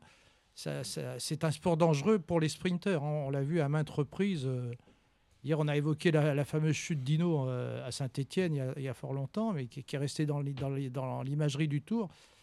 Et Jalabert en a été victime. euh, Par rapport à Combien une, de euh, sprinteurs été victimes? Donc, on, on a toujours une appréhension quand on approche d'un gros sprint comme ça, et avec un gros peloton. on a toujours le cette peloton- appréhension de le la chute. peloton est encore euh, quasiment, euh, On est à la fois complet. euh, excité par le fait que ça va être un sprint et que les meilleurs vont se disputer la victoire, et en même temps, on est, on- est quand même craintif de voir un- une chute collective terrible. Euh, malheureusement, je ne connais pas la proportion, mais, mais très souvent c'est arrivé. hein, dans les, les commentateurs, à chaque fois, se- c'est Gauzy euh, a essayé de trouver qui est tombé dans un et, par chance quelquefois les, les, premiers échappent à une chute collective dans les 30-40 coureurs derrière les premiers. Enfin c'est alors, par Moi, je trouve que c'est à la fois excitant et en même temps c'est dangereux quoi. Ah, c'est-à-dire que les, les, les, meilleurs sprinters demandent à puisqu'ils ont toujours un, premier lieutenant, un deuxième lieutenant pour emmener, euh, c'est très très technique, euh, très ah, tactique. Voilà. C'est très tactique et pas par hasard. C'est pour ça que certains, certains disent voilà, j'arrive à, à, 300 mètres, je suis avec deux, à 200 mètres. Et il y a beaucoup de, de, coureurs euh, qui demandent d'être amenés à 65, 68 à l'heure. Et quand c'est à 68 à l'heure, ils arrivent encore à jaillir. Je me, je me rappelle de Cipollini euh, nous expliquant ça. Euh, voilà, qui demandait d'emmener à 68 à l'heure et il disait les, 50, les 30 derniers mètres c'est pour moi et donc il dépassait le 70 à l'heure. pour sortir, bravo. Hein. La, Alors ça, la plus belle image, la voilà, c'est ce, ce panneau. Euh, ce 362, ce, panneau large voilà, qui vient mourir sur le, peloton, sur le pont, avec euh, en arrière-plan les, des bateaux, un cargo, des voiliers, ce bleu de la mer. C'est-à-dire que là, on retrouve, euh, on retrouve l'image du Danemark. Tout à l'heure, on avait les champs, on avait la nature. Là, on est complètement, puisque c'est une ville, c'est une, un pays, pardon, de, de marins, un pays d'eau. C'est l'image du Danemark, un pays de vikings. et c'est une image du Danemark. on est sur l'eau. Euh, tu l'as dit Alain, c'est exceptionnel hein, de, passer un grand pont comme ça. Euh, je, reviens à ce que disait, il y, a du vent, on voit effectivement. Donc là, donc là, on, on est sur la première, on est sur la fin de la première partie du pont. On va passer sur un, petit bout d'île, on va dire, et on repart sur la deuxième partie qui est un petit peu moins longue. Ils en ont fait déjà pour y être passé l'autre jour, une bonne partie du. Là, on était à 65 mètres au-dessus de l'eau et dans l'autre partie du pont, on est à une quinzaine on de mètres. On est beaucoup plus bas, oui, parce que là, on va descendre sur le. Alors, pour en venir au sprint, c'est vraiment, vraiment beau, c'est vraiment tactique, c'est vraiment beau de regarder cette équipe qui se prépare sur les derniers kilomètres où on a euh, tous les lieutenants ou toute l'équipe de celui qui, qui est censé être euh, censé gagner ce sprint. Et c'est vraiment un travail technique, un travail tactique. Et puis après, bah, le, boulot, il est fini par le, par le sprinter à fond, qui trouve encore des ressources. C'est ce que tu disais, quand ils sont déjà à 65-70 km/h, ils trouvent encore les ressources euh, d'appuyer. De, il faut des cuisses, évidemment, là. Euh, mais ça, toutes les équipes sont capables de le faire aujourd'hui. Toutes, les, équipes, ont un sprinter. Et à quel moment le directeur sportif décide que c'est un tel ou un tel de l'équipe qui doit remporter l'étape et que tout le monde doit se mettre pour lui. Il y a un leader toujours, si j'ai bien compris. Bah, S'il si, n'y a pas eu d'échappée, ils savent que ça va être une étape suivant la configuration, puisqu'ils connaissent parfaitement la configuration du, euh, de l'étape et de l'arrivée, de la ligne d'arrivée. Ils ont, ils ont étudié un petit peu tout ça. Et, et je pense que le, le directeur sportif Bon, ils ont, ils ont un leader du sprint, ils ont un leader de la montagne, ils ont des, des, des lieutenants, comment on disait ça, des, des grégoriaux, des porteurs de, des porteurs d'eau. Et donc, bah, ils savent, eux, ils savent que aujourd'hui ils vont jouer la gagne. Et, à ce moment-là, ils commencent à remonter petit à petit. Euh, là, là, on voit par exemple euh, qu'il y a une équipe qui est en train de placer quatre. Euh, quatre ils sont derrière, c'est pour rentrer. mais mais c'est pareil devant. À un moment donné, on va voir et on va, on va se douter de qui va, qui va disputer le sprint, si ça va comme ça jusqu'au bout. Parce qu'on va voir les lieutenants et trois, quatre équipiers de chaque sprinter maison, de chaque équipe, qui vont se placer devant et qui vont commencer à rouler, qui vont un petit peu jouer les coudes, qui vont aussi enfermer, parce que tactiquement, on peut enfermer un concurrent à un moment donné. C'est très physique ce C'est une mécanique qui est bien, bien rodée, parce que bah. le, but, c'est de mettre à l'abri du, vent, de, la chute, le, le, sprinter. Et bah. chaque coureur de l'équipe, chaque coureur de l'équipe a un travail sur euh, à peu près 500 mètres, 1 km. Donc ils savent exactement qui va, doit prendre le relais après mmh. l'autre qui finit les deux, ou 300 derniers mètres. C'est une mécanique qui est bien réglée. Ils, font ça à l'entraînement. Et le, le, directeur sportif, là, il n'intervient pas. Il, a pas. il sait que ces gars euh, savent ce qu'ils ont à faire. en cas d'échappée, oui, là, il peut y avoir une intervention. La seule règle de sécurité qui n'est pas toujours appliquée, qui a valu notamment à Peter Sagan d'être exclu, c'est de changer de ligne. C'est de changer de ligne. Alors, la notion de changer de ligne, elle est euh, logiquement évidente. Elle est euh, parfois compliquée, puisque lorsque sur, vous voyez, c'est quand même des, boyaux de 23, c'est tout petit. Hein. Et plus la surface est fine, plus vous allez vite en vélo. Et lorsqu'ils sont à toute vitesse, le moindre dépassement, donc c'est l'épaule qui descend. C'est pour ça que les, juges arbitres, les commissaires de course arrivent à voir quand est-ce que c'est un dépassement, une sortie de ligne et ou seulement une bascule des épaules ou un mouvement. Euh, c'est très. En fait, tout le monde euh, fonctionne à la, à la confiance et un peu à la tox. Donc, euh, si vous tassez quelqu'un, et c'est pour ça que souvent sont arrivés des, des chutes euh, sur les barrières parce que c'est là où on remonte le plus. Pourquoi on remonte le plus? Parce que plein champ au milieu de au milieu c'est vous voyez à gauche et à droite vous vous voyez pas ce qui arrive le long des barrières on voit très souvent les, les sprinteurs ou leurs équipiers ou les gars qui les amènent remonter euh, Ils font les extérieurs. ils font l'extérieur pour remonter le, le long des le long de, de la balustrade le long de la balustrade euh, Il y a un risque. Il y a les le photographes amateurs. non non il y a ouais, voilà il y a quelqu'un qui peut se dé- déplacer le, le moindre geste, le moindre écart euh, non contrôlé, il est fatal parce que là, euh, là vous tapez, vous tapez la, la barrière, vous tapez des spectateurs, vous tapez une board. C'est déjà arrivé qu'il y en a qui terminent dans le portique, qui sont des portiques gonflables. Voilà. Donc c'est vraiment très millimétré, mais c'est un peu comme le, dans des sports où, euh, bah, au rugby, euh, le sport euh, que Morad aime bien, euh, il, est Ah, interdit de, il est interdit de plaquer euh, au cou. Heureusement, c'est Heureusement, tellement non, mais dangereux. c'est interdit. Mais quelle est la limite Carton entre euh, direct. hein. non, mais quelle est la limite entre l'attaquant qui, qui s'abaisse un peu sur ses appuis et l'autre qui est, voilà, est-ce que on l'a pris à la tête parce que l'autre s'est abaissé? Ben, le, le- le vélo, c'est dix fois plus dangereux parce que quel est le changement de ligne et, et à la vitesse à laquelle ils vont, c'est tellement, tellement, tellement répété, tellement amené. C'est pour ça qu'ils connaissent tous les par cœur. Les, les- les- Ils ont des final, c'est ça, hein. en fait? Ils ont non, tous mais- Oui, ils ont- et- ils ont- non, mais ils ont étudié et- avant, et sur regardent. cette- et sur ce tour, la cinquième étape, celle de celle du 6, donc euh, l'île Valers, ils ont modifié parce qu'ils se sont aperçus que la commune de Valers à Ramberg avait modifié, avait fait un rétrécissement. Ils ont fait une chicane. Voilà, une chicane qui pour, Pour- les, pour les la usagers- sécurité, pour les empêcher d'aller trop voilà. vite.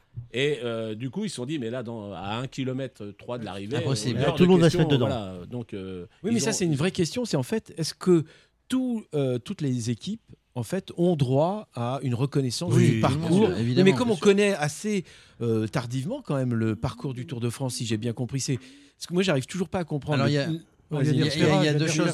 Il y a deux choses. Morad. Euh, ils ont les books, ils ont les informations. Oui, mais, mais on pardon, voit des mais ma question Attends, elle est plutôt sur le fait que on apprend le Tour de France définitif finalement combien de temps avant la- le départ le- le- les routes euh, officiellement sont divu- divulguées deux mois avant, grand maximum. Ah, quand même deux mois. Mais Ouais. euh, les tracés sont faits en an, janvier et Ouais. repérés avant en octobre. Et euh, en fait, ce qui repère surtout, c'est pas forcément tout le parcours. La Ce qui repère, c'est les points, les octobre. points forts. C'est-à-dire, ils, savent qu'ils enchaînent, par exemple, Télégraphe, Galibier dans un sens et Galibier, Télégraphe dans l'autre sens le lendemain.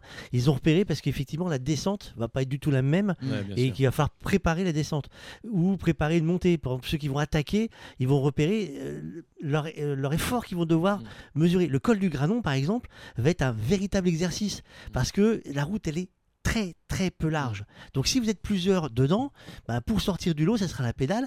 Et il va- faut que si vous l'avez jamais testé, l'avez pas, et que tout le monde ne fait pas tous les parcours, bah, vous le savez pas. Mais ce qui veut dire que le cycliste n'a évidemment pas de roadbook avec lui, mais dans sa tête, il sait ouais, exactement les, les points Non, de difficulté. Alors, les- les- Il a- ils, ont tous, ils ont tout repéré, ils savent Oui. exactement où tout tout D'accord. repéré, comme Fabrice l'a dit. Sur, sur Non, mais comme sur une certaines- course de côte en voiture, Oui. euh, le copilote sait exactement à quel moment le mec doit passer en troisième, Ah, ça- deuxième, décélérer, C'est- etc. c'est un- ça va très très C'est vite. un bon exemple. Par exemple, la course de côte, j'ai suivi deux, trois fois le, le rallye de Monte Carlo. ouais. Les, nocturnes, bah, ils, ils repèrent, ça fait 4 km 5, ils savent que c'est un, un 110 droite. Droite. ouais.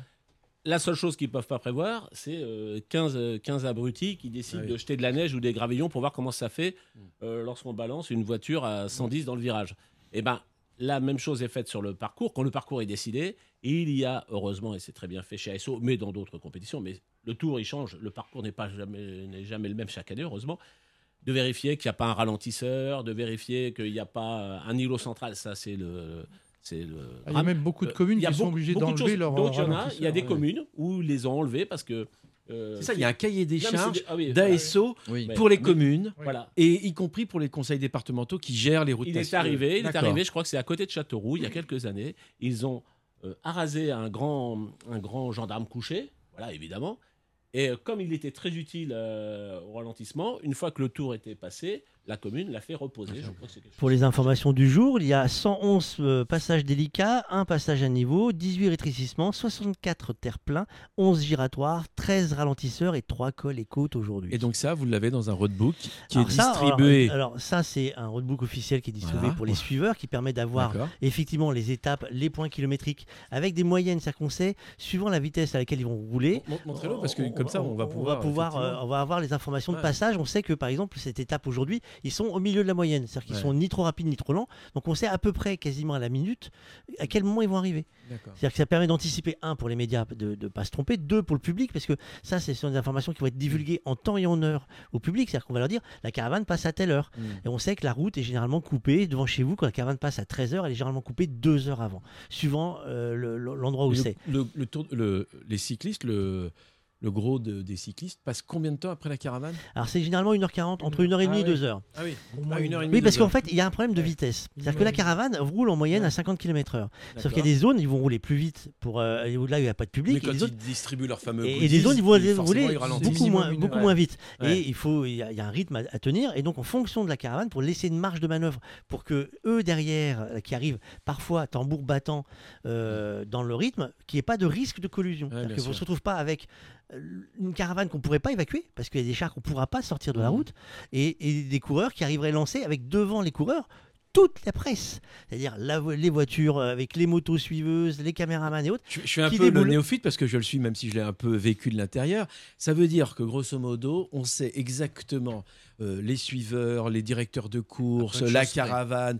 Ils ont un cahier des charges, très- mais qui est très rigoureux. C'est Ils ne très- respectent pas. Ah, bah, ils ont des amendes. C'est quoi alors, ça c'est- alors, euh, l'ex- Ah l'exclusion. Ah oui, d'accord. Tu as, un circuit qu'on appelle, qu'on appelle Radio Tour. Donc. Radio Tour, c'est la radio officielle de l'organisation. C'est celle où on entend tous les. C'est un extrait que vous entendez souvent.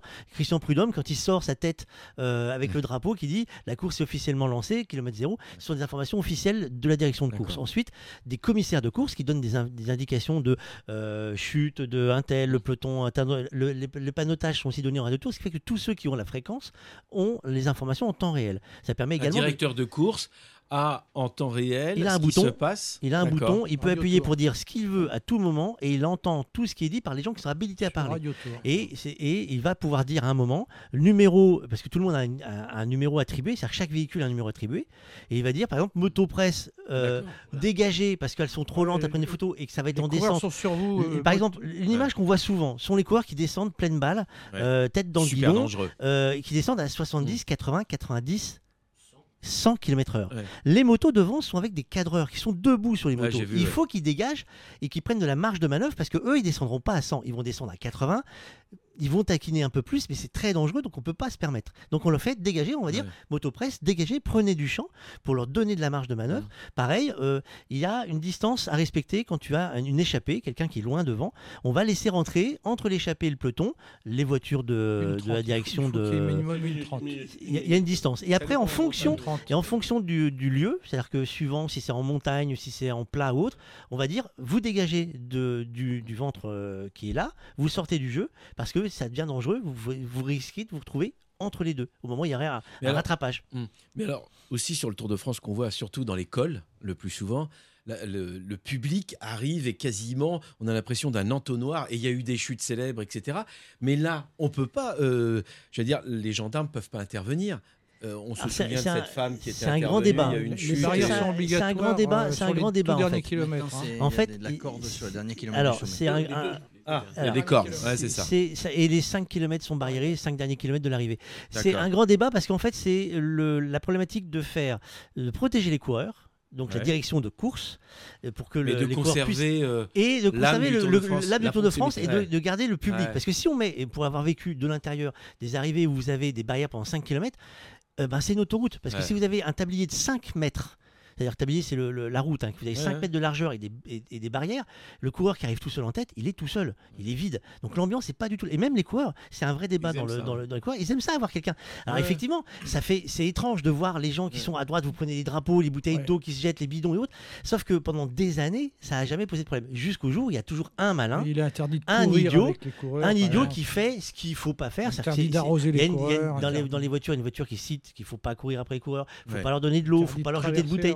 Euh, Mais il y a toujours un malin qui veut passer à la télé. Alors d'abord, il y a la dimension, euh, les focales de caméra Oui. donnent l'impression que C'est très il y a près. 500 Quand on est, euh, quand on est dans, dans la montée, à part l'Alpe d'Huez dans les virages où c'est très ramassé, mais lorsqu'on est dans les, dans les montées, euh, c'est pas coude à coude avec un mètre. Il y a le- de quoi se retirer. Alors évidemment, il y a des gens qui veulent passer à la télé, donc ils vont faire euh, n'importe quoi. Il y a les gens qui veulent être au, au plus près des, des coureurs, et je trouve qu'il y a plutôt une bienveillance pour les coureurs. Il y a eu ça ne l'est plus quand il y a eu beaucoup de cas de dopage, des gars qui les poursuivaient, qui leur tapaient dessus. Il y en a qui ont pris des coups de poing, euh, et ça date pas d'aujourd'hui, puisque Merckx avait pris des coups de poing, qui leur balançaient de, de l'urine, euh, qui, qui les insultaient. Bah, tout ce que, tout ce que, malheureusement, ce qu'on peut retrouver dans une euh, tribune de, de- de football se retrouve parfois aussi avec Dans une je dis- tribune de football avec des hooligans. avec des hooligans. Non, non, mais ce que je veux dire, Il n'y a c'est pas que de hooligans sur le tour, il on va pas de- dire. Il faut Non, garder cet aspect pour un truc qui est populaire. ouvert quand on Mm. voit. Ah oui, mais c'est extraordinaire. voit, Non, mais- par exemple là, euh, bon, c'est le début, mais imaginons, euh, imaginons euh, un endroit où ça se passe mal pour euh, les coureurs, où je sais pas, où un coureur n'est pas aimé. Là, j'ai jamais vu quelqu'un. C'est déjà arrivé, mais j'ai rarement vu euh, les gens interrompre la course, taper. Voilà. Il y a après, forcément, bah, il y, a, euh, y a plein de- de- d'incidents et qui sont pas toujours des incidents causés par des. Par Non, non, mais c'est euh, ma, ma question, elle était assez simple. C'est en fait, c'est vrai quand on voit ces images qui sont très impressionnantes. Dès qu'on est sur les euh, la fin d'un col, euh, là, on sent vraiment.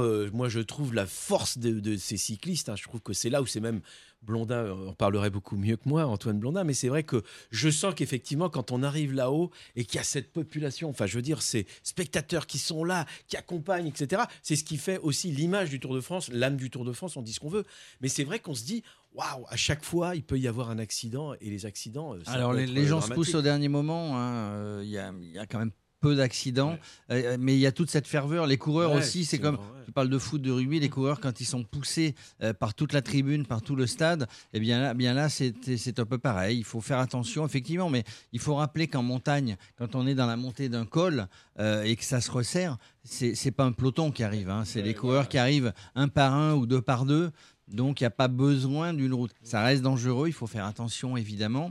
Euh, tout à l'heure, vous parliez de la caravane. Vous savez combien mesure la caravane quand elle s'élance et, euh, La caravane Euh, du Tour Non, moi je dirais 10 km. 10 km. Ah, je te l'ai dit déjà, non Non, tu me l'as pas dit. Alors, j'ai- précisé que j'étais néophyte en vélo. En tout cas, je suis loin d'être un spécialiste. sur un Mais il y a des choses que je avéré connais. de trichage. Les commissaires vont se réunir. Mais non, mais la caravane est toujours décriée parce que c'est vrai que tous ces partenaires, et heureusement qu'ils sont là hein, pour le Tour Autrement, de il y France. aurait pas de tour, hein. Autrement, il n'y aurait pas de tour. Mais c'est vrai que tous ces goodies à une époque, c'était n'importe quoi. Ces morceaux, enfin, ces plastiques, euh, tout ce qu'ils rejetaient, etc.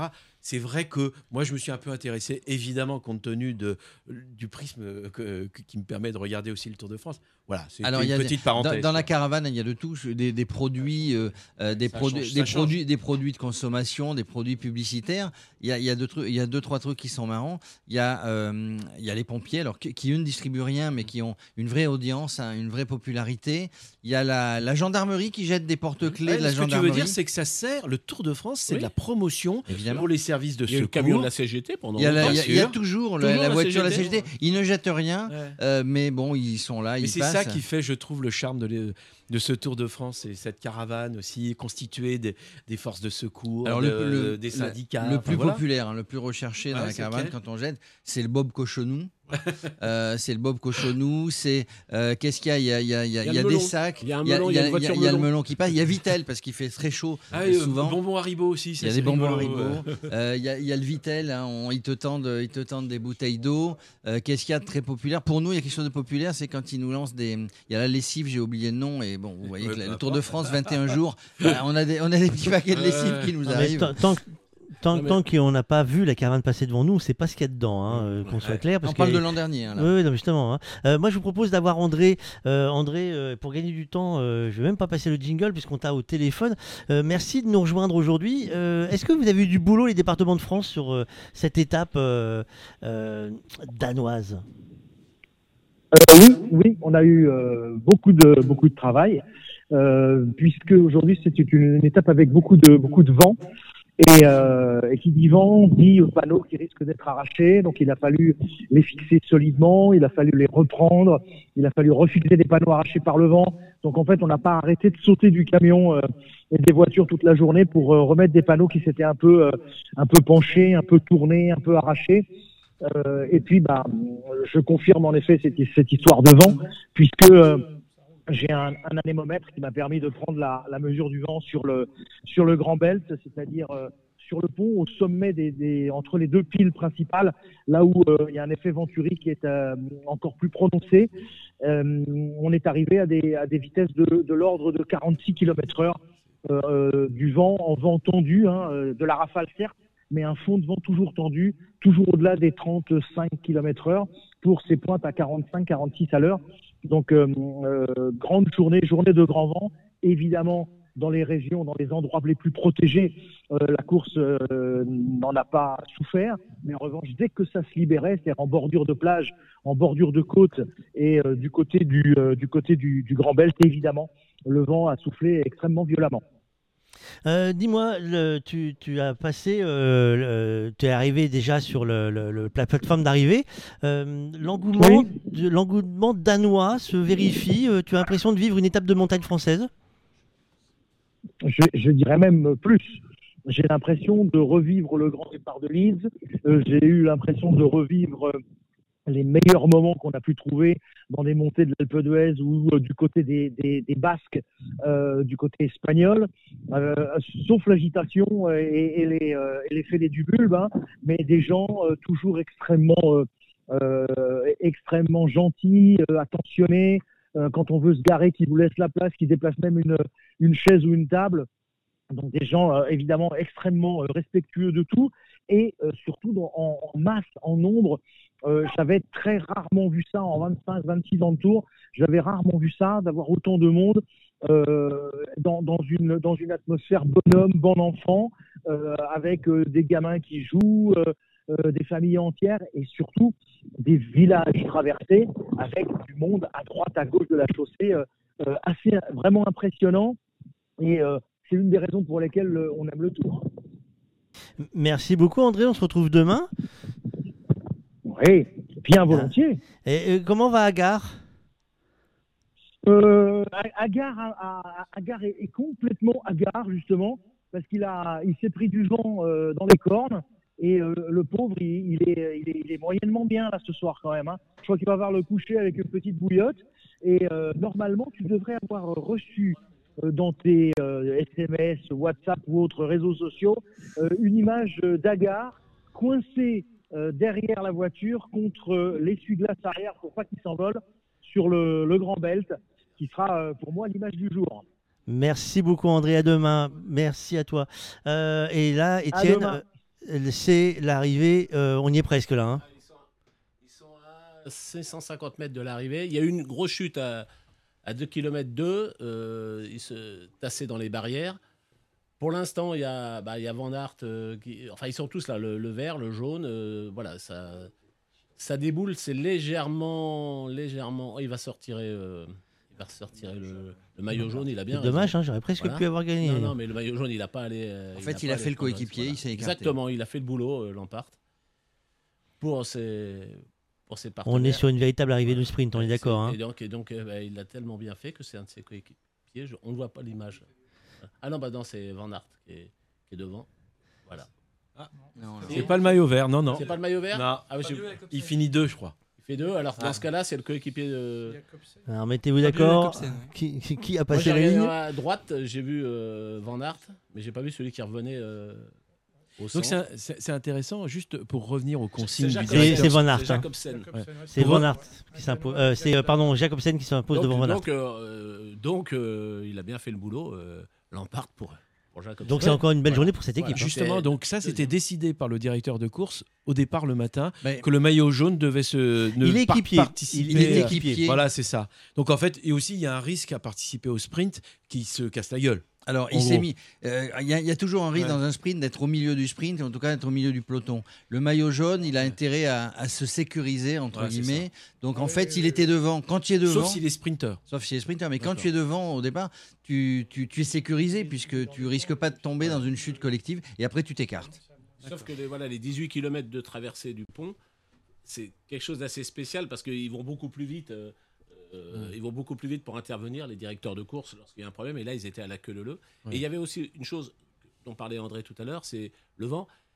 Ils avaient 18 km, je ne sais plus quel directeur de course euh, le disait, 18 km sans public sur le côté. Ça veut dire que le vent, il le prenait dans les roues. Il ne le prenait pas à hauteur de casque, comme ça arrive lorsque sont ici, vous voyez, euh, il y a la foule qui bloque, il y a ligne d'arrivée. Quand vous prenez vraiment, et s'il a dit 45 km/h de vent, des rafales à 45 km/h, je comprends qu'au milieu, on se tasse et que les fameuses bordures attendues, personne n'a pris le risque. Alors pourquoi il n'y a pas eu de bordure non plus Et ce ce que André expliquait un petit peu, c'est qu'il y avait un vent qui était euh, constant. C'était plutôt pas des rafales. Évidemment des rafales quand on était sans protection de, de, de public ou de barrière, mais avec un vent constant. hein. C'est, euh, euh, ça permet de ne pas avoir un coup, un coup dur à un moment donné et, et d'avoir un vent. ben, on, f- on- on fait, on fait avec. C'est un peu comme un avion. Euh, les, infos euh, du jour, vous avez vu, c'est la, la chute donc à moins de 3 km de l'arrivée. C'est important parce qu'ils rentrent dans le temps, si j'ose dire, ceux qui ont chuté, mais la chute de, de Pogacar. Et puis c'est un coéquipier de- du maillot jaune, euh, Lampard, qui gagne aujourd'hui, Jacobsen. Un Danois gagne euh, enfin au Danemark pour la deuxième étape. Ça va être la fête. C'est la fête au À la Danemark, fondation de- de- du Danemark, à la maison du Danemark. Au Danemark, on n'en parle pas, c'est énorme. 25 ans qu'ils attendaient euh, un Tour de France euh, au Danemark avec une victoire d'un Oui, mais j'ai dit une bêtise. Néerlandais, bah alors, néerlandais, alors, bah bravo. voilà. J'étais- j'étais Mais, parti. euh, Ah, donc c'est moins la fête. Ah, c'est moins la fête. C'est Ah non, mais c'est évidemment quand même, euh, c'est évidemment quand même la fête là-bas. Euh, bon, les Danois misent beaucoup. hein. Alors pas sur une victoire d'étape, mais sur une victoire du Tour de, Ouais. de Vingegaard hein, qui, a, terminé second euh, l'an dernier. Euh, je sais pas s'il y a beaucoup de sprinters, s'il y avait un sprinter dans Bah, une c'est équipe surtout un Danois. Jacobsen. Rappelez-vous, c'est qu'il y a, pardon, euh, Jacobsen euh, il y a deux ans au Tour de Pologne, il a terminé dans le coma, les dents cassées, la, la tête fracassée. On s'est demandé d'abord s'il allait, s'il allait s'en tirer, Survivre. s'il allait survivre. Et il a été plusieurs fois opéré. Il, s'est remis. Il est revenu au vélo. Et là, euh, il est dans le. Et là, il est dans le. Il est, il est sur il le, est sur le. Il est sur la première marche. Première marche, pardon. Première merci. marche. C'est quelque, quelque Et chose. du de- coup, non, ils sont tous rentrés, donc ils sont tous chronométrés à peu de choses près Oui, euh, dans le même temps. Le maillot vert ne va pas changer d'épaule puisqu'il est arrivé là. Le maillot jaune non plus. Euh, Peut-être que le maillot du meilleur jeune, et j'en suis pas sûr. Et le maillot à poids risque de. Non, il change le pas puisque c'est le fait, premier jour. c'est- Voilà, le premier jour. Ça bougera plus. J'ai encore une petite question, désolé, hein, mais euh, s'il y a une chute euh, 10 km avant l'arrivée, euh, chute collective, ou s'il y a une chute à 1 km de l'arrivée, est-ce que kilomètres c'est la même chose? C'est 3 3 kilomètres de km. Jusqu'à 3 km. Ah, c'est jusqu'à le même 3 temps. Il y a- km. Ça veut il y a- dire quoi? il y a un règlement. Voilà, si euh, il y a une le chute collective À moins de 3 à km. moins de 3 Ils km, sont dans le même ça veut dire que tout le monde est dans le même temps et personne n'est éliminé, c'est ça? Bah, a- Enfin, euh, éliminé Alors dans tout le le monde sens. est dans le même temps du peloton. S'il y avait un échappé, l'échappé, il est. Oui, bien sûr. ceux qui sont tombés, ils n'avaient pas à se mettre à la planche pour revenir euh, prendre. Ils, ont terminé. On parlait tout à l'heure de Lampard, donc, euh, qui, euh, malgré qu'il ait le maillot jaune, euh, a fait le boulot pour, euh, pour euh, Jacobsen.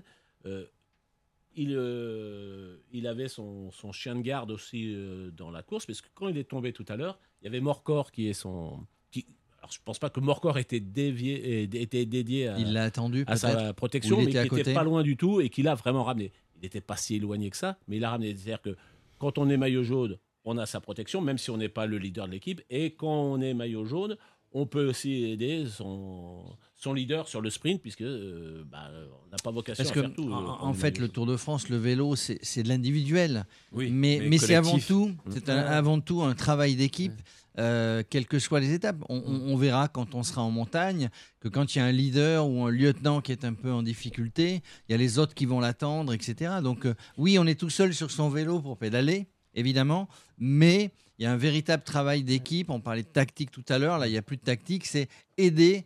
euh, quelqu'un à revenir, etc. Donc on travaille beaucoup ensemble euh, quand on est dans une équipe. Mais ouais. on médiatise peut-être un peu moins les victoires d'équipe, mais il y a toujours un classement à la fin. Sûr. Classement individuel, classement, Classement par équipe, oui. Mais c'est impressionnant, c'est vrai que tout à l'heure, tu parlais de la longue focale, euh, Étienne, sur les retransmissions, la, la fameuse longue focale qui permet de zoomer et d'être très très près, euh, comment dire, des, des- des coureurs, surtout sur un sprint. C'est là où c'est très très impressionnant, parce qu'on n'a pas envie d'être dedans. Parce que là, on se dit que ça joue des coudes. Enfin, franchement, pour accélérer comme ils accélèrent, la vitesse à laquelle ils, ils vont, avec euh, les coudes comme ça qui peuvent... euh, Non, hop, mais on peut sur- bousculer quelqu'un. euh, Moi, je sais pas si j'aimerais être à l'intérieur. Non, Non, mais c'est après, c'est- c'est comme dans une mêlée Non, de mais rugby, hein, pour reprendre une féta- sur- hein. surtout, tu parlais de focale, on insiste. euh, on ne voit pas, avec cette focale-là, c'est assez tassé. Oui. Et on ne voit pas la vitesse. Mais on était à, on était à une vitesse, peut-être qu'on on aura la vitesse aura du la vitesse sprint. tout à l'heure, oui. On aura la vitesse du sprint, mais on était à une vitesse très, très, très élevée. sur un, sur un court euh, trajet, c'est-à-dire qu'en gros, le moment où il décide d'accélérer, C'est quoi? C'est 200 mètres, 300 200 mètres euh, Ouais, Là, visiblement, il y avait un, un droite, euh, un virage droite. Ouais, il y a avant un une virage légère- avant, on une était en légère descente. Donc une légère descente, c'est pas, ça ne veut pas dire qu'automatiquement il démarre le, le sprint plus tôt Ouais, parce que euh, personne, c'est déjà arrivé, mais mais personne ne- n'oserait lancer le sprint à 500 mètres.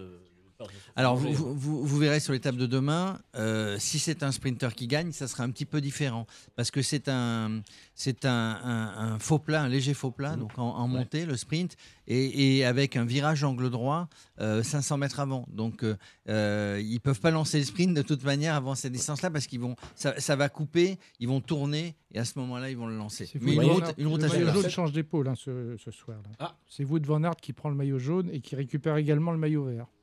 Ah bah oui, parce que du coup. Il finit deuxième, il est Du maillot coup, avec, le, les, avec les bonifications. bonifications, c'est Donc vrai. il marque des points effectivement. Euh, il faut rappeler à nos, à nos auditeurs qu'à la fin de chaque, euh, il y a le temps, mais il y a aussi des bonifications. bonifications. Euh, même si tous sont entrés dans le même temps, bah, il y, a- il y a la première place, la deuxième place, la troisième place. bonifications, c'est quoi? C'est lorsque, par exemple, on Des gagne. secondes, euh, des secondes. Des secondes en plus. Oui, mais des secondes parce qu'il y a un moment, il y a une sprint, d'arrivée ils sont arrivés deux- Premier, deuxième, troisième. D'accord. Premier, Très deuxième, bien. troisième. Le premier, alors c'est des secondes en moins, puisque c'est celui qui. euh, c'est des secondes en moins qui viennent Ouais. de se décompter du Celui temps. qui a fait, que- par exemple, euh, 30 secondes, il a, euh, ici il a 12 secondes de bonification, ça fait plus que 18. Mais il y a- il y, a des sprints parfois euh, dans le Oui. trajet du tour Oui, mais où ils fait. peuvent gagner les bonifications. Voilà. Alors, Il y a- D'accord, c'est ça. Ah, il y a des sprints intermédiaires Des et, sprints le, et le- intermédiaires. le fameux maillot Je suis vert. désolé, mais je préfère comme ça. C'est euh, bien parce que les À la questions- fin du tour. Je- des des. Non, mais c'est bien parce que les questions que tu te poses Mm. euh, sont des questions que se pose n'importe quel euh, auditeur euh, néophyte. ouais, ouais. Euh, donc il y a plusieurs maillots et le maillot vert, c'est le maillot effectivement à points Du sprinter. euh, du sprinter. Et donc il y a, il y a l'arrivée qui compte, mais il y a des sprints intermédiaires euh, qui font Et le que- sprint final, euh, le maillot vert, euh, il y a plus de points pour le. le- Oui, il y a plus, de, points pour le premier, deuxième, troisième. Ça compte plus que le sprint intermédiaire. Mais ça se bat sur les sprints intermédiaires. euh, sur chaque étape, ça se bat pour Alors, aller J'ai une marquer des question points. pour toi, Jérôme, puisque tu m'en as posé sur les cinq. Sur les, les- les- les- les, euh, coureurs qui avaient gagné cinq fois le Tour de France. Euh, ma question est simple est-ce qu'il y a un, un maillot jaune qui a gagné le Tour avec le maillot jaune, le maillot vert, le maillot à pois Euh, il me semble que oui.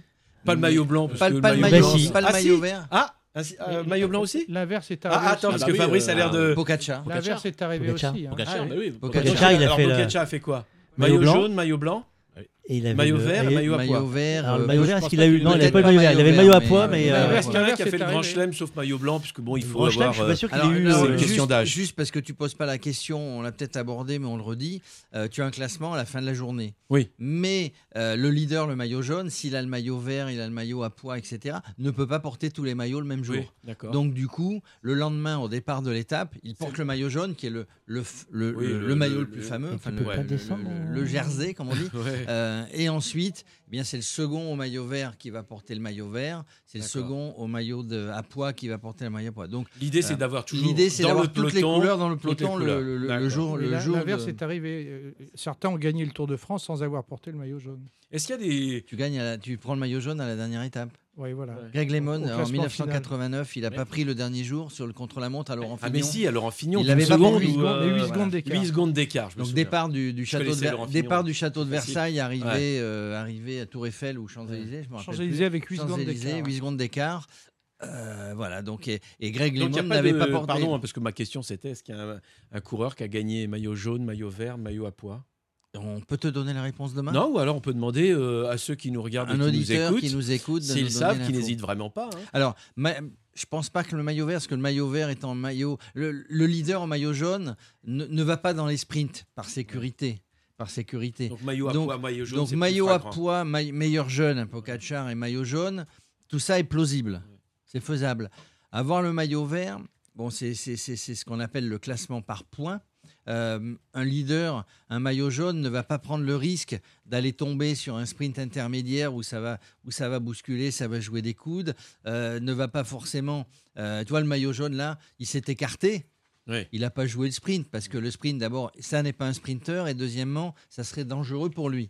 Donc, euh, je suis pas sûr, mais peut-être que oui, on est en train de, vé- on est en train de vérifier. Mais euh, le maillot jaune, maillot blanc, maillot, maillot à pois, oui, ça c'est tout à fait, euh, tout à fait faisable. Très bien. Hein D'autres d'autres questions, Jérémy Euh, oui, j'en ai plein, mais euh, tu vas voir, pendant trois semaines, je vais avoir plein plein de questions. Alors, ouais, vas-y. Non, mais est-ce qu'un maillot jaune a gagné le tour sans avoir gagné une étape? Oui, c'est possible. C'est déjà arrivé. C'est possible. C'est déjà arrivé. C'est possible. D'accord. Est-ce qu'il y a un maillot à poids sans... Non, c'est pas possible de, de gagner, de porter le maillot à poids jusqu'aux Champs-Élysées sans avoir gagné euh, une étape de col. Ça, ça peut être plausible parce que ce sont des points Des en points, fonction de ouais. si si tu veux aller. Mais je pense que euh, la il y a des gens différence qui entre sont- le premier dans un col et le deuxième ou le troisième ça doit être suffisant pour qu'on soit toujours avec quelqu'un qui a au moins gagné euh, des étapes de col un peu euh, connues. Alors, enfin, il y a- je veux dire, euh, ouais. les plus Vas-y, différentes. Il y, a, il y a longtemps eu le, le débat qui, qui chagrinait les puristes parce qu'à l'arrivée au Tour de France, l'arrivée du Tour de France sur les champs, on célébrait les, les trois meilleurs et on faisait monter le maillot blanc, le maillot jaune, Maillot le maillot vert et le maillot à pois. Et les gens disaient, ben non, euh, le maillot à pois, il peut très bien être 45e. Euh, on a des Français qui jouaient Oui. euh, le, comment, le dernier. Romain Bardet a fait le maillot et il, a dit pour moi ça n'a aucune valeur parce qu'il pensait avoir raté son tour. Il a quand même le maillot à le pois. maillot à pois. C'est très fort d'avoir le maillot à pois, mais ça veut dire que le maillot à pois, euh, on prend des points là. Donc évidemment, c'est un point aujourd'hui pour les, les grimpettes danoises. Euh, ça n'a rien à voir avec les hors catégories, les premières catégories qu'ils vont affronter dans les Pyrénées, dans les Alpes puis dans les Pyrénées. Mais euh, il y a, comme, comme il y a euh, des, des sprints intermédiaires qui font que les spécialistes du maillot vert vont chercher les sprints régulièrement et après vont aller gagner. On va les voir gagner, euh, même sur des, des étapes de montagne, il y a des sprints intermédiaires qui sont faits parfois au pied des cols, où Oui. les gars roulent les 60 premiers kilomètres, vont prendre les, les deux points ce- ou les trois points pour assurer. Eric Zabel était un spécialiste de ça, il passait pas la montagne, il était dans le groupe Eto, mais il allait chercher, j'allais dire, dans les liaisons entre deux cols, il allait récupérer quelque chose. Ça, c'est, euh, on va dire, la régularité. Ça veut pas dire, euh, ça veut dire que vous êtes le plus de fois souvent arrivé dans, dans, les 50 premiers, voilà, D'accord. dans les 60 premiers. Ça veut pas dire que vous n'avez pas pris un éclat. Vous pouvez terminer à une heure et quart de, à une heure et quart. T'es pas en lice pour le Voilà. maillot jaune, t'es pas en lice sur le maillot à Mm. pois, t'es en lice pour le maillot vert. Voilà. Quelle est l'étape de, de- de sprint la plus prisée pour les coureurs sur un Tour de France? L'étape de sprint la plus prisée. Celle qui est euh, recherchée par tous les sprinteurs. Les champs. Ben, ah, les Champs-Élysées. Champs-Élysées. Mais je croyais que Une depuis. de euh, prestige, hein, Il allait dire champs. la source à Orléans. mais Pardon, mais j'ai j'ai une petite mémoire, mais il me semble que justement, depuis la victoire euh, de, au dernier moment, euh, Laurent Fignon de 8 secondes. Oui, mais c'était un contre-la-montre. C'était un contre-la-montre. Ah, c'était un contre-la-montre. Parce que je- il me semblait qu'à l'époque, on avait décidé que les Champs-Élysées devenaient plus une étape Oui. pour euh, gagner des points, gagner des. Alors c'est une Parce étape qu'il de, y, a- il y a à chaque fois c'est des. une étape de prestige, Voilà, mais, ça. mais il y a en, en règle générale, Ouais. ça ne s'est pas vu jusqu'à aujourd'hui. Ça ne se décide. Ce Ce que, je veux que dire, je vais pardon, dire. Jérôme, c'est que ça ne se. Le, le- C'est plus le dernier jour. Voilà. C'est-à-dire qu'il y, a- y a une D'accord. espèce de gentleman agreement, Ouais, je sais pas comment ça, on oui, dit, ça, une, entente, une dans fair le play général. un fair play Ouais. général. Celui qui était maillot jaune euh, à l'avant, euh, le soir de l'avant-dernière étape, pas attaqué. ça a été le Voilà. cas il y a deux ans quand Pogacar a gagné son premier Tour de France. Il a pris le maillot jaune, il a pris le planche des maillot jaune à la planche des belles filles, l'étape contre la montre, Lure, la planche des belles filles, le, le- le- le samedi. Et euh, il a pris le maillot jaune de, de- de- de quelques secondes, hein, je ne me rappelle plus. Euh, et il n'y a pas eu d'attaque le lendemain. Il n'y a pas d'attaque d'une manière générale. Pas d'attaque. Par contre, il y a un sprint qui se joue avec tous les sprinteurs, toutes les équipes de sprinteurs. Alors, là Ouais, aussi, ça choque, ça choque les gens qui disent en fait, euh, il n'y a pas 21 étapes, il y a 20 étapes. Parce que Oui, la, dernière poser- est, une, Ouais. est un la dernière, la dernière est très fatigante quand même. hein. Non, mais c'est pas qu'elle n'est pas fatigante. Mais une fois le Tour des Champs. Voilà, elle est, elle est, c'est un critérium. Voilà, euh, Oui.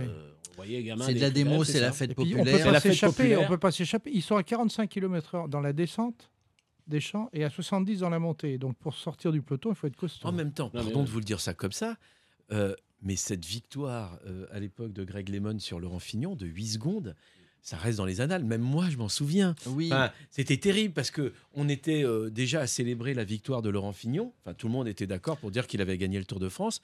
Et là, Greg Lemon nous fait. Non, Il je sais était pas. blessé. Alors il était oui, mais là, il était blessé. mais là, il était blessé. Oui, et là, certes, mais et là, quand et- même. euh, oui, mais Morat, Euh, c'était la dernière Hamilton, étape. C'était une fin Hamilton. cruelle, ouais, c'était. Euh, Hamilton euh, qui perd. euh, non, Lewis Hamilton. Là, je parle de Formule 1. Ah bon. Qui perd euh, l'année sur le dernière. dernier tour. contre euh, Verstappen. Verstappen, euh, c'est vrai que c'est ce qui fait la grandeur de ce sport. Enfin, pour moi, Oui, oui, mais c'est quand- ce moment un peu, Oui, tu vois, alors- cet Himalaya que tu gravis et tu te dis au dernier moment. Les- Ce qui fait le, pour moi la force du sport, c'est ce, scénario qui rebondit au dernier on ne moment. sait pas ce qui va se passer. Ouais. Alors, là, cette dernière étape de 1989, d'abord, elle était historique puisque c'était pour fêter le bicentenaire. euh, De la bicentenaire Révolution. de la Révolution. Euh, donc, c'était parti du château de Versailles. Et donc, ils avaient décidé justement euh, de, ne, ne, pas mettre une étape de, démonstration, de critérium, comme le disait Étienne tout à l'heure, mais c'était bah, le, le, meilleur va gagner, c'était un contre-la-montre. Et contre-la-montre, tu peux pas freiner, tu ne peux pas freiner en disant, faut pas que je dépasse l'autre qui est derrière moi. Non, contre-la-montre, c'est une épreuve euh, un contre un. Euh, en avant la musique, tout le monde pédale. Et effectivement, il y avait, une ambiance, il y avait euh, moi, je me rappelle, j'étais, euh, j'étais, j'étais allé voir le départ au château de Versailles. Il y avait une tension parce qu'on savait que hum, donc Greg, Greg Lemon est parti euh, en, en, avant-dernière position puisque ça, ça part à l'envers. Hein. Et, et, et, Laurent Fignon est parti en dernière position. Et on a su parce qu'avec les moyens modernes, on voit les temps, les temps intermédiaires. Et au fur et à mesure qu'on avançait, ça passait par la côte des Gardes, peut-être, ici les Moulineaux, J'étais etc. sur les champs, j'étais à l'arrivée. Euh, quand et, le Fillon s'écroule par terre. Et on voit effectivement, euh, petit à petit, qu'il est en train de perdre l'étape. Hein, puisque ouais. euh, on voit petit à petit qu'à tous les temps euh, intermédiaires, que, euh, au, au, temps de passage, etc. Il a plus de 8 secondes. L'écart est en train de se réduire. Ouais. Les 8 secondes, il les perd peut-être à 2 ou 3, enfin je sais pas, ou 10 km de l'arrivée. Parce qu'il y avait eu c'est pas une polémique, mais c'est on a basculé dans une autre ère. C'est rappelez-vous, Fignon, il part avec un vélo de contre-la-montre normal. Mm. Euh, et vous savez, avec son bandeau, il n'a pas de, il a pas de casque. Et euh, qu'est-ce que fait Lemon? Il a un vélo spécialement conçu, un guidon de triathlète, avec le casque, casque aérodynamique.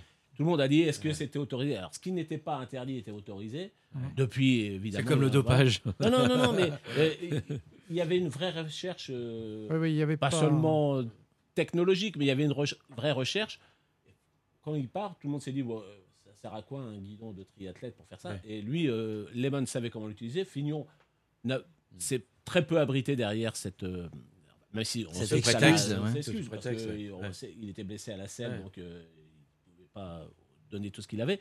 Il n'a pas cherché des excuses pendant, même si ça l'a mortifié pendant des années. Mais le, le, la technologie, on s'est dit, mais finalement, euh, finalement le, le comment le, le vélo, le casque, le tissu, l'aérodynamisme, euh, voilà. C'était déjà en recherche. Il y a vraiment une bascule. Les gens se sont dit, on peut gagner avec une machine ouais. Légale. Oui, mais légale, juste, voilà. justement, ces, ces, courses euh, au niveau de professionnels, mmh, comme les courses de voitures, tu en parlais tout à l'heure, c'est fait aussi pour sortir des, des innovations. Oui. Euh, on, on, parle des, des, des, pédales, ce qu'on appelle des cales, des, des blocs pédales. Ça n'existait pas euh, dans, avant 1989 ou 90. C'est Look, à peu de choses près, ouais. qui les a inventés, euh, qui a été testé parce que, parce que Bernard, Salomon, Bernard Luke Salomon, ah, oui. Salomon, les chaussures de ski, ah, les chaussures chose, de ski. La même chose. Et, et, donc les premiers qui ont sorti ça, c'était avec Bernard Tapie, l'équipe La Vie Claire, voilà. euh, qui avait ça avec Lemon, Nino, euh, enfin tout ça. Alors, je, je, vais, je, vais, revenir aussi sur justement ce final entre euh, Laurent Fignon et Greg Lemon. Laurent Fignon sait à un moment que Lemon est, est devant lui. Il puisque Lemon est devant. Il, les, il, il part devant. Ça doit être terrible de vivre ça. Comment est-ce que Fignon était informé euh, de, de l'écart qu'il y avait bah, entre lui est, et on, celui qui pouvait le menacer pour on, le, on le par, maillot. On parlait tout à l'heure de Radio Tour, ouais. et puis il y a été le directeur sportif dans sa voiture. Mais je pense que le directeur. Cyril Guimard. Cyril Guimard ouais. Mais je pense que Cyril Guimard euh, ne lui a pas dit. Ne lui a pas dit. Il l'a ah. encouragé, il l'a motivé, etc. Parce que si tu lui dis, si tu lui dis tu, tu viens de perdre 3 secondes sur ce, sur ce, sur ce ouais, ouais. trajet, tu viens de perdre 10 secondes sur la moitié du truc, tu viens de perdre. S'il lui dit, c'est encore plus catastrophique, à mon avis. C'est-à-dire que si je comprends bien, je, le, je, je ne suis coureur... pas sûr qu'il lui ait dit à ce moment-là. Ouais. Il l'encourageait, il, il, lui dit foncez, vas-y, machin, quitte à lui dire presque c'est bon, tu en avances, continue, ouais. nana. Euh... Mais ça veut dire que le coureur sur un contre-la-montre, il a un rythme et il peut pas accélérer ou. En fait, ce qui est difficile, enfin si je comprends bien, c'est euh, de tenir un rythme sur un, sur un contre-la-montre. Oui, il faut être régulier. C'est ça. Il faut être régulier, surtout sur un contre-la-montre tel qu'il était là. Euh, comme aujourd'hui, les coureurs amateurs ou les coureurs amateurs qui font de l'ultra-distance ou d'autres, ils ont des capteurs de puissance. Donc, ils savent à un moment donné que leur cœur, faut pas qu'il monte au-delà de, euh, au-delà de temps de pulsation. de pulsation. Ils voient le nombre de watts. On parle de watts. Hein. Ils voient le nombre de watts qu'ils sont en train de développer. Ils savent qu'ils peuvent pas en développer plus. Ça veut dire quoi? Ça veut dire qu'ils se calent. Alors après, tu as de la relance, mmh. tu as de la montée, tu as de la descente. Oui, c'est ça, mais tu n'accélères pas mais dans tu des sais, endroits. Tu sais à un moment donné, quand ouais. tu te connais, que, que ouais. tu dois avoir ça un dépend de la longueur du contre-la-montre. Si tu as un contre-la-montre qui fait 60 bornes ou 13 km comme hier, c'est différent. Mais euh, moi, j'ai vu beaucoup de directeurs sportifs euh, encourager en disant là, t'es en retard, t'es en retard, il faut y aller. Oui, j'entends souvent ça dans. Euh, mais je suis pas sûr que là, il lui a dit. Euh, dans les là non, là, sur Fignon. En plus, en plus, il fait un bon contre-la-montre. il est Mm, troisième mm, du mm, contre-la-montre mm. euh, Fignon. Qui n'était pas sa spécialité. Qui n'était pas sa spécialité. Il fait ces 22 km qu'il y avait entre Versailles et Paris. Il a, je crois, de- une moyenne de 52 km/h. Donc ça veut dire qu'il fait, euh, il fait Mieux que ce il- qu'il il, il fait une très belle course. Ouais. Et devant lui, il y a Lemon et euh, il, est, il est troisième de, Je sais plus de l'étape. je sais second, plus ouais. Mais c'est-à-dire que il y, a des, il y a des coureurs qui perdent une étape ou qui perdent une course euh, euh, parce qu'ils ont fait une mauvaise course. Ce jour-là, euh, il fait pas une mauvaise course. Il fait pas. euh, voilà, s'il avait. Ouais, c'est ce qui est encore plus terrible. voilà. Il, est- après, il est moins rapide. après, deux, après, euh, il était moins rapide, il a fait une très belle course. Il avait une pression énorme Euh, de gagner le Tour de France euh, pour le bicentenaire de la Révolution.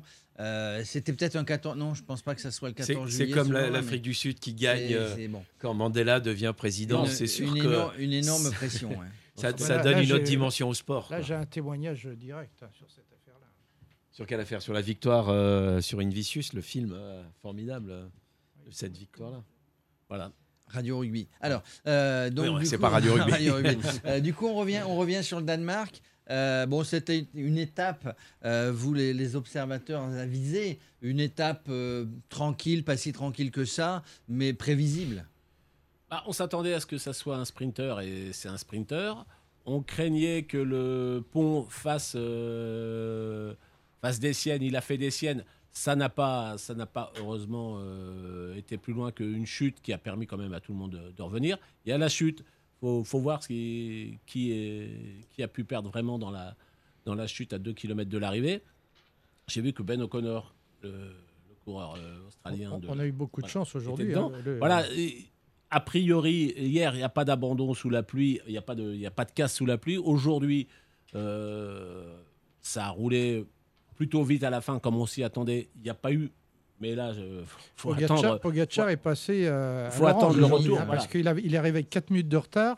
Heureusement qu'il chute euh, Oui, dans mais les quand trois il derniers chute, euh, kilomètres. quand il chute dans les trois 5 derniers kilomètres, euh, il, il termine Oui, mais euh, les imagine mains au qu'il chute un décompte. Imagine euh, qu'il là, chute aux c'était- 3 c'était km fini 100. pour lui. Voilà. Alors l'i- l'idéal en fait dans un départ de tour comme ça, pour que c'est que les favoris déjà n'abandonnent pas dans les 3 ou 4 premiers jours. Mais l'idéal comme ça, quand on va finir le Danemark, on va rapatrier tous les coureurs, la caravane euh, sur, sur l'île, et on a- sur, euh, pardon, sur euh, Dunkerque. Dunkerque, bah, que tous les coureurs soient là. Ce qui n'a pas été le cas. On en a parlé l'an dernier où il y a eu des- de la grosse chute au niveau de Brest ou de, je sais plus. euh, C'était a- Landerneau, c'était avant- avant Landerneau, avant la euh. Il y a eu de la chute vers euh, où est-ce qu'on était Il y a eu énormément de chutes en Bretagne. On avait posé le camion. il pleuvait. Voilà.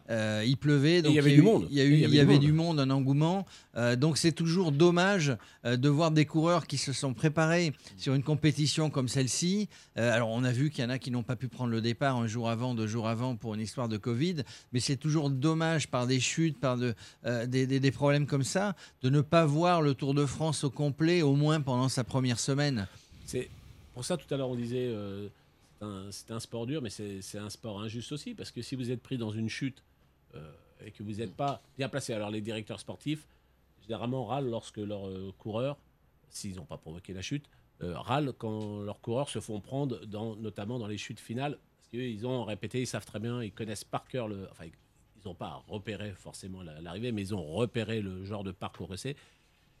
Et il y a toujours l'emballement qui fait qu'on peut sortir, on peut sortir de sa position, on peut vouloir remonter, on peut vouloir passer sur le côté. C'est ce qui s'est passé sur le pont. Là, la petite rambarde, on va dedans et on envoie au, on envoie au tapis 10 coureurs. Généralement, ils râlent lorsqu'ils sont pris dans des trucs, ce qu'ils appellent des trucs de gamins. Mais, euh, mais voilà, on, peut, on peut être obligé. Je disais tout à l'heure que des fois, euh, dans un sprint, les coéquipiers d'un sprinter vont enfermer, Hmm vont enfermer un autre sprinter euh, pour que, pour qu'à un moment donné, la, la- la- la- la seule porte de sortie pour aller gagner qu'aurait ce sprinter, c'est de tenter quelque chose euh, de, euh, d'impossible ou de quasi impossible, de faire un écart, de sortir. Et là, voilà. Moi, je pense que quand on est enfermé, bon voilà, on, on, on se dit on est enfermé, puis Ah, on, verra, on verra demain. c'est une faute C'est qu'on bon, n'a pas été bon, voilà. une faute C'est une faute tactique, dans les dans les derniers kilomètres. Et euh, faut pas prendre de risques évidemment. Vous parlez très peu des Français. J'ai l'impression qu'il n'y a pas un favori. Là, je vois que dans le classement de l'étape, euh, il n'y a pas un Français dans les dix premiers. Euh, si, si, c'est si, inquiétant ou pas le- Non, j'en vois non, pas. Il n'y en a pas. Il me Non. semblait qu'il y en avait un. Non, c'est pas inquiétant parce que euh, je- de mémoire, il n'y a pas de grand sprinter français sur ce euh, sur Type ce de tour, parcours sur ce- Ouais. Non, mais Ah, sprinter, tour, je parle. Euh, on, on va voir, on va voir des Français, on va, on, on va pouvoir voir des Français certainement sur de la montagne, sur de l'échappée, comme le faisait à la Philippe, une échappée au long cours sur, euh, euh, sur 100 km, un truc. Euh, tu vois, le- ça, ça peut arriver. De mémoire, je je suis pas sûr qu'il y ait un grand, grand, grand euh, sprinter français sur le Tour cette année. Ouais, il y en a un. Il y a Demar, oui. Mais, Bah, mais c'est tout. Cocard qui mais c'est est- tout. Qui, donc, a eu le Covid et qui, Qui était- qui était Bon, là, là, Jérémy Lecros, je vois, il fait, euh, il fait septième. Jérémy Lecros, c'est- Il arrive dans est- le groupe comme qui est, Bardet. qui est parti. C'est celui qui est parti hier, euh, qui a ouvert le, ouvert le, le contre-la-montre, pardon, voilà. Donc après, euh, quelles sont les consignes? C'est bien d'aller, d'aller, d'aller se frotter dans, dans un final. euh, voilà. Oui, et puis, puis ça, ça met en forme pour les sprints suivants. Il se prépare un petit à petit. La, la- la condition physique, entre guillemets, euh, vient petit à petit. On n'est pas forcément euh, au top le premier jour. Et n'oubliez pas l'effet pays étranger. On est sur un départ, un grand départ au Danemark. Et donc, vous allez avoir forcément les Belges et les Danois euh, Qui veulent qui se vont montrer. se montrer. Bah c'est oui, le principe également. C'est pour ça que euh, en France, on parle souvent des locaux quand euh, ils passent, euh, ils sont nés dans tel coin, euh, ils sont nés dans tel coin. Et vous allez les voir sortir pour montrer le, le petit museau, passer devant chez mamie. Coucou mamie, c'est moi qui suis là. C'est c'est le principe. Et les hein, coureurs c'est- le- les laissent faire, Oui, hein. il y a, il y a Il y a les tickets, il y a le certaine- fameux ouais. ticket de sortie Ah, euh, sur les euh, gens qui sont pas, alors sur les gens qui sont pas dangereux, parce que vous laissez pas sortir un Philippe qui est pas là. Euh, S'il pourrait mettre une si casquette c'est au départ de l'étape ou sur la fin. Oui, mais voilà, mais c'est, on fait, mais tout le monde. Bah, c'est contrôlé en fait. Il y a un bon de sortie. Il y a un bon de sortie contrôlé effectivement qui permet au régional de l'étape. Après, euh, personne ne doute que les Français soient fair play. Et euh, on va dire, on va laisser gagner les Belges, on va laisser gagner euh, les, euh, les, les Danois, peut-être les Norvégiens. Ce sont les régionaux de, les régionaux de l'étape. Bon, on laisse. Mais, mais je répète que voilà, un Tour de France, ça se lance petit à petit. On arrive dans une forme, mais petit à petit, à la forme qui va, qui va, qui va grimper petit à petit et qui va permettre d'être meilleur au Alors- fur et à mesure alors, des jours. messieurs, Non, méfiez-vous. Peut-être les spécialistes là. Juste, donc il n'y a pas de Français qui risquent de gagner cette Si, année le Tour si, de France. si. Ah, ah non, euh, non, gagner le Tour Ah, de attention. France, non. Je Non, croyais que tu parlais d'un sprint. Des Non, non, prétend- de des gagner le prétendants Tour de France. possibles, Romain Des Bardet surprises- ou des surprises Pinot peuvent aimerait, arriver, hein. Ouais, Thibaut gagner. Pinot, peut-être Godu. Bon, Thibaut Pinot. Thibaut Pinot, Plus Godu que Pinot. Ouais, Pinot, dans, la, dans FDJ, Pinot a été désigné comme équipier, alors que d'habitude il est leader. Il est bon. ça fait un moment qu'il court. Il est bon, il est bon en montagne. Euh, ils ont décidé d'avoir comme leader euh, David Godu. Donc, messieurs, on va, voir si, oh, messieurs, on va voir si vous êtes rapides. C'est l'heure du euh, quiz. Alors, on n'a pas la musique qui fait peur. Généralement, il y a une petite musique qui fait peur. Qui fait... On va la retrouver. On va la retrouver. C'est fou de tous sortir les cartons. Euh, pour expliquer aussi, nous avons eu des petites saccades. Pour ceux qui nous écoutent, qui nous ont mis un petit mot. Oui, nous avons euh, subi la chaleur euh, aujourd'hui. Euh, nous avons testé. Parce 2 que- degrés de plus, qu'est-ce que je Ah disais, non mais là, Fabrice alors je- Il nous faut parlons, pas grand chose. Hein. nous parlons de 45 degrés de plus. Nous avons testé, parce que le principe étant de tester les machines avant qu'on parte. Donc nous avons testé euh, la machine sans climatisation euh, toute l'après-midi, Euh, sauf que ça ne tiendra pas le Tour de France sans climatisation. Nous ferons péter les machines. Euh, c'est fait, nous avons testé, donc c'est pour ça que maintenant vous avez un petit vent frais qui vous Alors arrive. la climatisation, tu sais que c'est très très très mauvais pour la hausse des températures, pour la de température, pour bah, la limiter. bah, sinon, on Moi je suis faire- là un peu pour rappeler Ah ça. mais je, je, je, je l'entends, j'aurais aimé pouvoir faire un Tour de France complètement green, on en a parlé avant de bien partir, sûr. Et je avec un camion quand même que- électrique autres, mais, Non, mais euh, tu as raison, il faut le rappeler parce que ça fait aussi partie de la promesse ou en tout cas des ambitions qu'on a. Mais 2 degrés de plus, attention, c'est par rapport à la moyenne des températures enregistrées avant. On n'est pas à bien. 2 degrés. hein. Donc effectivement, là, on risque sur le tour, je pense malheureusement, d'atteindre des températures qui vont frôler les 38. euh. Et d'ailleurs, c'est intéressant parce que je crois que le Tour de France, ils ont leur propre service météo. Météo alors, France. alors, ils ont Ouais, c'est quelqu'un qui sur suit Météo France, oui. Ouais, mais plus- Météo oui. France a vraiment De des capteurs, je crois. euh, De plus en plus, ils ont euh, des gens qui. On euh, a une météo très. Nous, nous avons, nous, nous avons un capteur pour la, nous, ouais. nous avons un capteur dans l'équipe qui prend les températures. C'est pas une blague, hein, qui prend les températures du sol euh, depuis 25 ans. Euh, donc, on André pourra t'expliquer les différences de température du sol euh, sur certaines étapes. Il a un graphique sur 25 ans et peut te dire quel moment c'est le, sol a été le plus chaud ou le plus frais. Et ça a une incidence sur les pneus Ou je dis Oui. une bêtise Bah, le- oui, Ouais, quand, le bitume, comme, comme commence à- Formule 1. quand le bitume commence Ah à fondre en plus. Eh Et, oui, ça, en et plus. ça impose, et ça impose d'envoyer le gros Léon qui va arroser la route, euh, Ah, le fameux ça. gros Léon, le véhicule de, des Vosges. Oui, parce que André, tu, tu, tu l'as présenté rapidement, mais, euh, Ah, mais André, moi, je c'est- découvre. Hein, Et André, tu l'as pas vu hier Non, Parce que- parce pas hier, t'as- pas vu là, t'as pas vu la vidéo parce qu'il y a la mascotte, notre viking. Oui, j'ai vu ça sur, euh, Facebook, je donc du coup. André, nous l'avions hier, enfin tout à l'heure, euh, hier avec son bob, euh, parce qu'hier ils ont fait balayeuse, hein, ils ont nettoyé les bobs que les Hollandais, les Hollandais, les Danois ont balancé sur l'étape. Là, il y avait du bob de partout, donc ils en ont balayé. hein, ça, ils ont nettoyé. Par Euh, exemple, Étienne disait tout à l'heure qu'il pouvait y avoir des téléspectateurs euh, malveillants qui balancent du gravier.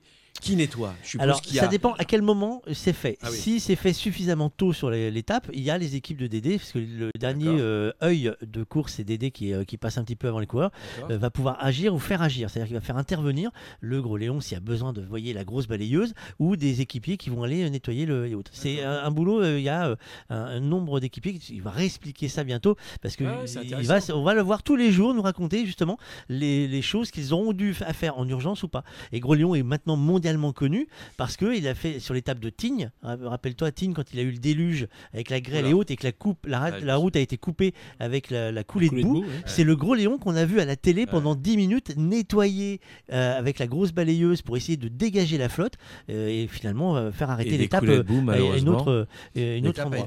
un- Ouais, Alors, Alors, Coulée de boue, on en aura. je vous, je vous présente le petit buzzer. Le petit buzzer. euh, alors vous avez tous le bras long, je le sais. Euh, vous êtes Alain, normalement capable, sans, sans, sans vous casser la table, vous êtes capable de- d'atteindre le buzzer. On va le tester pour savoir s'il fonctionne. Voilà, il fonctionne. Euh, ah non, mais ça, ça rigole pas. Hein. Si Morad, j'aimerais que Morad le fasse fonctionner. C'est- Ah, pourquoi? Est-ce que il- c'est- ça marche jamais avec Morad? Morad, essaye. Je sais pas. Non, mais c'est encore Étienne qui fait des Euh, siennes. euh. tu vois. Ouais, donc ça marche. Pas le même, pas le même bruit. Ah, c'est Bon, pas là, le même. hein, c'est- c'est pas efficace. Alors dans les questions, vous avez parlé tout à l'heure des maillots, je vous ai laissé faire parce que vous vous grillez toutes les cartouches une par une, mais maintenant on va se remettre dans le rythme. hein, vous allez bientôt découvrir comment ça fonctionne. Euh, vous avez parlé des maillots, ça tombe bien, tu regardes pas les fiches. Euh, les maillots, on a parlé des Français. Est-ce que vous savez euh, quelle est la nation qui a le plus porté le maillot à poids depuis sa création? Et là normalement il y a La France. Moi aussi, je dirais la France. bonne réponse. Bah, bonne réponse. même, euh, La France devant l'Espagne et devant l'Italie. Grâce à Richard Virenque. Oui. Non Euh, Virin qui a donc combien de, de Non, mais victoires au début, Sept Combien fois. de victoires de Sept fois. Sept Sept. fois. Ouais. Cette fois Ah non, bravo. Que- Quelle est l'équipe euh, qui a le plus gagné, attention, le maillot jaune depuis euh, 1919 La Belgique. La Belgique. Eh ben Ah ouais. non. Ah Eh ben Merde. non. Le nombre de porteurs, euh, pardon, le nombre de porteurs hein, Ah de bah la France. Voilà, 85 maillots pour la France, 56 pour la Belgique, 28 pour l'Italie, 19 pour les Pays-Bas, 14 pour l'Allemagne, 12 pour l'Espagne, 9 pour la Grande-Bretagne, Luxembourg et Suisse, 7 pour l'Australie, attends, attends. 6 pour le Danemark, 3 pour la Colombie, 2 pour les Canadiens, la Norvège et la Slovénie, 1 pour l'Afrique du Sud. Je donne le fini. Autriche, Estonie, États-Unis, Pologne, Portugal, Russie. Non, mais t'es en train de dire que j'ai gagné? Oui. Non, mais non Ensuite- Les gars, eh, c'est qui les Nous spécialistes sommes devant un deuxième cas de, De- de- de c'est le Covid, c'est l'effet Covid. Le maillot vert. Quelle nation a le plus remporté le maillot vert? Belgique. L'Allemagne. C'est la Belgique. Avec Ouais. 19 victoires devant la France. À combien de victoires à votre avis? 17. 11. Oh non 18. 11. 9 pour la France. Ah, t'étais prêt. Laurent Fignon l'a porté en 1983. Le maillot vert? Meilleur jeune. que- C'est quoi la question? C'était le- bah, Ah. euh, Ah, je croyais le maillot jaune. Moi, c'est pour Ah ça bah que non, on change, hein. Ah, non, mais attends, Maillot meilleur blanc. jeune. Non, mais tes questions sont pas Ah, je assez mais- précises, mais il a jamais porté le maillot jaune en 83. je- Non, je- meilleur je- jeune. Ah, j'ai pas. Bravo. En quelle année Contador l'a porté Le maillot blanc? C'est le Colombien? Oui. Non. Oh là là, je le savais. Non, c'est pas Colombien Non, le c'est l'espagnol. Espagnol. Alberto Contador, c'est Espagnol. espagnol. Oh, Espagnol. c'est 2007. Ah, mais j'ai dit 2007. Colombien, tu m'as dit oui. 2007. Oui, mais- Ah bah voilà, ça y est, il trouve des excuses. Non, mais moi je me suis trompé. L'homme au steak de taureau. Votre, euh, votre vainqueur qui n'a pas gagné aujourd'hui, Egan Bernal. Eh ben, Eh ben, Maillot blanc, Colombien. quelle année de- euh, 2017. Maillot blanc. 2018. Raté. 2019. 2015. 2019. Non, je l'ai fait au hasard, hein, je vous dis tout de suite, je suis pas devenu Il spécialiste du, attend du qu'on il vélo. attend en qu'on cinq parle, puis minutes. après il balance une date. Il va falloir C'est la réviser les fiches. hein. pas citée.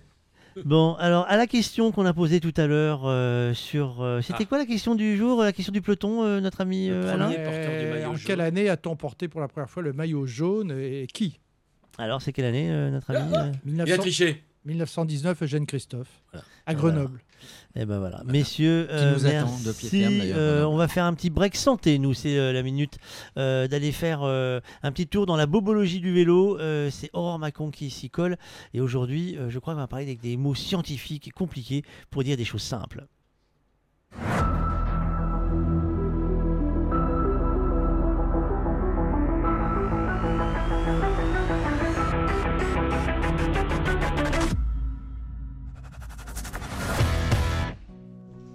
Tendinopathie, c'est un mot compliqué pour dire quelque chose de simple. Lésion du tendon. C'est des pathologies qui apparaissent souvent euh, de manière euh, inconstante. Les douleurs, elles vont, viennent. Puis après, on a mal à l'échauffement. Puis après, on a mal à l'échauffement et ça passe pas pendant l'effort.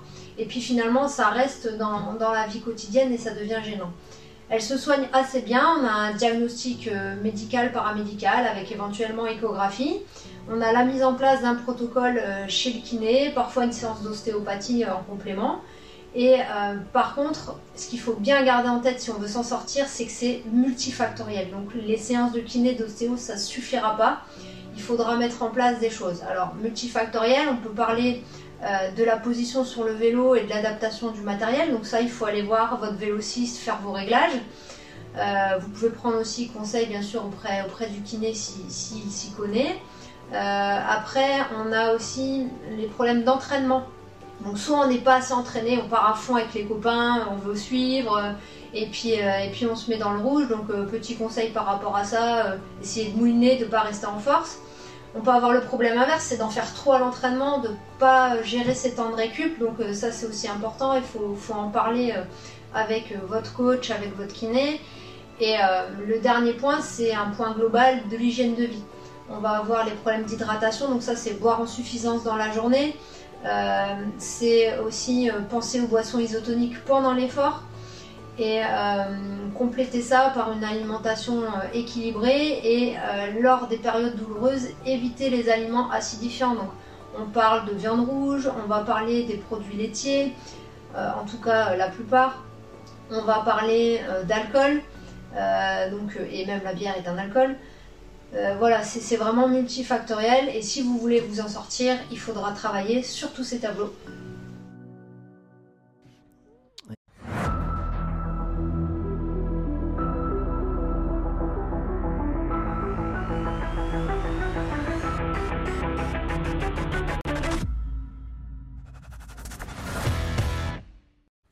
Et voilà, il faudra travailler quand on se blesse ou quand on a des petites blessures. Ça peut pas revenir tout seul ou très peu. Euh, tous les jours, nous aurons euh, une explication comme ça de la bobologie. Alors pas que du vélo. On va aussi apprendre à s'échauffer, à s'étirer. J'allais dire s'étendre. Non, c'est s'étirer euh, après les efforts. nous aurons aussi, si vous avez des questions d'ailleurs, tiens, si vous avez des questions sur la bobologie, des choses que vous auriez envie de connaître, n'hésitez pas à poser des questions. Aurore se fera un plaisir d'essayer de trouver des réponses. maladie des bobos, la bobologie, c'est ça? oui, c'est ça, exactement. Et tu sais tu connais la, tu connais la capitale de. de, de, je vais pas vous la faire celle-là, sinon ça va. Mon fils va me dire que j'avais pas, pas le droit. Hein Bobola, tu connais pas C'est Tamalou. Vous connaissez pas La capitale de Tamalou? C'est Gébobo là ah oui, faible. Ah oui, Très faible. Hein. On, distribue des points. 3 sur 10. Euh, Maillot vert. Ah, non, même pas. Tu ah non, mais, non, mais les, gars, je vous ai dit que c'est à la fin de l'émission, c'est là où on peut sortir tout ce qui ne, ne paye pas la En fait, d'ailleurs, les mauvais mots, les trucs très, très, très pourris, c'est 10 euros dans la cagnotte euh, qui serviront pour aller replanter. T'as repéré hier le mien? Oui, oui, j'ai vu, oui. oui euh, moyen, la hein. sirène de Copenhague, la petite reine et la reine. Attends, c'était pas mal. Ah non, parce qu'on nous l'avait fait déjà en studio avant. Mais non, qui l'avait fait? Étienne Mais non, non, non, je me serais pas permis. Tout, a, été fait. On a fait la petite reine dans le ah grand royaume. On en avait parlé avant. J'ai dit je laisse, je laisse ça à Morat parce qu'il m'a dit mes auteurs m'ont rien écrit aujourd'hui. Est-ce que tu aurais deux trois euh, punchlines? Alors pendant que tu es en train de, de repréparer tes fiches, nous euh, juste avant de partir de la ligne d'arrivée, la bonne adresse à ne jamais manquer, la bonne info qu'il ne faut pas euh, rater, c'est pas compliqué, c'est le Gigo Express.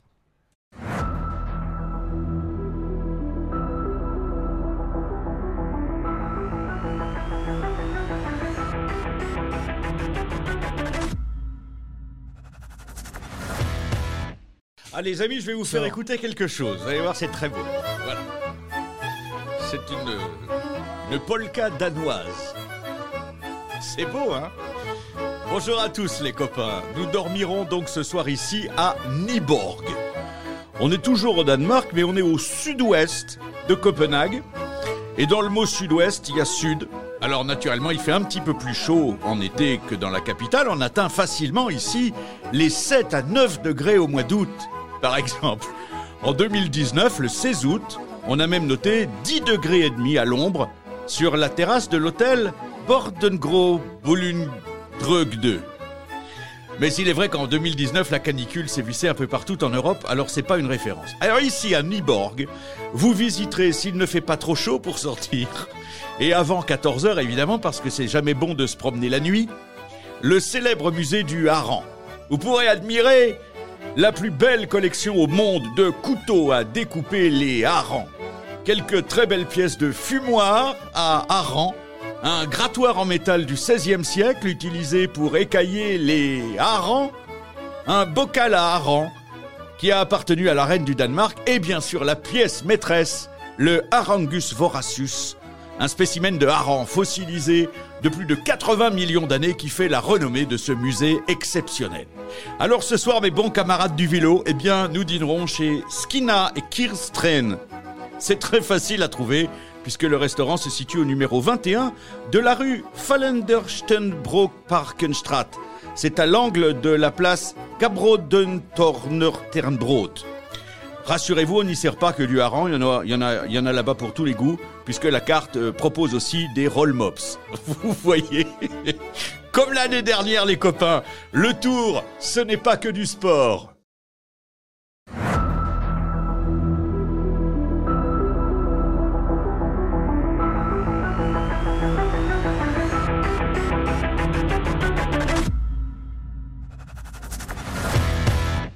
Et Étienne, t'as reconnu le. Doum Doum. Voilà. Voilà. Ça veut dire qu'on va faire le petit point quand même sur l'étape du jour. Euh, l'étape numéro 2. euh, petite mise en jambe euh, fort sympathique, on va dire. Euh, une vraie étape en ligne, euh, parce que ligne droite, hein, euh, le pont. Euh, ça nous donne quoi tout ça? Ça nous donne beaucoup de monde au, bout de la rou- au bord de la route et puis un sprint massif au bout de 202 km et une nouvelle victoire de l'équipe euh, Quick Step. Cette fois-ci, c'est Fabio Jacobsen, Jacobsen pardon, qui remporte euh, devant euh, Wout van Aert et Mats Pedersen. Du coup, euh, le maillot jaune a changé d'épaule et c'est Wout van Aert qui l'a pris à, Tej- à Tadej Pogacar pour une seconde. Lui, Fabio Jacobsen, il prend le maillot vert. Il a pris le maillot jaune à Attends, oui, tu t'es Lampard. trompé. Lampard, parce que- oui, pardon, euh, Lampard. il prend un Lampard, excusez-moi. va- attends, attends, Non, attends, on rembobine. Ouais, monsieur, ouais, il veut savoir si on l'écoute. Il le prend à Lampard, voilà. Tadej Pogacar garde le maillot blanc et euh, Magnus Kort Nielsen, euh, l'homme qui a passé les trois petites côtes en tête, euh, devient le premier maillot à poids. Magnifique. Euh, le profil de demain, monsieur Vernon Oui, et ben, pour l'étape 3, je vous apprends rien, on reste au Danemark, mais on quitte l'île de, Fl- de pardon. Ah, on dit en mal avec les noms, hein. L'île de Flony. hein. Les Danois disent autrement, mais je- en français, on dit l'île de Flony pour la grande péninsule du Jutland. Donc, on, a- on était sur deux îles, on rentre sur la péninsule du Jutland. On peut s'attendre, à- avec des vents moins violents peut-être, sur les 182 km du parcours, euh, un sprint massif aussi, pourquoi pas. Pour cette troisième journée au Danemark, le tour s'élance de la ville de, Étienne me corrigera, de Vejle. Veil, qui Veil. porte le nom d'un fjord et a bâti sa réputation euh, grâce à l'industrie textile. D'ailleurs, elle porte un surnom, cette ville, c'est la Manchester du Danemark. Et puis un brillant lutin a gagné avec son club cinq fois le championnat national de foot avant de s'épanouir dans le foot allemand et à Barcelone. Il s'agit du Ballon d'Or 77, Alan Simonsen, qui est l'un des plus grands joueurs de l'histoire du Danemark. Il est natif de Veile, ville départ du Tour pour la première fois. L'arrivée sera jugée à Sonderborg, à l'extrême sud du pays, tout près de la frontière allemande.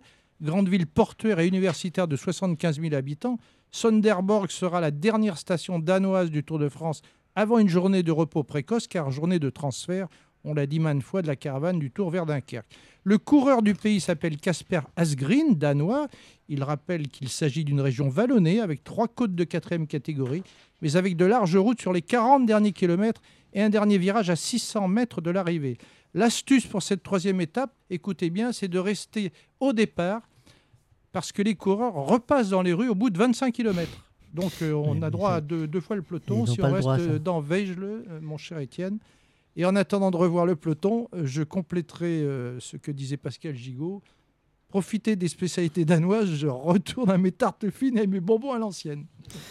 Merci Alain. Euh, merci messieurs, merci Cléa. Euh, rendez-vous demain euh, pour l'étape donc du 3 juillet 14h. petit point environnemental. Il faut noter Thunderborg. ils ont lancé le Project Zero pour un objectif de parvenir à la neutralité carbone en 2029. C'est tout le Danemark hein, qui justement veut relever ce défi. Hein. Avec ils sont membres de si tous les ports du monde. petit clin d'œil à tout, le monde. Bah alors petit oui mais c'est la clim c'est la clim. C'est 2 degrés de moins. Moi, oh, c'est la climatisation, j'ai dit qu'il fallait pas l'utiliser. Ah, mais ça, ça va être le problème, il va falloir qu'on trouve une astuce.